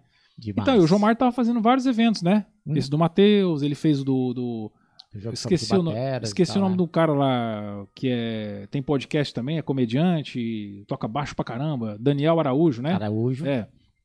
Aí ele fez a, dos bateras aí, né? Enfim, É, vários, né? é, vai- vai- vai. Então, o Jomar tava nesse corre, né, cara? Assim, e fora os meninos. Então, cada um tava numa, numa agenda que começou a não dar certo. Pode e aí, crer. num desses eventos que o Jomar trouxe, em 2017, a gente reuniu a área de novo. Aí consegui reunir a galera pra fazer uma abertura de um dos eventos dele. Aí foi muito legal, cara. Putz, foi bem massa. legal. Então, isso foi em 2017, né? Bem no finalzinho do ano ali. E aí o Jomar acho que já tava organizando algumas coisas pra ele para ele se mudar, né? Aí quando ele se mudou também, foi pra Santa Catarina logo depois e ele tá morando até hoje lá, né? Uhum. E aí o Guilherme, o Guilherme com os trabalhos dele, igreja também, o Gabriel já tava acho que já tava trabalhando alguma coisa, né, do trabalho dele também. Ali, não sei se já era o embrião ali da, da Nexa, né? Que começou com uma galera também. Você sabe como começou? E, pô, foi com uma Nexa tem quatro com- anos. tem quatro anos, né? Então você pegar quatro anos atrás, né? Ele já tava um pouco antes, já mexendo alguma Sim. coisa, né? Sim. Então. E Legal. aí, mas o Arya é- tem muito orgulho, cara, de assim, de amizade que ficou com os caras, né? E nunca, nunca a gente se desconectou, sabe? Sempre a gente tá esse. Muito bom. Se Cara, acho que tal, banda né? é, é literalmente isso, assim, é, É. é família, né, cara? Você passa muito tempo com os caras é, e é literalmente um relacionamento onde tem discussões, Tem. sadias ou não sadias. Exatamente. Cara, e é muito massa, assim, porque vira literalmente um irmão seu, É. se não for um irmão de sangue, mas vira um irmão Sim, ali. Eu sim. tive banda durante muitos anos e, cara, eles são É. os meus melhores amigos Não, é, com certeza. que, que eu, tipo, conto no dedo quais são, assim, É. que a gente tá, pô, toda semana a gente tá trocando ideia, Então. tá fazendo churrasco. É, eu falo isso daí, tipo, pra todo mundo, assim, quem são seus melhores amigos? Cara, são a galera da minha banda de 20 anos atrás, assim, que eu formei amizade, são eles, cara. E é isso, assim, não... é muito bom, muito bom. Cara, acho que a gente tá, tá se encaminhando... Tá, pô, já deu 3 horas e, e 10 já. Olha só. Viu? Você, você achou que não ia dar nem um papozinho? Muito bom. Ah, pra galera que tiver perguntas ou alguns comentários, manda pra gente. Daqui a Manda pouco a aí. gente lê as- os finalmente. E, mano, é, vamos dar sequência, tipo, é, vem mais pra cá, assim, quando chegou a pandemia, assim, cara. Onde você tava? Como é que foi pra você? O, o- você tava, sei lá, no estúdio, tava no- Aham. no, no- Como é que você tava nessa época? Que chegou a pandemia, se você tivesse na estrada, como é que foi? Como é que não foi? Enfim. Cara, a pandemia foi um momento assim que é muito difícil você até comentar, assim, né? Porque é muito recente ainda, né? É. Você vê tudo que a gente fala, o tempo parece que deu uma desconfigurada na gente, né? Total. Mas foi um momento assim que a gente aprendeu muito, né? Todos nós, assim, acho que a gente entrou e saiu diferente dessa pandemia. Quem ficou, né? Aham. É, saímos diferentes. Eu, como jornalista, é, quando a gente se forma, a gente fica na academia ali, isso é um tempo de quatro anos, né, cara? Comigo foi quatro anos, né? Tem gente que fica mais tempo e tal. Mas comigo foram quatro anos e a, a ciência da comunicação me ensinou muita coisa. ela É uma ciência nova, que não tem dois séculos. Mas para você se formar, né, como comunicador, jornalista e tal, você tem que passar por muitas coisas. Então, como ciência, para ela se firmar a comunicação, ela precisa pegar, ela pega da, da antropologia, da história, da sociologia, da filosofia, né, da psicologia, então da literatura, sabe? Então, quando vem uma coisa como essa, uma crise mundial nesse porte, você sabe que isso não é brincadeira, né? É, e aí eu participei até de fóruns internacionais, lá uns cursos que eu fazia e tal. Cara, tinha lá 8 mil jornalistas Nossa. da, tudo quanto de seis, seis línguas diferentes, de países diferentes, né? Então foi um momen- momento dolorido, né, cara? Que a gente aprendeu muita coisa com ele, perdi vários amigos. Nossa, meu, músicos ou não, foram se, se foram vários. Caramba. É, aqueles músicos que estavam no play com você e que depois não vão estar mais, esses são os que dói mais, né? Caramba, você teve assim tão perto. Teve, assim. cara, tipo assim, na igreja é, tinha uma baterista, né? Que tocava lá, Arilcia. Arius. Ariúcia, sim. é. Conheço. E era uma lady, né, cara? Gente finíssima, assim, uma pessoa fantástica que é, o Fabiano, né, o esposo dela também. Então assim, eu era do time deles lá. Ah, Né? cara. E e aí, cara, eles já tinham testado positivo mais de uma vez e até deu aquela desconfigurada no play, né? Porque a agenda ali e tal, aí tem que isolar aquela coisa toda, né? E aí a gente ficou naquela campanha, né? Aquela torcida todo mundo, né? Por ah, um bom tempo ali, algumas semanas e tal. E aí, cara, a partida dela foi difícil por isso, porque é uma pessoa que tá ali junto, né? Sempre. E não tem mais aquela pessoa que vai falar no seu fone, né? E aí, maninho, vamos É. nessa, vai ser demais e tal. Cara, não tem mais, né? E vários, né? Vários foram. O, o Paulo Sérgio, né? Paulo Sérgio também era Sim. brotherzaço demais da gente, ajudava a gente muito lá no projeto Nossa. social lá da gente e tal. E Caramba. vários, né? Aham. Então, assim, É, e aí nesse momento, cara, foi quando eu já tava, já, já tinha voltado a mexer com aula mais forte, né? Mexendo com aula e tal. eu vi que tem, E- até um- tem até um projeto, um- uma, uma metodologia de, de venda de, de curso, que criou um curso, né? É, sim, sim. Continua disponível? Você fala, você fala eu? É? Ou o seu curso online? É, meu curso é, não, assim, o que acontece? Eu no momento eu atendo com aulas particulares, né? Só que online. Então, é, eu não tenho nenhum produto à venda ainda. Ah, É. pode crer. Então, eu- o meu atendimento é um a um, entendeu? Tá. Mas ele é online. É, Não, eu, eu, achei eu- que é. teria um Isso, produto é. já disponível. Ele tá, tá incubado lá, né? Tem um projetinho aí. Tem, é um com negócio aí. certeza, tem, tem, com certeza. E então meu atendimento é um a um, né, cara? Então nesse momento foi a época que eu me conectei a uma galera assim de aulas, entendeu? Muita gente estudando e tal, gente até fora do país, do país, né? Mas os, os caras que falam português, né? Brasileiro Sim. que se mandou, né? E foi fácil essa adaptação? Tipo, pro online? Cara, As aulas, eu digo? foi uma adaptação assim, não foi não foi eu não diria difícil, mas ela foi com um foco diferente. Porque a aula presencial a gente acaba ficando mais solto, né? Aham. Tipo assim, cara, vai tocando esse arpejo que eu vou ali, né? Colocar gelo no tereré, sei lá, né? Aham. Então, já o online não, você tá o tempo todo na frente, né, cara, ali. Então você não sai do. Você não fica offline. É. Você não sai. Então isso me obrigou aqui a escrever. Entendeu? Então, assim, eu escrevi tudo que eu ensinei nesse tempo todo, foi escrito. Escrito assim, formatado, bonitinho e tal. Por quê? Porque daí eu espelhava a tela pro cara, a gente tocava junto, né? Então esse material tá todo lá. Quem sabe um Legal. livro, né? Aí, ó, já tá e-book. nessa. Falta formatar o- Exatamente. o curso e tal. Então Muito é, sim, a, a- a escola da pandemia foi essa. Foi é, se posicionar dessa maneira online nas redes sociais e também nesse meu atendimento. Então tem, tem, tem dia assim, várias vezes eu, eu tenho esse sentimento, né?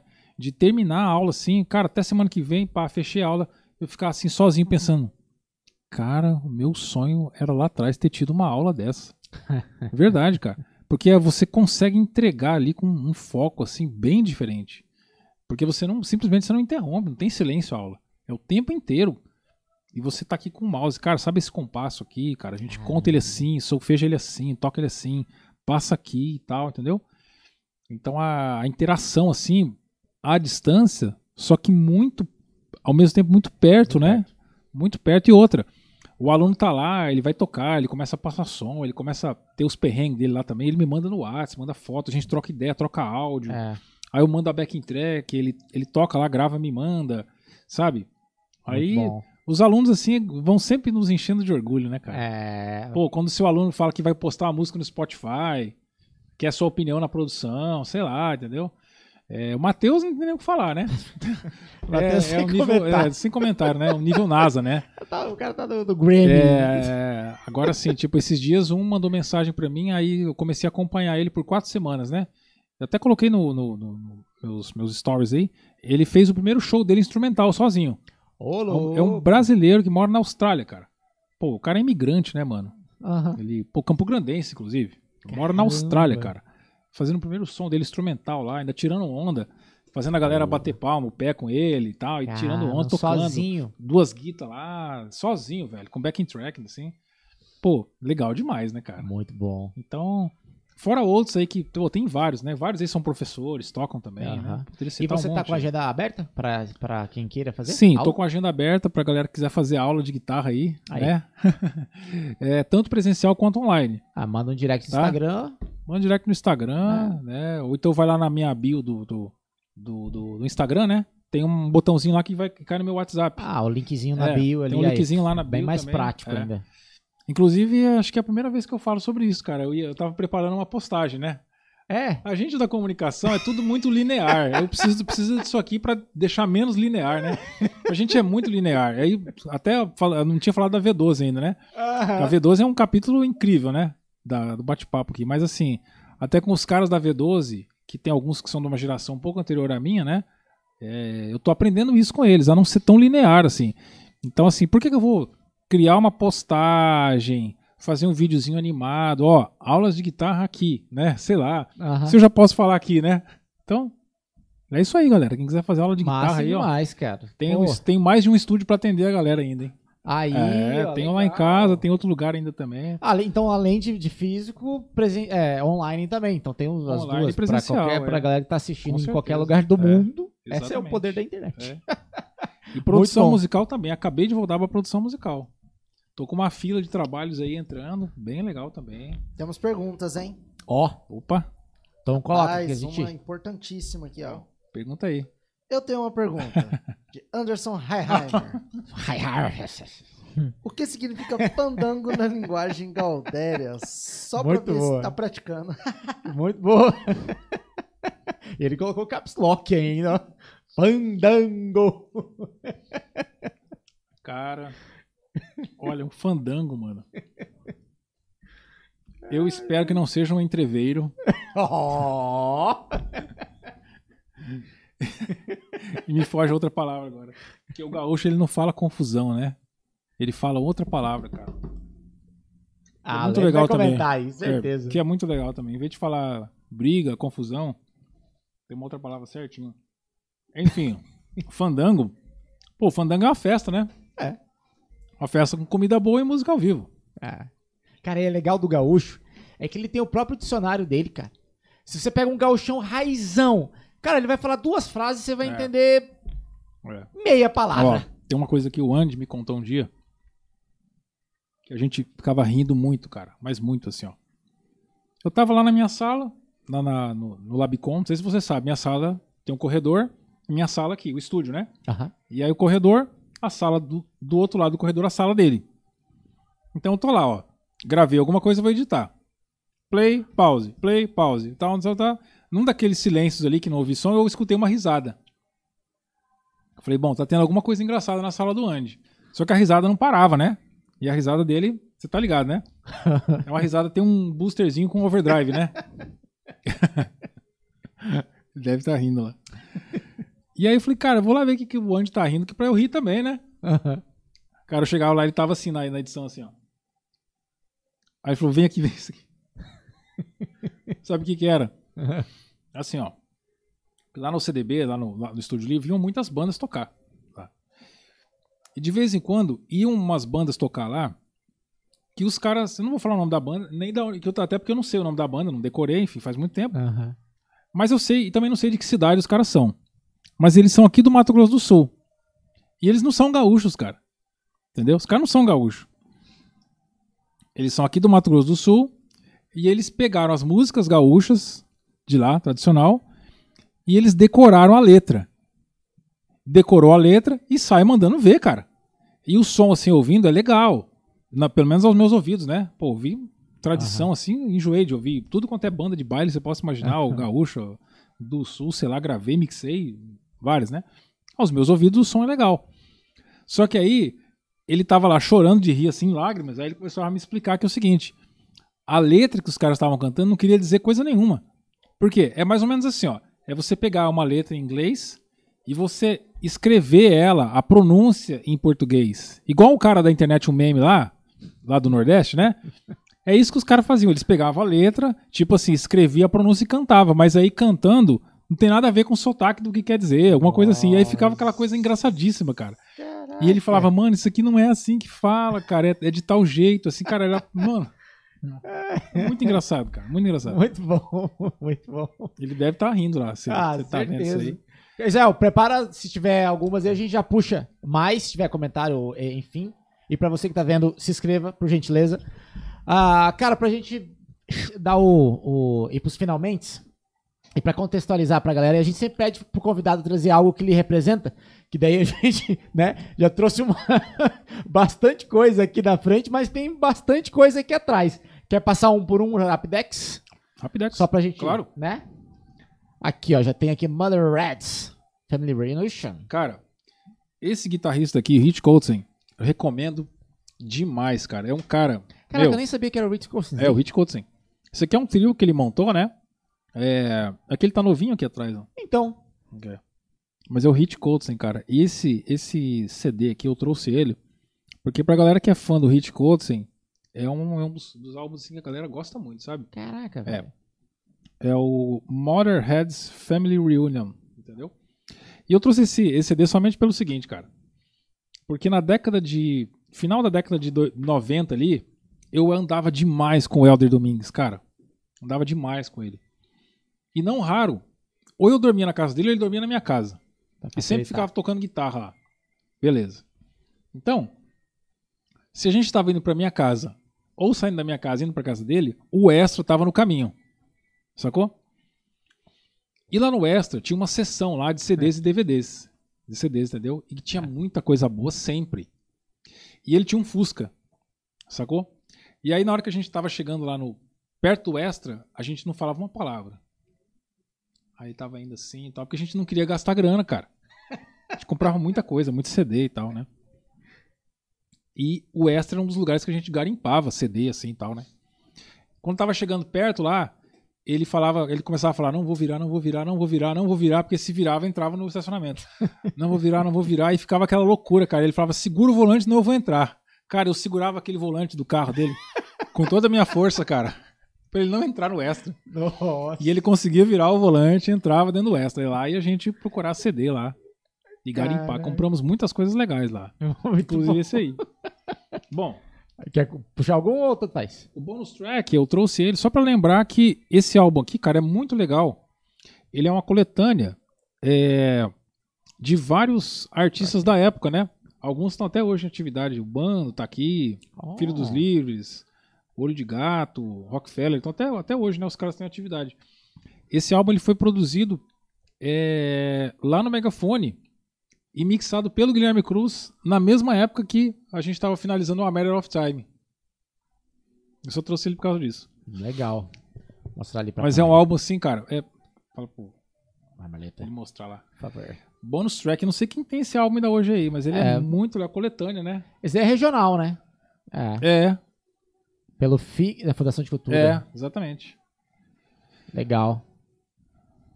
Olha lá, vivo, não sei o que. Exatamente. Megafone. Massa. é. Ó, Esse aqui flores. Eu não consigo lembrar porque que eu trouxe ele, não. Mas acho que eu lembro sim, é porque foi um- tá- possivelmente foi um dos primeiros vinis que eu ouvi de rock, assim, na época, né? Pô, isso aqui é final da década de 80, né? E aí depois, cara, numa das minhas andanças lá em São Paulo, é, eu acho que eu sei por que, que eu trouxe esse aqui, eu tô lembrando porque eu tô vendo outros ali. Foi um dos, dos últimos CDs físicos que eu comprei, entendeu? Esse aqui, ó, é de 1987. Ele é japonês, cara. E é importado, cara. É japonês. E é o Appetite for, Appetite for Destruction, né? Do Guns N' Roses. Guns N' Roses. É um álbum icônico, assim, né? É. E aí eu encontrei ele numa das minhas andanças lá em São Paulo. Lá paguei uma, micharia, assim, sabe? Na hora que eu vi, eu peguei. Então eu trouxe Massa. só por isso, porque é uma das últimas coisas que eu comprei físicas, assim, sabe? Coisa de, de colecionador mesmo, né? Legal. Por exemplo, esse The Dark Side of the Moon também. Aqui, pô. E completou 50 anos de lançamento agora, né? 50. Até, até postei esses dias, é. Esse aqui ele é importado também. Ele é. Ele acho que ele é americano. Esse aqui é americano.